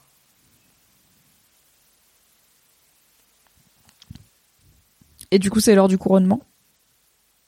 Bah oui. Kendall Logan Roy, King of the Andals and the First Man, First of His Name, Protector of the Realm. Est-ce que t'as kiffé la scène euh, Donc il y a d'abord la scène dans la bibliothèque en huis clos, et ensuite l'annonce euh, où du coup ça applaudit et tout. Qu'est-ce que t'as pensé de ce ce fameux dénouement Ou alors c'est une succession certes intérimaire, mais on a enfin une succession à Logan Roy. C'est quand même le titre. Bah, ça vient, je trouve moi, ça vient comme un cheveu sur la soupe, et je trouve ça génial justement que ça vienne comme un cheveu sur la soupe à ce moment-là. C'est que on comprend pas vraiment que c'est arrivé, et en fait ça arrive, et il fait ah ok, donc en fait là vraiment c'est officiel. Ok, bah donc, mais je trouve que ça va vraiment très très vite. Mais là oui. où on pourrait justement s'imaginer un couronnement et tout, pas du tout. Mais moi j'ai juste, pas euh, compris parce qu'ils parlent dans la ça, quoi. Et je pensais, enfin tu vois, ils arrêtent pas de dire il y a un appel avec le conseil d'administration à midi et tout et en fait bah c'est malin mais ils font ce truc où ils montrent pas l'appel, il y a pas besoin. Du coup, alors par contre moi je sais pas combien il y a d'autres gens dans le conseil d'administration parce que là on On avait s'en fout. bah, bah on s'en fout peut-être mais du bah f- oui et non parce que je me rends là tu vois j'ai l'impression qu'une fois que tous ces gens là ils s'étaient mis d'accord donc Karl, Frank, Jerry, euh, Kendall, Roman, Shiv et encore Shiv elle dit rien. Donc six personnes, s'ils disent c'est Kendall et Roman, entre guillemets ça suffit tu vois et je suis là ok mais du coup le board et tout c'est qui? Je comprends pas trop les trucs business des fois. Ouais. Mais bon c'est le résultat on qui s'en compte. fout. Oui. Ah, ce connard de Greg qui est là. Long live the king! Long live the other king et tout. Mais quel suceur celui-là, je déteste. Je déteste. Bah J'essaye oui. de pas parler trop fort parce que mon Bien mec a pas vu l'épisode et qui vient de passer dans le couloir, mais waouh. Je le hais. Mais après, il sait quoi? Après, il sait que je hais Greg. Ceci n'est pas un spoiler. Je hais Greg, Valentin. Je le hais. D'où tu l'aimes bien n'importe quoi Personne n'aime Greg dans cette maison, c'est illégal. Il y a un tout petit truc avant de. Alors, on a parlé un petit peu de la chute de Shiv euh, et de euh, et de ce qu'on pense que ça signifie ou non euh, pour son état. Donc, on va pas s'attarder dessus, mais il y a quand même ce moment où Shiv euh, accuse le coup et euh, elle croise. File-toi. et elle croise Marcia dans l'escalier. Et euh, Ouais. et Marcia elle lui dit est-ce que ça va et tout. Et Shiv elle est en mode c'est le moment où elle est en mode tout le monde me casse les couilles tu vois non. Et Marcia elle la regarde de haut en bas une ou deux fois. Et j'ai vu des gens sur Reddit qui étaient en mode Marcia elle a cloque qu'elle est enceinte. Genre elle a Ah. qu'elle est enceinte. Parce que donc depuis le début de la saison Shiv elle porte beaucoup de noir. Donc c'est des trucs qu'on voit pas trop les reliefs. Et beaucoup de blazers boutonnés au niveau du ventre. Et d'ailleurs dans cet épisode elle passe beaucoup de temps à se reboutonner euh, le blazer elle euh, apparemment euh, quand Tom ça enfin elle a tendance à protéger beaucoup euh, son ventre ce qui est pas voilà, ce qui est pas inintéressant quand tu le sais. Et du coup il y a des gens Mhm. qui pensent que Marshall a compris que Shiv était enceinte. Ce qui est un peu un truc de l'instinct féminin magique tu vois. Euh, Ouais, et puis tu sais, t'as toujours, t'as, t'as toujours des femmes qui captent ça, euh, genre par, parce que t'as une forme de glow que les femmes enceintes ont, et qu'apparemment, si toi-même t'es passé par là, tu vois un petit peu, Mm. t'arrives à, à percevoir ce qui se passe chez les femmes. Voilà, chez les femmes. Donc peut-être, je pense que c'est dans tous les cas, les gens qui ont cette info ont un levier sur Shiv potentiellement. Et euh, Oui. je serais personnellement terrifiée que Marsha ait un levier sur moi. Donc euh, et la dernière fois qu'elle a parlé à Shiv, encore une fois, elle n'a pas été très tendre. Donc euh, à Non, voir, à voir comment ça se passe. Oui. Et ensuite, bah scène finale, enfin scène quasi finale, intro à la scène finale. Kendall et Rom sont dans le bureau de leur père, euh, apprennent qu'ils faisaient du sudoku. Et Attends, on, a on a parlé de la chute tout à l'heure. On a parlé de Ouais, la on, chute, a, pardon. on peut en reparler si tu veux, mais on a parlé. euh, bah surtout Non, que ça veut pas dire euh, fausse couche ou quoi, quoi. Grand chose. Voilà. T'as raison, pardon, moi, c'est juste un moment dur dans la vie d'une femme. c'est, euh, il faut que je le dise. À la journée d'appel de la préparation à la défense, là, la JAPD, la journée euh, militaire euh, que t'es obligé de faire et tout. Mhm. Anecdote de vie de bolos de ma vie. euh, c'était vraiment très dur pour moi parce que j'étais en anxiété sociale de fou. euh, revenir dans la ville où j'ai grandi avec tous les gens où j'étais au collège et lycée, c'était pas ma vision du paradis. Et c'est probablement une des journées où je me suis le plus ennuyée de ma vie. Mais euh, j'ai fait ce truc au milieu du genre de self, du coup du réfectoire de la caserne, où il y avait du coup l'inté pas juste mon lycée, l'intégralité des gens de ma tranche d'âge et de mon année qui passaient leur JAPD en même temps, et je me suis croûtée avec mon plateau en plein milieu du réfectoire. Et c'était très dur. Donc voilà. Good job. Qu'est-ce qu'une chute dans la vie d'une femme? Quelque chose dont on se souvient 15 ans après. Mais ça nous empêche pas de shine. Ok, c'est pas grave. Quid de Canerum dans le bureau et de cette petite discussion euh, relation presse, relation publique, euh, comment on spin finalement cet héritage, cette succession en... C'est intéressant parce que euh, dans ce monde euh, du 21e siècle, tout, tout n'est qu'une histoire d'histoire qu'on raconte et de storytelling. Oh, dans le monde d'avant aussi, tu sais, hein.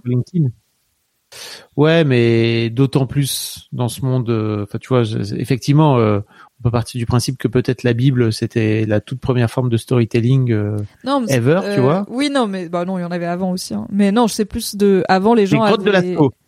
Oui, en vrai. Bah, Je suis à fond dans un. Je suis Mm. en train de lire un bouquin, La Sapiens, sur l'histoire de l'humanité et tout. Je suis un peu dans la- Ah oui. l'anthropologie. Trop bien.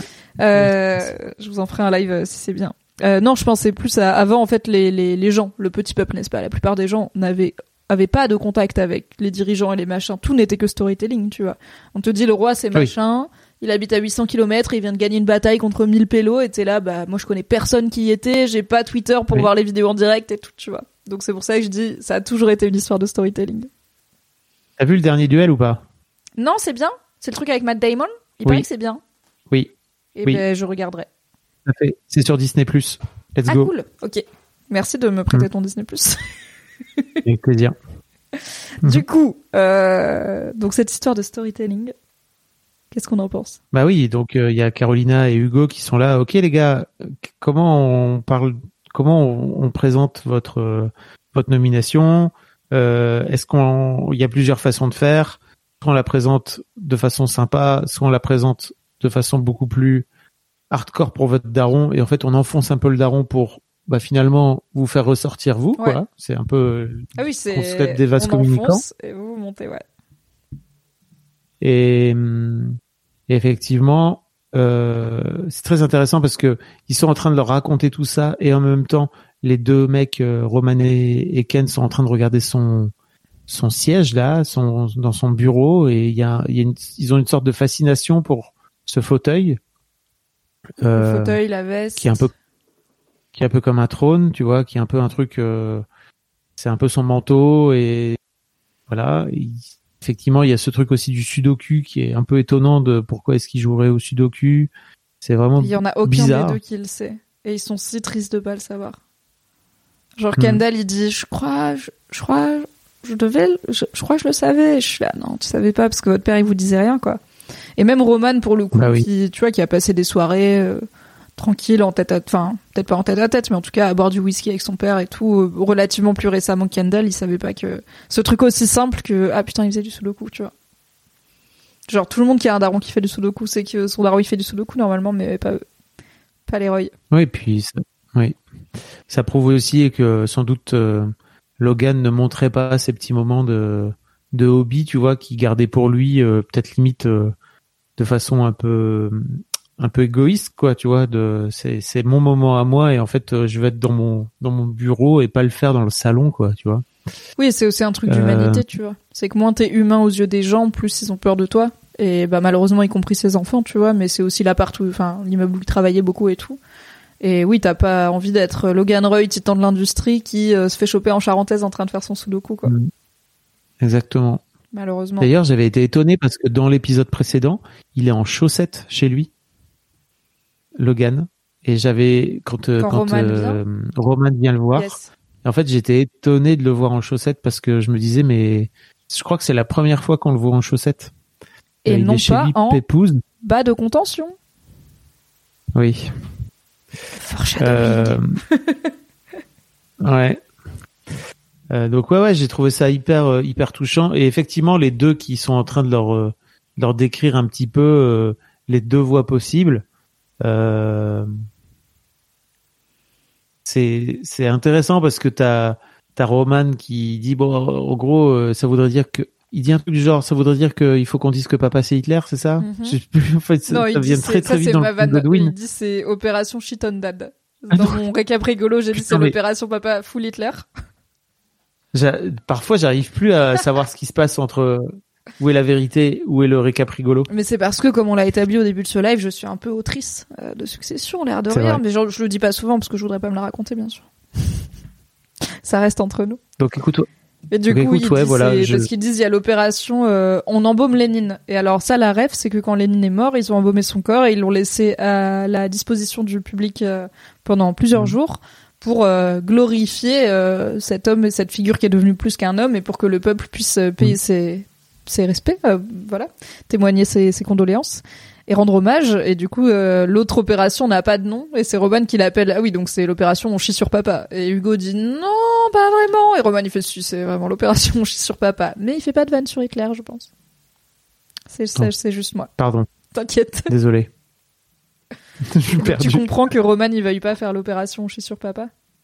Bah, Roman, il, bah, bien sûr, Roman, il veut, Roman, il est team papa, quoi, depuis toujours. Donc, euh, c'est, c'est le fils à son papa et c'est, tu sens aussi que, effectivement, il sait pas pourquoi il est mort, que peut-être il y a de la culpabilité derrière.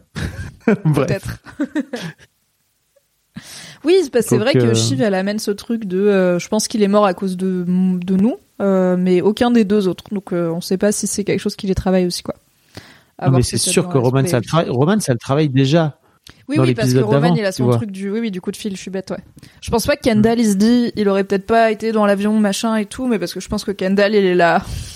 Ciao, on va devenir Kendall, lui, PDG. maintenant. Voilà, c'est ça. Speaking of Kendall maintenant. Du coup, à la fin de cet épisode, on finit avec un sourire. C'est sympa, ça arrive pas tout le temps. On finit avec un sourire de Kendall Roy, mais ça arrive encore moins souvent. Pardon, un sourire de Kendall Logan Roy, qui décide bah de trahir son frère déjà euh, et potentiellement sa sœur parce qu'il avait dit on fait tout à trois et le premier truc qu'il fait c'est je vais faire le truc tout seul et d'aller euh, faire du chantage à Hugo en utilisant ce fameux délit d'initié de Tchekhov, euh, ce god ceinture de Tchekhov pour l'opération Papa c'est Hitler. Est-ce que t'as kiffé? J'ai j'ai très hâte de voir comment Kendall va évoluer et de voir à quel point en fait il va peut-être même devenir potentiellement pire que son père dans les 5-6 épisodes qui restent là, Mm. où euh, on a 6 heures pour voir à quel point ce gars qui se disait euh, être euh, la version moderne euh, et saine et consciente de son daron euh, va tout simplement finir par euh, faire exactement comme lui parce que finalement, est-ce qu'il est possible de faire autrement? C'est très possible que non. Bah ça dépend ce que t'entends. Genre c'est quoi possible? Genre dans quel but? Pour accroître sa richesse en permanence Probablement que non. Pour euh, Est-ce que- est-ce que c'est possible oui, Par contre, tu vois. Oui, oui, oui. Est-ce que c'est possible de rester au top pendant autant d'années en n'étant pas un requin? Non, je pense pas. Mais je pense que tout le Ah, monde voilà. dira non, je pense pas. Bah, ce sera toujours pareil, tu vois. Si tout le monde se dit faut être un connard pour réussir, tout le monde est un connard parce que tout le monde a une excuse Bien pour sûr. être un connard. Donc euh, c'est compliqué. Mais en fait, déjà, quand tu vois comment ça se joue euh, entre eux au niveau de la présidence de la République, c'est-à-dire que, enfin de la République, de la présidence des États-Unis en tout cas, tu te dis, ok, en fait, ils sont déjà en train de tenir potentiellement par les couilles le président et de se faire tenir par les couilles en retour. Mm. Et, et en fait, euh, rien que ça, et c'est un tout petit morceau, t'imagines? Tu te dis, mais Oui, le business il marche comme ça c'est- et c'est quoi les implications derrière, quoi? Tu vois, c'est énorme potentiellement.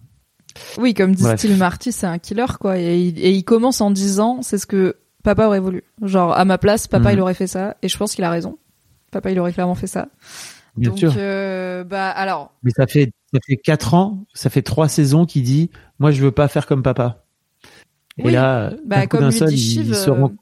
tu prétends toujours être différent, mais enfin le même mais différent.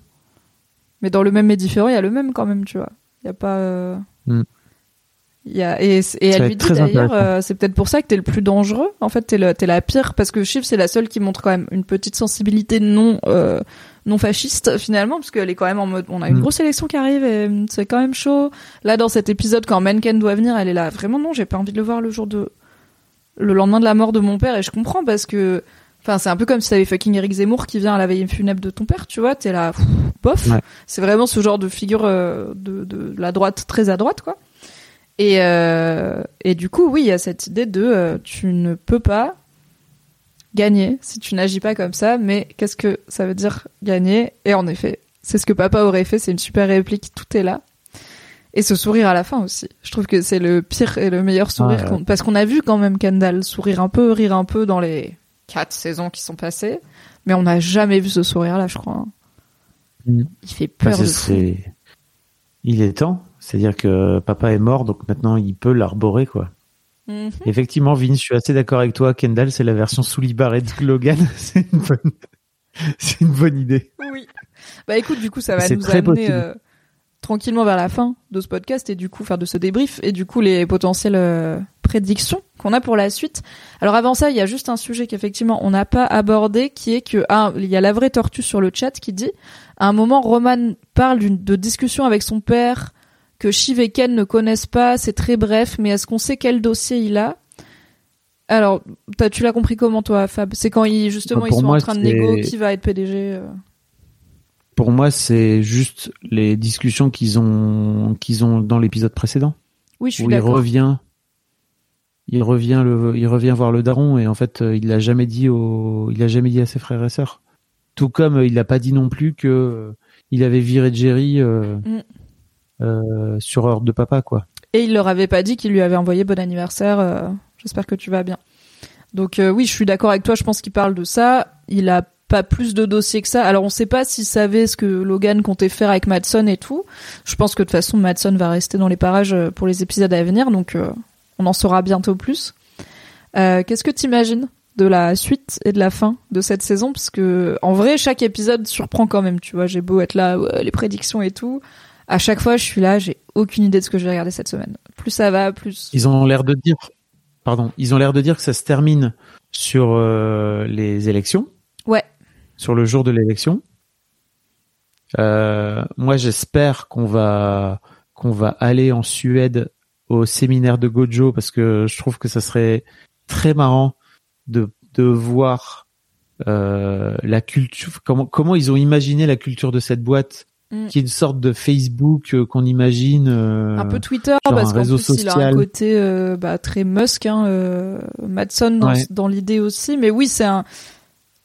Alors c'est aussi un truc de streaming parce qu'ils disent c'est un truc de streaming mais où il y a genre les paris sportifs, la MMA, euh, le l'e-sport Ouais. et euh, des séries et tout. Parce que quand ils parlent du deal, euh, ils disent en gros nous Waystar on a le contenu que les gens ils veulent et vous vous avez le service de stream qui marche parce que nous notre appli elle est éclatée. Donc il y a quand même ça. Un Souvenons-nous de ce vois. moment où il va pisser sur, euh, il va pisser sur l'appli euh, sur l'appli euh, GoStar là. Ah bah oui, oui, oui, Euh, sur l'appli Waystar, oui. bah c'est comme ça qu'ils créent un lien On voit dans le générique avec Madson. en train de bugger. Non, Oui. dans le générique, on voit l'appli Gojo Waystar, la nouvelle appli. Ah, tu crois? Ouais, c'est l'appli mélange des deux. Putain. T'inquiète, Voilà. je suis en décryptage. Je suis sur Reddit. ok. Donc t'as hâte de la du séminaire, du petit team building J'ai, j'espère, j'espère qu'on va aller voir, euh, j'espère qu'on va voir Gojo. Euh, et en fait, comme je le disais, là, j'ai- à la fois hâte de voir comment Ken va évoluer, euh, mais aussi de voir comment Shiv va contre-attaquer, parce qu'en fait, pour moi, il n'y a aucune raison qu'elle ne contre-attaque pas. Je pense aussi qu'elle Je va sais pas comment ça va se goupiller. Je pense pas qu'il y a un monde où Shiv, euh, elle euh, se dit ok bah je vais reprendre mes jetons, cultiver mon jardin et me casser d'ici. Et je pense que c'est pas très intéressant. En plus, si le seul perso féminin se barre de la course parce qu'elle est enceinte, encore une fois, c'est pas très. Je pense que la série est un peu plus moderne que ça. Mais là, je t'avoue que j'ai l'impression qu'elle a zéro truc sur lesquels se retourner, à part. On a appris dans l'épisode Mencken. 1 de cette saison que elle est quand même en. Il y a l'équipe des candidats démocrates euh, qui la drague. Donc euh, Mencken et Connor, c'est des républicains. Elle, elle est démocrate. Elle faisait de la com politique. Mais là, si on est à 10 jours de l'é- enfin même pas du coup à 6 jours de l'élection, bon, c'est compliqué de faire un turnover. Par contre, il y a une idée comme quoi peut-être que la mort de Logan euh, apporterait à Connor les quelques points de sympathie qui lui manquent pour aller un peu au-delà des 1%, et que dans ce chaos du coup euh, last minute d'élection, euh, il pourrait y avoir des choses qui se passent. Mais ça, j'avoue que j'ai du mal à me projeter dans c'est quoi la suite pour Shiv. Mais je, moi, mon hypothèse, mais pas happy end, c'est parce que j'espère, c'est que elle va, euh, elle va retomber avec Tom et et faire une vie avec Tom et passer sa vie à pas savoir s'il est avec elle pour les bonnes raisons, tout comme Kendall, il va passer sa vie à pas savoir si son père voulait vraiment qu'il soit chef, quoi. Hmm. C'est la, c'est la tragédie de ces gens-là, ils savent pas trop, euh, ils savent pas trop faire des liens ensemble. Oui, comme dit Navo, l'appli s'appelle GoStar, donc Gojo Waystar. Moi, il y a un truc qui, je crois, va me manquer si effectivement on a on a cette fin de saison sur 10 ju- sur 10 jours. Enfin, on a cette saison complète sur 10 jours et donc euh, finalement il nous reste 5 jours. C'est que mais peut-être qu'ils le feront, hein, tu vois. Mais c'est d'avoir une fin à la Six Feet Under. Alors désolé pour les spoils pour les spoils, mais en Ça gros la fin de Six Feet Under, c'est vraiment c'est vraiment euh, il, te- il te projette dans le temps en fait Ah, en c'est l'espace de quelques Et minutes. dix ans plus tard, ah, ou c'est toute leur vie? Ouais, c'est. Je te spoil même pas, mais c'est complètement ouf. Euh, la, la fin de Six Feet Under est folle, vraiment. Donc, vous pouvez même aller voir euh, genre Six Feet Under Ending euh, si ça vous intéresse pas, parce que ce moment de télévision est complètement fou. Et effectivement, je trouve ça. En fait, je crois vraiment que je vais avoir un somme. Je le sens venir gros comme une maison. Et tu vois, il y a deux épisodes, enfin il y a deux semaines, je te disais, en fait, peut-être que j'ai plus envie de regarder.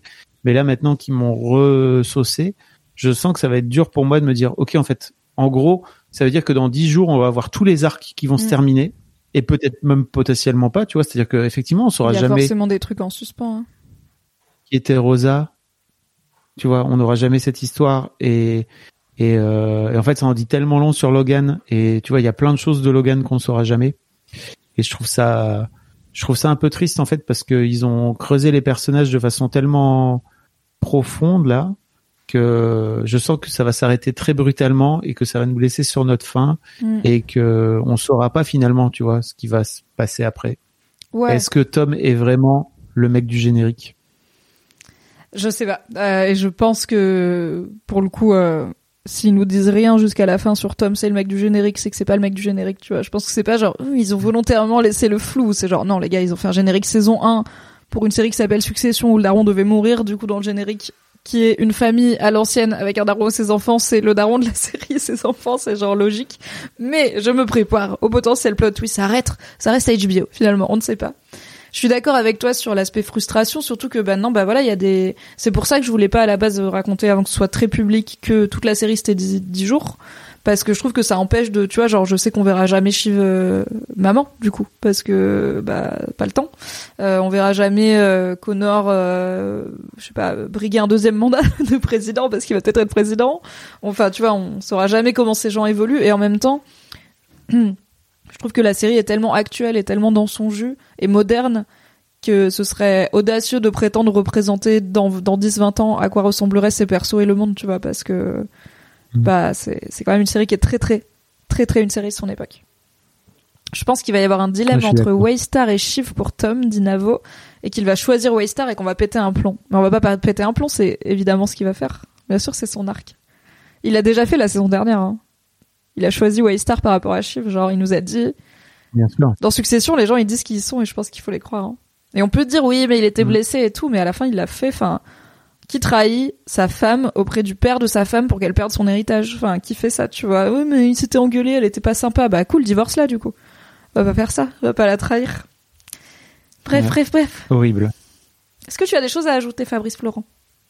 Eh bien non, parce que ça fait trois heures et demie qu'on est en live. Non, sérieux? Et que, J'ai pas l'heure sous le nez, il est vraiment. Oh putain, il est 23h30, incroyable. Sorry, fallait me dire, hein et toi, et toi qui aimes euh, les podcasts longs, là, je crois que t'as as servi euh, ta commu là. Merci Fabrice de m'avoir accompagné pendant 3h30. T'as le droit de me dire quand c'est long, après j'accélère. Hein. Ah mais non, problème. euh, non, non, j'ai kiffé. C'était juste, c'était juste. Est-ce qu'on a des choses à rajouter? RDV la semaine prochaine. Oui. Je ne serai pas disponible, Mais ça sera mais super. euh, Un- Mimi, Ce sera Mimi aura trouvé un. différent, but the Comparse. same. différent, but aussi bien. Alright, ben merci Fab d'avoir été là, euh, comme toutes les semaines, Merci. presque. Merci le chat, merci les raiders, merci à celles et ceux qui ont Oui. découvert la chaîne et qui sont restés. Merci Navo pour ta participation, merci Tortue, merci Darvec, merci tout le monde. Euh, moi je vous donne rendez-vous jeudi euh, pour un live jeu vidéo, a priori. Et euh, maybe euh, ce week-end pour un autre live. Voilà, on verra. Des gros bisous. Des- Et pas de problème technique. mais non, pas de problème technique. Bravo Internet Voilà. et merci encore une fois à Nodus, Merci, Internet. grâce à qui euh, je ne saurais pas faire des lives. Fabrice, on te retrouve sur tes différents flux podcasts comme d'habitude Tout à et un peu sur Twitch aussi. N'hésitez pas à venir me suivre. Abonnez-vous. Je, je reviens. Sur, je vais revenir sur Twitch, les gars. Vous aurez eu l'info ici, je vous fais un shout-out. Je te fais un Faites-moi shout-out un dans shout le out chat. si vous plaît. Shout-out. Venez me follow. Fabrice Florent. Je reviens follow. avec des soirées libre antenne bientôt. Trop bien. Je pourrais venir marrant. des fois. Oui, tu viendras Ouais. quand tu veux. Trop bien. Surtout que maintenant on sait comment marche la visio. Mais oui, c'est fou. J'ai même pas à venir euh, de façon physiquée. C'est fou. Oui, tout à fait. Merci beaucoup. Des bisous. Internet. À très Salut. bientôt. Merci Fablo. Ciao. Bye bye. Merci d'avoir écouté cet épisode. Pour soutenir le podcast, pensez à lui mettre 5 étoiles et un gentil commentaire sur votre appli préférée. Vous pouvez retrouver le reste de mes contenus audio sur le flux Mimi Hegel, mais en podcast. M'écouter avec la créatrice de contenu Marie Kigaille chaque mardi dans le podcast BFF et me retrouver tous les dimanches en compagnie de Fabrice Florent dans notre podcast cinéma Le Film Club. Pour les récaps rigolos de séries, ça se passe sur Patreon. Tous les liens sont dans la description. Je vous souhaite une très belle journée et un grand merci à Valentin Nortier pour le générique.